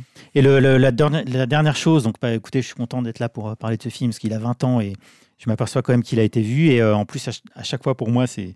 C'est émouvant d'en parler parce que le cadreur, qui est un ami intime, s'appelait Laurence Basnik et qui était le cadreur chef-op sur Big John, euh, est mort en fait en 2015 dans l'accident euh, Dropped avec Alexis Bastine, Camille Muffa et, euh, Et Florence Artaud. et Florence Artaud. Ouais, ouais, ce terrible accident d'hélico. Voilà, c'était un des cadreurs qui était dans, dans l'hélico. On devait retravailler un peu après ensemble et finalement ça s'est pas fait. Il est mort à Et 39 en fait, ans. c'est pour que le- les spectateurs, enfin les gens, les auditeurs qui, qui vont peut-être regarder Beat John après, après le film, sa- sachent exactement que quand tu es en voiture avec lui, par exemple, dans la- sur Ouais. l'autoroute de Los Angeles, le gars qui filme, qui est sur le, sur fauteuil passager, c'est lui. C'est lui, ouais, absolument. C'est à lui qui dit Young Man, euh, mettez votre ceinture, c'est pas moi. Mm, mm. Non, non. Et donc voilà, Laurence Basnik. petit hommage. Je vérifiais juste, Stéphane, euh, parenthèse à- par rapport à ce que tu disais. Effectivement, j'ai retrouvé. Alors, c'était un film de prison avec Nicolas Cage, Mhm. Scared Straight, ça s'appelait, mais c'était pas du tout fantastique. Scared Straight. Ouais. New Image Millennium Film. Ah ouais, c'est ça, c'était un truc de cette époque-là. Ouais. Voilà. Mm. Et alors, c'est, ça, c'est 2008. Et il disait qu'il l'a- il est préparé en même temps, conjointement à ce film, un, un nouveau film fantastique, LA Gothic. Les gothiques, c'est ça. Voilà. Donc, Alors- effectivement, c'était juste après Big John. Et il avait l'air de repartir. Il y avait une Euh, idée comme quoi il allait faire un film. Et le film, en l'occurrence, c'est donc The Ward. Euh, voilà, Mm. on a commencé, Rafik a commencé doucement à aller vers cette direction, mais je me tourne vers toi, Julien. Oui. Tu nous pitches vite fait euh, ce film. Bah, en Ah, fait, il nous reste, alors moi, je vais vous le dire, il nous reste 10 minutes.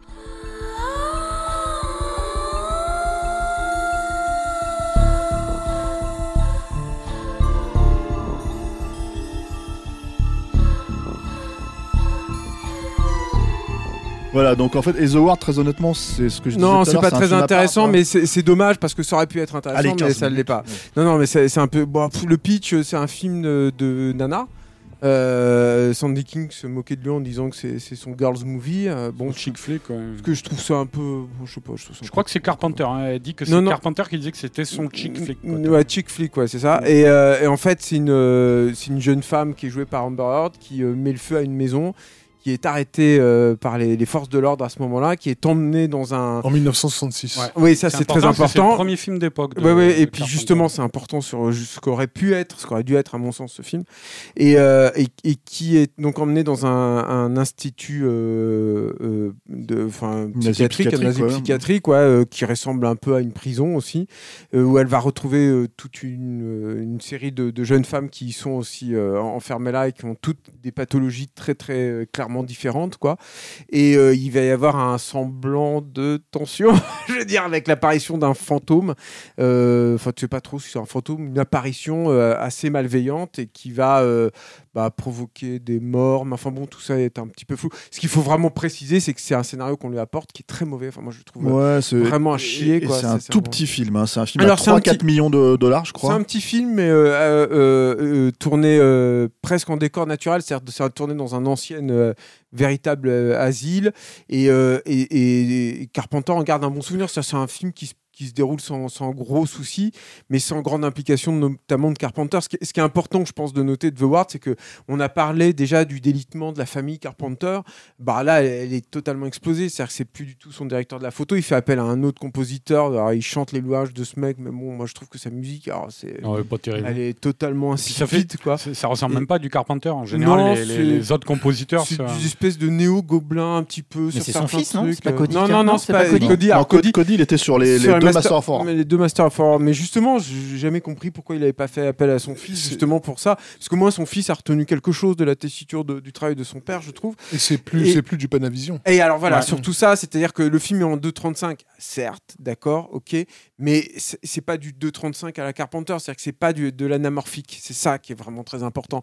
C'est pas des... C'est la première fois dans du sa super- carrière. Super et- 35. Et c'est du super 35 et du coup la perception de l'espace, les lentilles, le travail avec la déformation aussi que tu peux avoir dans les déplacements des personnages, le jeu aussi avec les, les flares et tout, ça n'a rien à voir. Je, je vais pas dire que du coup le film ressemble comme à ses productions télévisuelles, mais on est dans un entre-deux. C'est-à-dire que c'est pas non plus du tout du- de, de l'image à la Carpenter non plus. C'est-à-dire que c'est dans, dans la. et Puis bon, je trouve que la photo en plus c'est pas terrible, mais dans la façon de. C'est beaucoup plus lisse et tout. Là où il y a pour moi une, euh, un manque, vraiment, enfin, il y, a un- il y a un rendez-vous manqué dans le film, c'est que c'est un film qui est contemporain de sa jeunesse.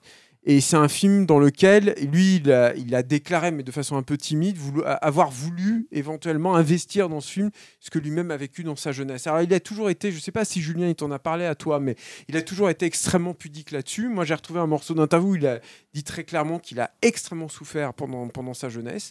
Euh, dans une interview, je me rappelle, des, au cahier du cinéma, euh, au début des années 2000, il avait dit qu'il avait vu le mal Vu le mal, ouais. dans, dans, dans sa Non, jeunesse, dans, son- dans enfance, Ouais. mais il a jamais voulu Non. rentrer exactement dans les détails. Tout ce qu'il a dit, c'est qu'il se sentait comme un paria, qui vivait dans une cabane, euh, dans, enfin, dans un dans, basiquement isolé du reste de, de la population, que c'est un jeune homme solitaire et que donc il a vécu des choses apparemment euh, traumatisantes. Et et, euh, il y a un, un- donc il a il a il a euh, déclaré qu'il y avait un truc pour lui de parler finalement de sa jeunesse dans The Ward, mais évidemment, enfin pas évidemment, mais quand on voit le film, c'est évident, c'est pas du tout investi finalement. Ça, c'est pas, c'est finalement il, euh, je sais pas, c'est difficile du coup à expliquer parce qu'évidemment je suis pas dans la tête de Carpenter et les, les quelques interviews qu'il a données, ou y compris le, le- le commentaire audio qu'il a fait avec euh, Jared Harris qui, qui joue dans le film et, et qui est disponible sur le, le- Blu-ray, euh, n'est pas euh, non plus, il rentre pas du tout dans les détails là-dessus. hein. c'est extrêmement, extrêmement superficiel. Mais euh, bon, voilà, il y a, il y a- il y a un truc où je pense que, surtout à cet âge-là, il ça aurait peut-être été pas mal finalement qu'il se confronte finalement à ça. Euh, je, c'est- Ça aurait été- en tout cas, ça aurait pu être la vraie Plus porte d'entrée, en intéressant. fait, pour s'approprier le, le projet, parce que globalement, c'est un projet anachronique, hein, il faut le Oui. dire aussi, par rapport à l'époque où il a été fait. Euh, t'as très, très, c'est un film d'épouvante, hein, il y a Mm. très très peu de films d'épouvante qui se faisaient à cette oui, époque-là. en tout et puis un film euh, d'épouvante bah, en plus sur la perte d'identité, qui est un truc qu'il avait Bah, déjà. avait très déjà peu, on- travaillé, On, parle euh, des États-Unis, encore une fois. Le- le- tous les films que, que, que j'ai cités tout à l'heure sont littéralement de cette période. Donc, euh, euh, aux États-Unis, effectivement, on est rentré dans le torture porn, mais en Europe, on est dans le, dans le gothic euh, revival à, à- à fond les ballons. Donc, euh, mm, le, le- The Ward, il correspond très exactement à ce, à ce qui se fait à ce moment-là en Europe. quoi. Et, et- et le truc en fait, c'est que oui, donc je parlais de la, de la- du film de terreur dont parlait Stéphane et tout, donc c'est encore un film aussi donc sur la perte d'identité. Lui dit, voilà, je pense que c'est une peur, une des peurs fondamentales qu'on porte en nous tous, et, et c'est une terreur qui me semble un peu plus noble que juste échapper au monstre qui se cache dans les ténèbres. Mm. Malheureusement, là encore, il y a, je veux dire, en fait, on va spoiler le film, mais le- tout le film finalement. euh, c'est un, le- il y a- c'est un film à twist. c'est un film à twist la twist. fin. Et le twist, c'est que finalement, tout- toutes les patientes en fait, de, de- de l'asile sont des, des, facettes de la De la personnalité personnalité d'Amber Heard, qui finalement est un personnage qui n'existe pas, qui est finalement peut-être la seule idée un peu intéressante du film, je trouve. Amber C'est- Heard est l'une des, des- Bah, des c'est- personnalités. En fait. C'est l'hé- c'est l'héroïne, mais finalement, elle, ouais, et, et elle disparaît du final. Mais ce il y a un problème, je trouve, avec ce film-là, dans, dans, ce- dans cette logique-là, c'est que, un, en, en fait, c'est- plus un twist, en fait, euh, c'est un twist un peu éventé parce qu'on l'a Ouais, déjà vu. Complètement, ouais. C'est-à-dire, on l'a déjà vu, euh, on va dire, dans Fight Club, euh, dix ans auparavant, ce genre de twist-là. Dans quoi. un film de James Mangold. Dans Identity, euh. Oui, Identity, qui est littéralement la même histoire. Et qui était déjà c'est- pas C'est terrible. vrai. et, ensuite, il y a, il y a un truc, moi j'aime beaucoup Identity, mais c'est encore un truc différent, quoi, Mm. parce que là, c'est. c'est- Ah, c'est c'est- littéralement la même histoire. C'est l'histoire d'un Alors, patient qui dans se- Identity, dans Identity, le truc, c'est que tu as, un patient qui, qui crée sa propre euh, euh, comment dire, pièce de théâtre, on va dire, si Mm. tu veux, autour de- de- d'un o- d'un motel. pour Et- tuer ces différentes personnes. Voilà, c'est ça. Et, et du coup, c'est- c'est c'est vraiment, on le fait, c'est pas une pièce de théâtre, c'est du cinéma dans, le Mm, cinéma, dans la tête du personnage, quoi. Alors que là, c'est c'est- ça se passe dans l'asile, en fait, vraiment. Mais le truc, par contre, c'est que ce que je voulais dire, c'est que cette idée de, voilà, de, effectivement, il y a Identity, t'as raison, il y a Fight Club, il y a tous ces trucs-là. Il y a un film avec, euh, comment elle s'appelle, euh, Amber Heard, qui est sorti de l'année d'avant, qui s'appelait Mandy Lane, tu vois, sur lequel elle joue la tueuse, hein. Donc Mm. euh, voilà, enfin, c'est de mémoire, c'est un twist aussi, quoi. Donc en fait, au bout d'un moment, t'as envie de dire, bon, Carpenter, qui est quand même censé être le mec qui, qui, qui aurait pu travailler ça parce que c'est quelqu'un qui travaille le point de vue. Je trouve que finalement, c'est aussi un rendez-vous manqué là-dessus. Ah, C'est là, où ce que dit Julien est effectivement très intéressant, notamment par rapport au choix de, de l'époque où ça, où, ça, où ça se déroule, parce qu'effectivement, quand tu, quand tu découvres le, le- le film, le, simple fait que le, le film s'ouvre sur une bagnole de flic des, de- de- des années so- 60, euh, cadrée de cette façon-là, très bas euh, au niveau de...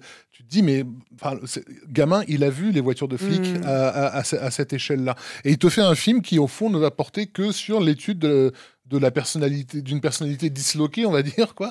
Et, et il a une occasion en or de se livrer. euh, C'est-à-dire globalement, le film, il aurait pu se passer dans les années 80, 90, 2000, ça aurait été exactement la même chose. C'est ça. Alors qu'en fait, ce qu'on ce qu'on peut attendre d'un film comme, comme The Ward, c'est qu'effectivement Carpenter choisisse de entre guillemets de faire son, son auto-analyse quoi, à travers, Mais à qui- travers toutes ces personnalités. Exactement, et ce qui est très bizarre, moi, euh, par exemple, il y a un truc qui me- qui m'a beaucoup étonné aussi dans ce commentaire audio, c'est que Carpenter dit à un moment, mais j'avais rien sur ce film, le seul truc que j'avais, c'était d'avoir des jolies euh, qui courent dans des couloirs euh, déserts avec euh, des grands flashs lumineux qui représentent les éclairs, en fait, la foudre à ce moment-là.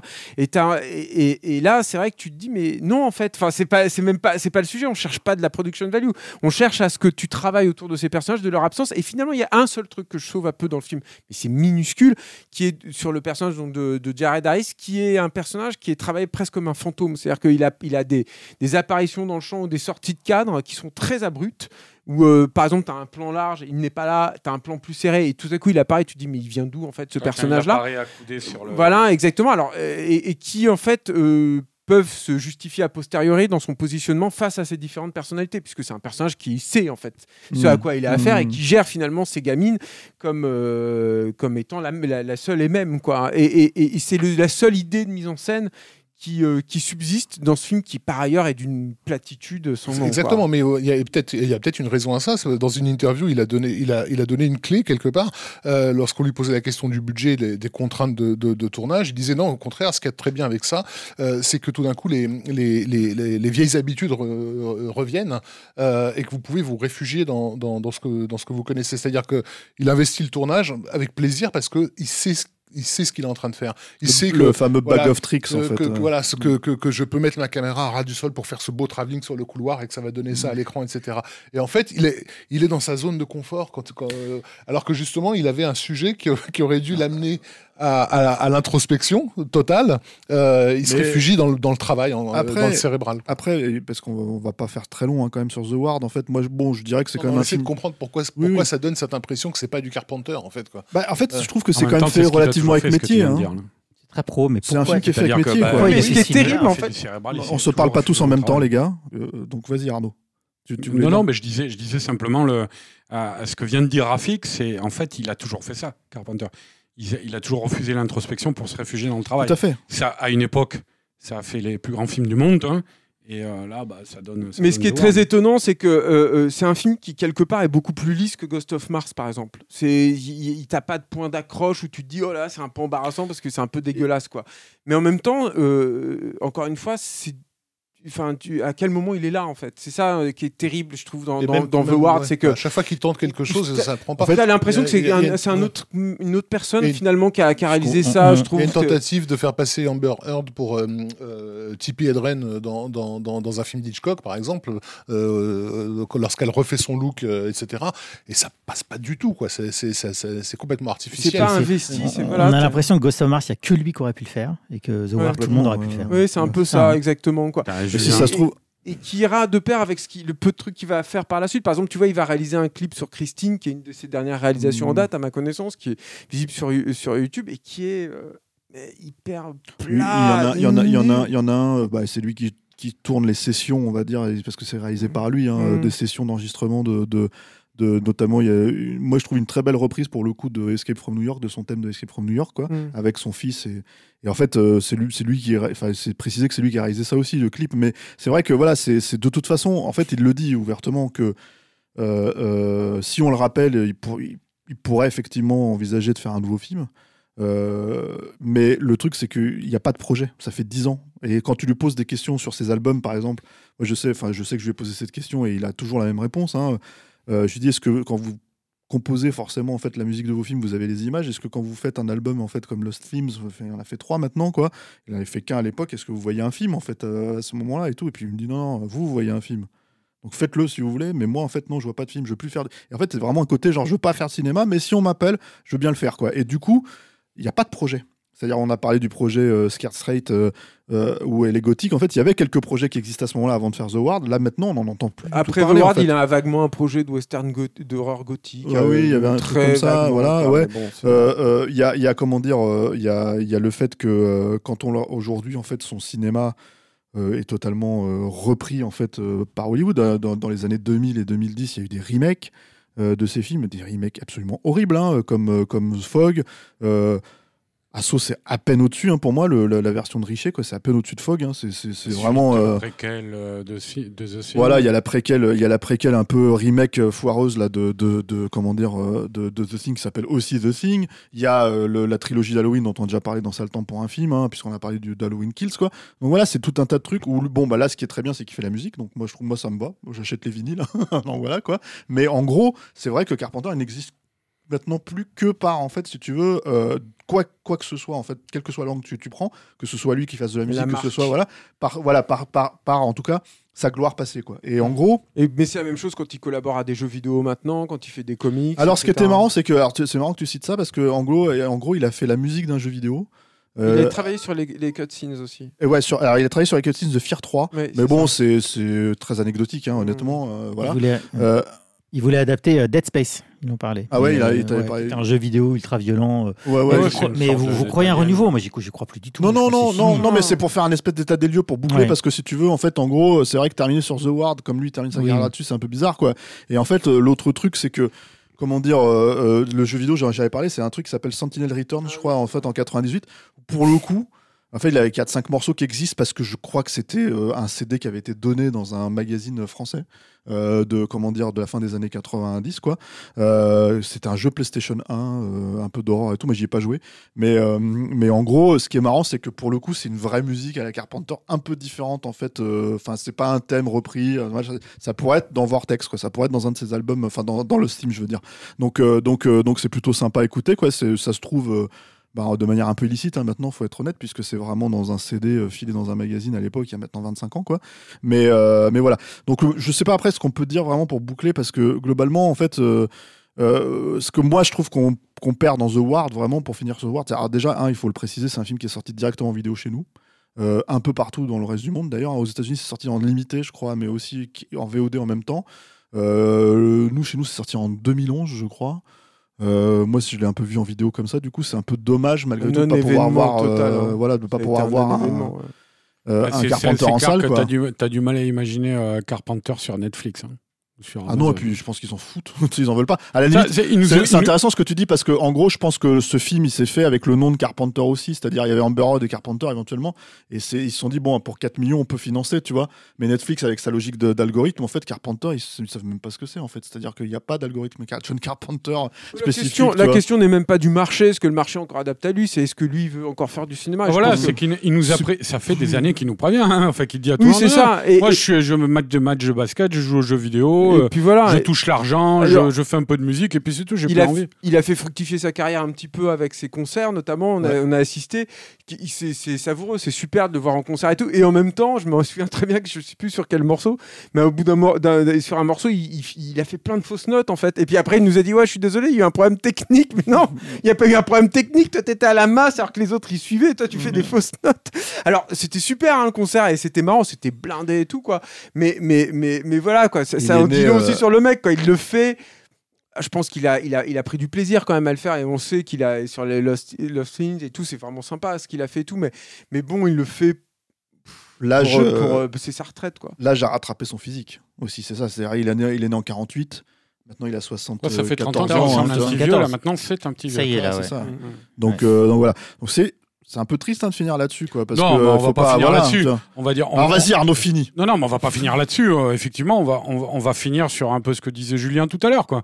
Sur tous les putains de grands films qu'il nous a laissés et Mm. qu'on a égrenés là. Au cours, on aura mis Ah, donc quatre. on, on remet une pièce on fait quatre podcasts, c'est ça Ouais, voilà, on on aura mis quatre quatre podcasts podcasts pour faire le tour de sa carrière. Mm. Pourquoi? Parce qu'il y avait tellement de choses à dire sur ces films, tellement de choses à dire sur ces films qui nous ont accompagnés, nous, mais aussi tous nos auditeurs, tu vois, dans leur vie de cinéphile, qui ont, qui ont, qui ont, qui ont représenté vraiment des bornes pour nous, dans notre imaginaire, enfin dans l'imaginaire de millions de gens. vois. Je veux il y a quelques personnes, euh, en restant uniquement dans la sphère du fantastique, hein, il y a quelques personnes dans l'histoire moderne qui ont façonné l'imaginaire de leurs contemporains. Carpenter, il en fait clairement partie. Il fait, il fait partie de l'esthétique d'une époque avec quelques, quelques autres cinéastes et quelques autres écrivains, quelques autres musiciens qui ont défini cette époque-là. Et je parle pas de 2-3 ans, on parle de 2, de, de, deux, trois, voire Bonne quatre quinzaine d'années en tout cas, oui. Mm. Ouais, quand même. Oui. Donc euh, voilà, c'est c'est on Il a a rejoint l'éternité, hein, que qui qui soit maintenant qu'il veuille plus en faire et tout. ouais. C'est c'est- voilà, ça y est, il est. Le- Et le puis, le chose qui ressort dans ton documentaire aussi, parce que fondamentalement, en gros, faire un documentaire sur John Carpenter dans le milieu des années 2000, même quand euh, le, Mhm. le- le type ne tourne plus, même quand le type en fait euh, n'est ne- n'est plus vraiment sollici- sollicité par Hollywood, le nom existe. Le nom est Bien déjà, euh, comment dire, ancré dans la légende, quoi. Et puis le seul juge de la qualité d'un film, c'est ni le succès ni l'échec, c'est le temps. Et là, on en est euh, plus de 40 ans après à parler euh, 12 heures ou 10 heures, je sais plus sur lui. Donc c'est gagné. Enfin, Mm. il, il- comme, comme tu dis, Julien, il fait partie de l'histoire du cinéma. Il faut juste célébrer ses plus grands films dans les années 80. Et Dieu sait qu'il y en a, il y en a une bonne dizaine. Euh, ce qu'il a fait dans les années 90, c'est pas grave. C'est tout. Ça Ah non, non, c'est bien, c'est nous, même bien, il y a même des trucs super. Oui, il y a, il y a des. Voilà. et, mais et- et- Ah et non, re- c'est- revenir sur ces films aussi pour essayer de, de comprendre pourquoi ils fonctionnent comme ça, comme, comme ils fonctionnent. C'est pour ça que je, trouve, je voulais absolument glisser mon James Mangold, parce que c'est aussi un, un truc que Carpenter a, a- a permis, euh, il a, il a permis au cinéma classique hollywoodien de continuer à perdurer dans l'écriture et dans la mise en scène dans les années 80, parce que finalement il était un des seuls à assurer ce relais, et, et Mangold est un des seuls à assurer euh, encore aujourd'hui ce- ce- cette tradi- c'est une forme de tradition, de chaîne de tradition euh, de, de la narration hollywoodienne, qui, qui Carpenter. personnellement Ouais, est très moi- précieuse. moi- Carpenter n'aurait pas fait Indiana Jones 5. On va voir ce que ça va donner, Ouais, hein, mais bon. ouais, peut-être, mais en attendant, non, c'est non, vrai non, que- mais il aurait j'adore peut-être fait Mangold le- en plus, le- tu il vois, aurait je vais peut-être pas. fait le je- Mans Quand 66. tu penses au dernier film en C'est date vrai. de, de, de, de Mangold, Le Mans 66, effectivement, Ouais. Logan, ouais. les, les- les personnages que décrit ce film, c'est-à-dire euh, en gros des artisans qui travaillent pour le système, mais qui à l'intérieur de ce système arrivent à imposer leur vérité, quoi. Euh, euh, c'est, on peut penser à ce qu'a fait Carpenter dans sa carrière avec ça, quoi. C'est, c'est, c'est, et, et ce moi, le seul truc, la seule petite euh, euh, touche un peu euh, le regret, quoi, qu'on pourra avoir sur la fin, c'est, c'est comme d'hab, c'est de se dire que dans le contexte actuel, bon, je parlais de Netflix, mais il n'y a pas que ça, il y a même l'état de la salle, tu vois, les trucs comme ça. Est-ce qu'on reverra des natures de cette trempe-là, quoi, tu vois, quoi? Mm. Ça, c'est. Moi, j'en vois pas, en tout cas, pour l'instant, dans la jeune génération. Quoi, quoi, euh, Et on fera un épisode sur James Mangold un jour, ah bah oui. très probablement. Bon, messieurs, merci. Hein, Bah, je pense merci. qu'on peut bloquer Merci, là, voilà. Julien. Merci Non, Julien merci, de merci, nous avoir merci, rejoints Julien, pour cet merci pour ce épisode. beau docu aussi. Merci Big beaucoup. John, On par parlait tous en même Big temps. John, ouais. Mm. Euh, Big John, tout à fait. Voilà que, bah, alors, du coup, on peut, on peut le voir. euh, on peut voir Euh, comment Parce que est-ce euh, qu'il est en sais replay pas, sur Arte euh, euh, Il a été, est-ce qu'il l'est toujours, je sais Ouais. pas, mais maintenant il y a la chaîne Arte sur YouTube. Bon, Donc en fait, il est visible sur à YouTube chercher. en allemand et en français. D'ailleurs, il y a beaucoup plus de vues en allemand qu'en français d'ailleurs. C'est vrai Mais euh, ouais, ouais, il est, il est dispo sur YouTube et donc euh, ouais, ouais, bah, il, il continue sa petite vie quand même 20 ans après, donc c'est bien. Bon, bah, formidable. Euh, messieurs, merci. Donc, je dis merci à tout le monde. Voilà, merci Alain, merci à la technique, merci, à nos tipeurs, à nos soutiens, à nos patrons. Alain qui s'est fait des moments carpenteresques dans- durant cet enregistrement, parce qu'il y a eu des, Des moments de flip. hein. Ouais. Je l'ai vu euh, sursauter. Est-ce qu'il va falloir qu'on change de matos C'est ça que tu es en train de, de nous dire du, du- du regard. euh, Bon. Ouais, c'est- ouais. Donc, euh, en fait, ce que vous avez, vous avez peut-être pas entendu, mais il est encore en train de demander des sous, quoi. Donc, euh, donc bah voilà, vous savez, enfin, donc c'est, euh, euh, comme on le dit à chaque fois, euh, si vous voulez nous soutenir, donc c'est il y a deux, deux endroits pour l'instant, c'est Patreon et c'est, euh, et c'est Tipeee. Et puis on a choisi, en fait, euh, on a choisi, on l'a choisi le prochain, euh, le prochain grand nom en fait qu'on va traiter ou pas? Oui. Hein, on l'a choisi. Je tu l'as hein. choisi pour nous. Je l'ai choisi, mais en même temps, je on pense que les, tout on le monde était trois à, voter Roland Emmerich, mais toi, t'as imposé Sam Raimi. Sam Raimi. Bah, en fait, il a un petit film qui sort, ça fait 10 ans, tu vois. Donc en fait, j'avais envie de un peu de dire, bon, on va, on peut-être petit s'y coller, quoi. Ouais, un petit projet Mm. qu'on n'a pas encore vu à l'heure où on enregistre, quoi, et qu'on redoute fortement. Et pour lequel je vais devoir rompre mon serment que j'aurais tenu à peu près 10 ans, là, je crois, quand même. hein. de ne pas avoir, de pas avoir des- du MCU, quoi. Ouais. Merci, messieurs, et à la prochaine. À la prochaine.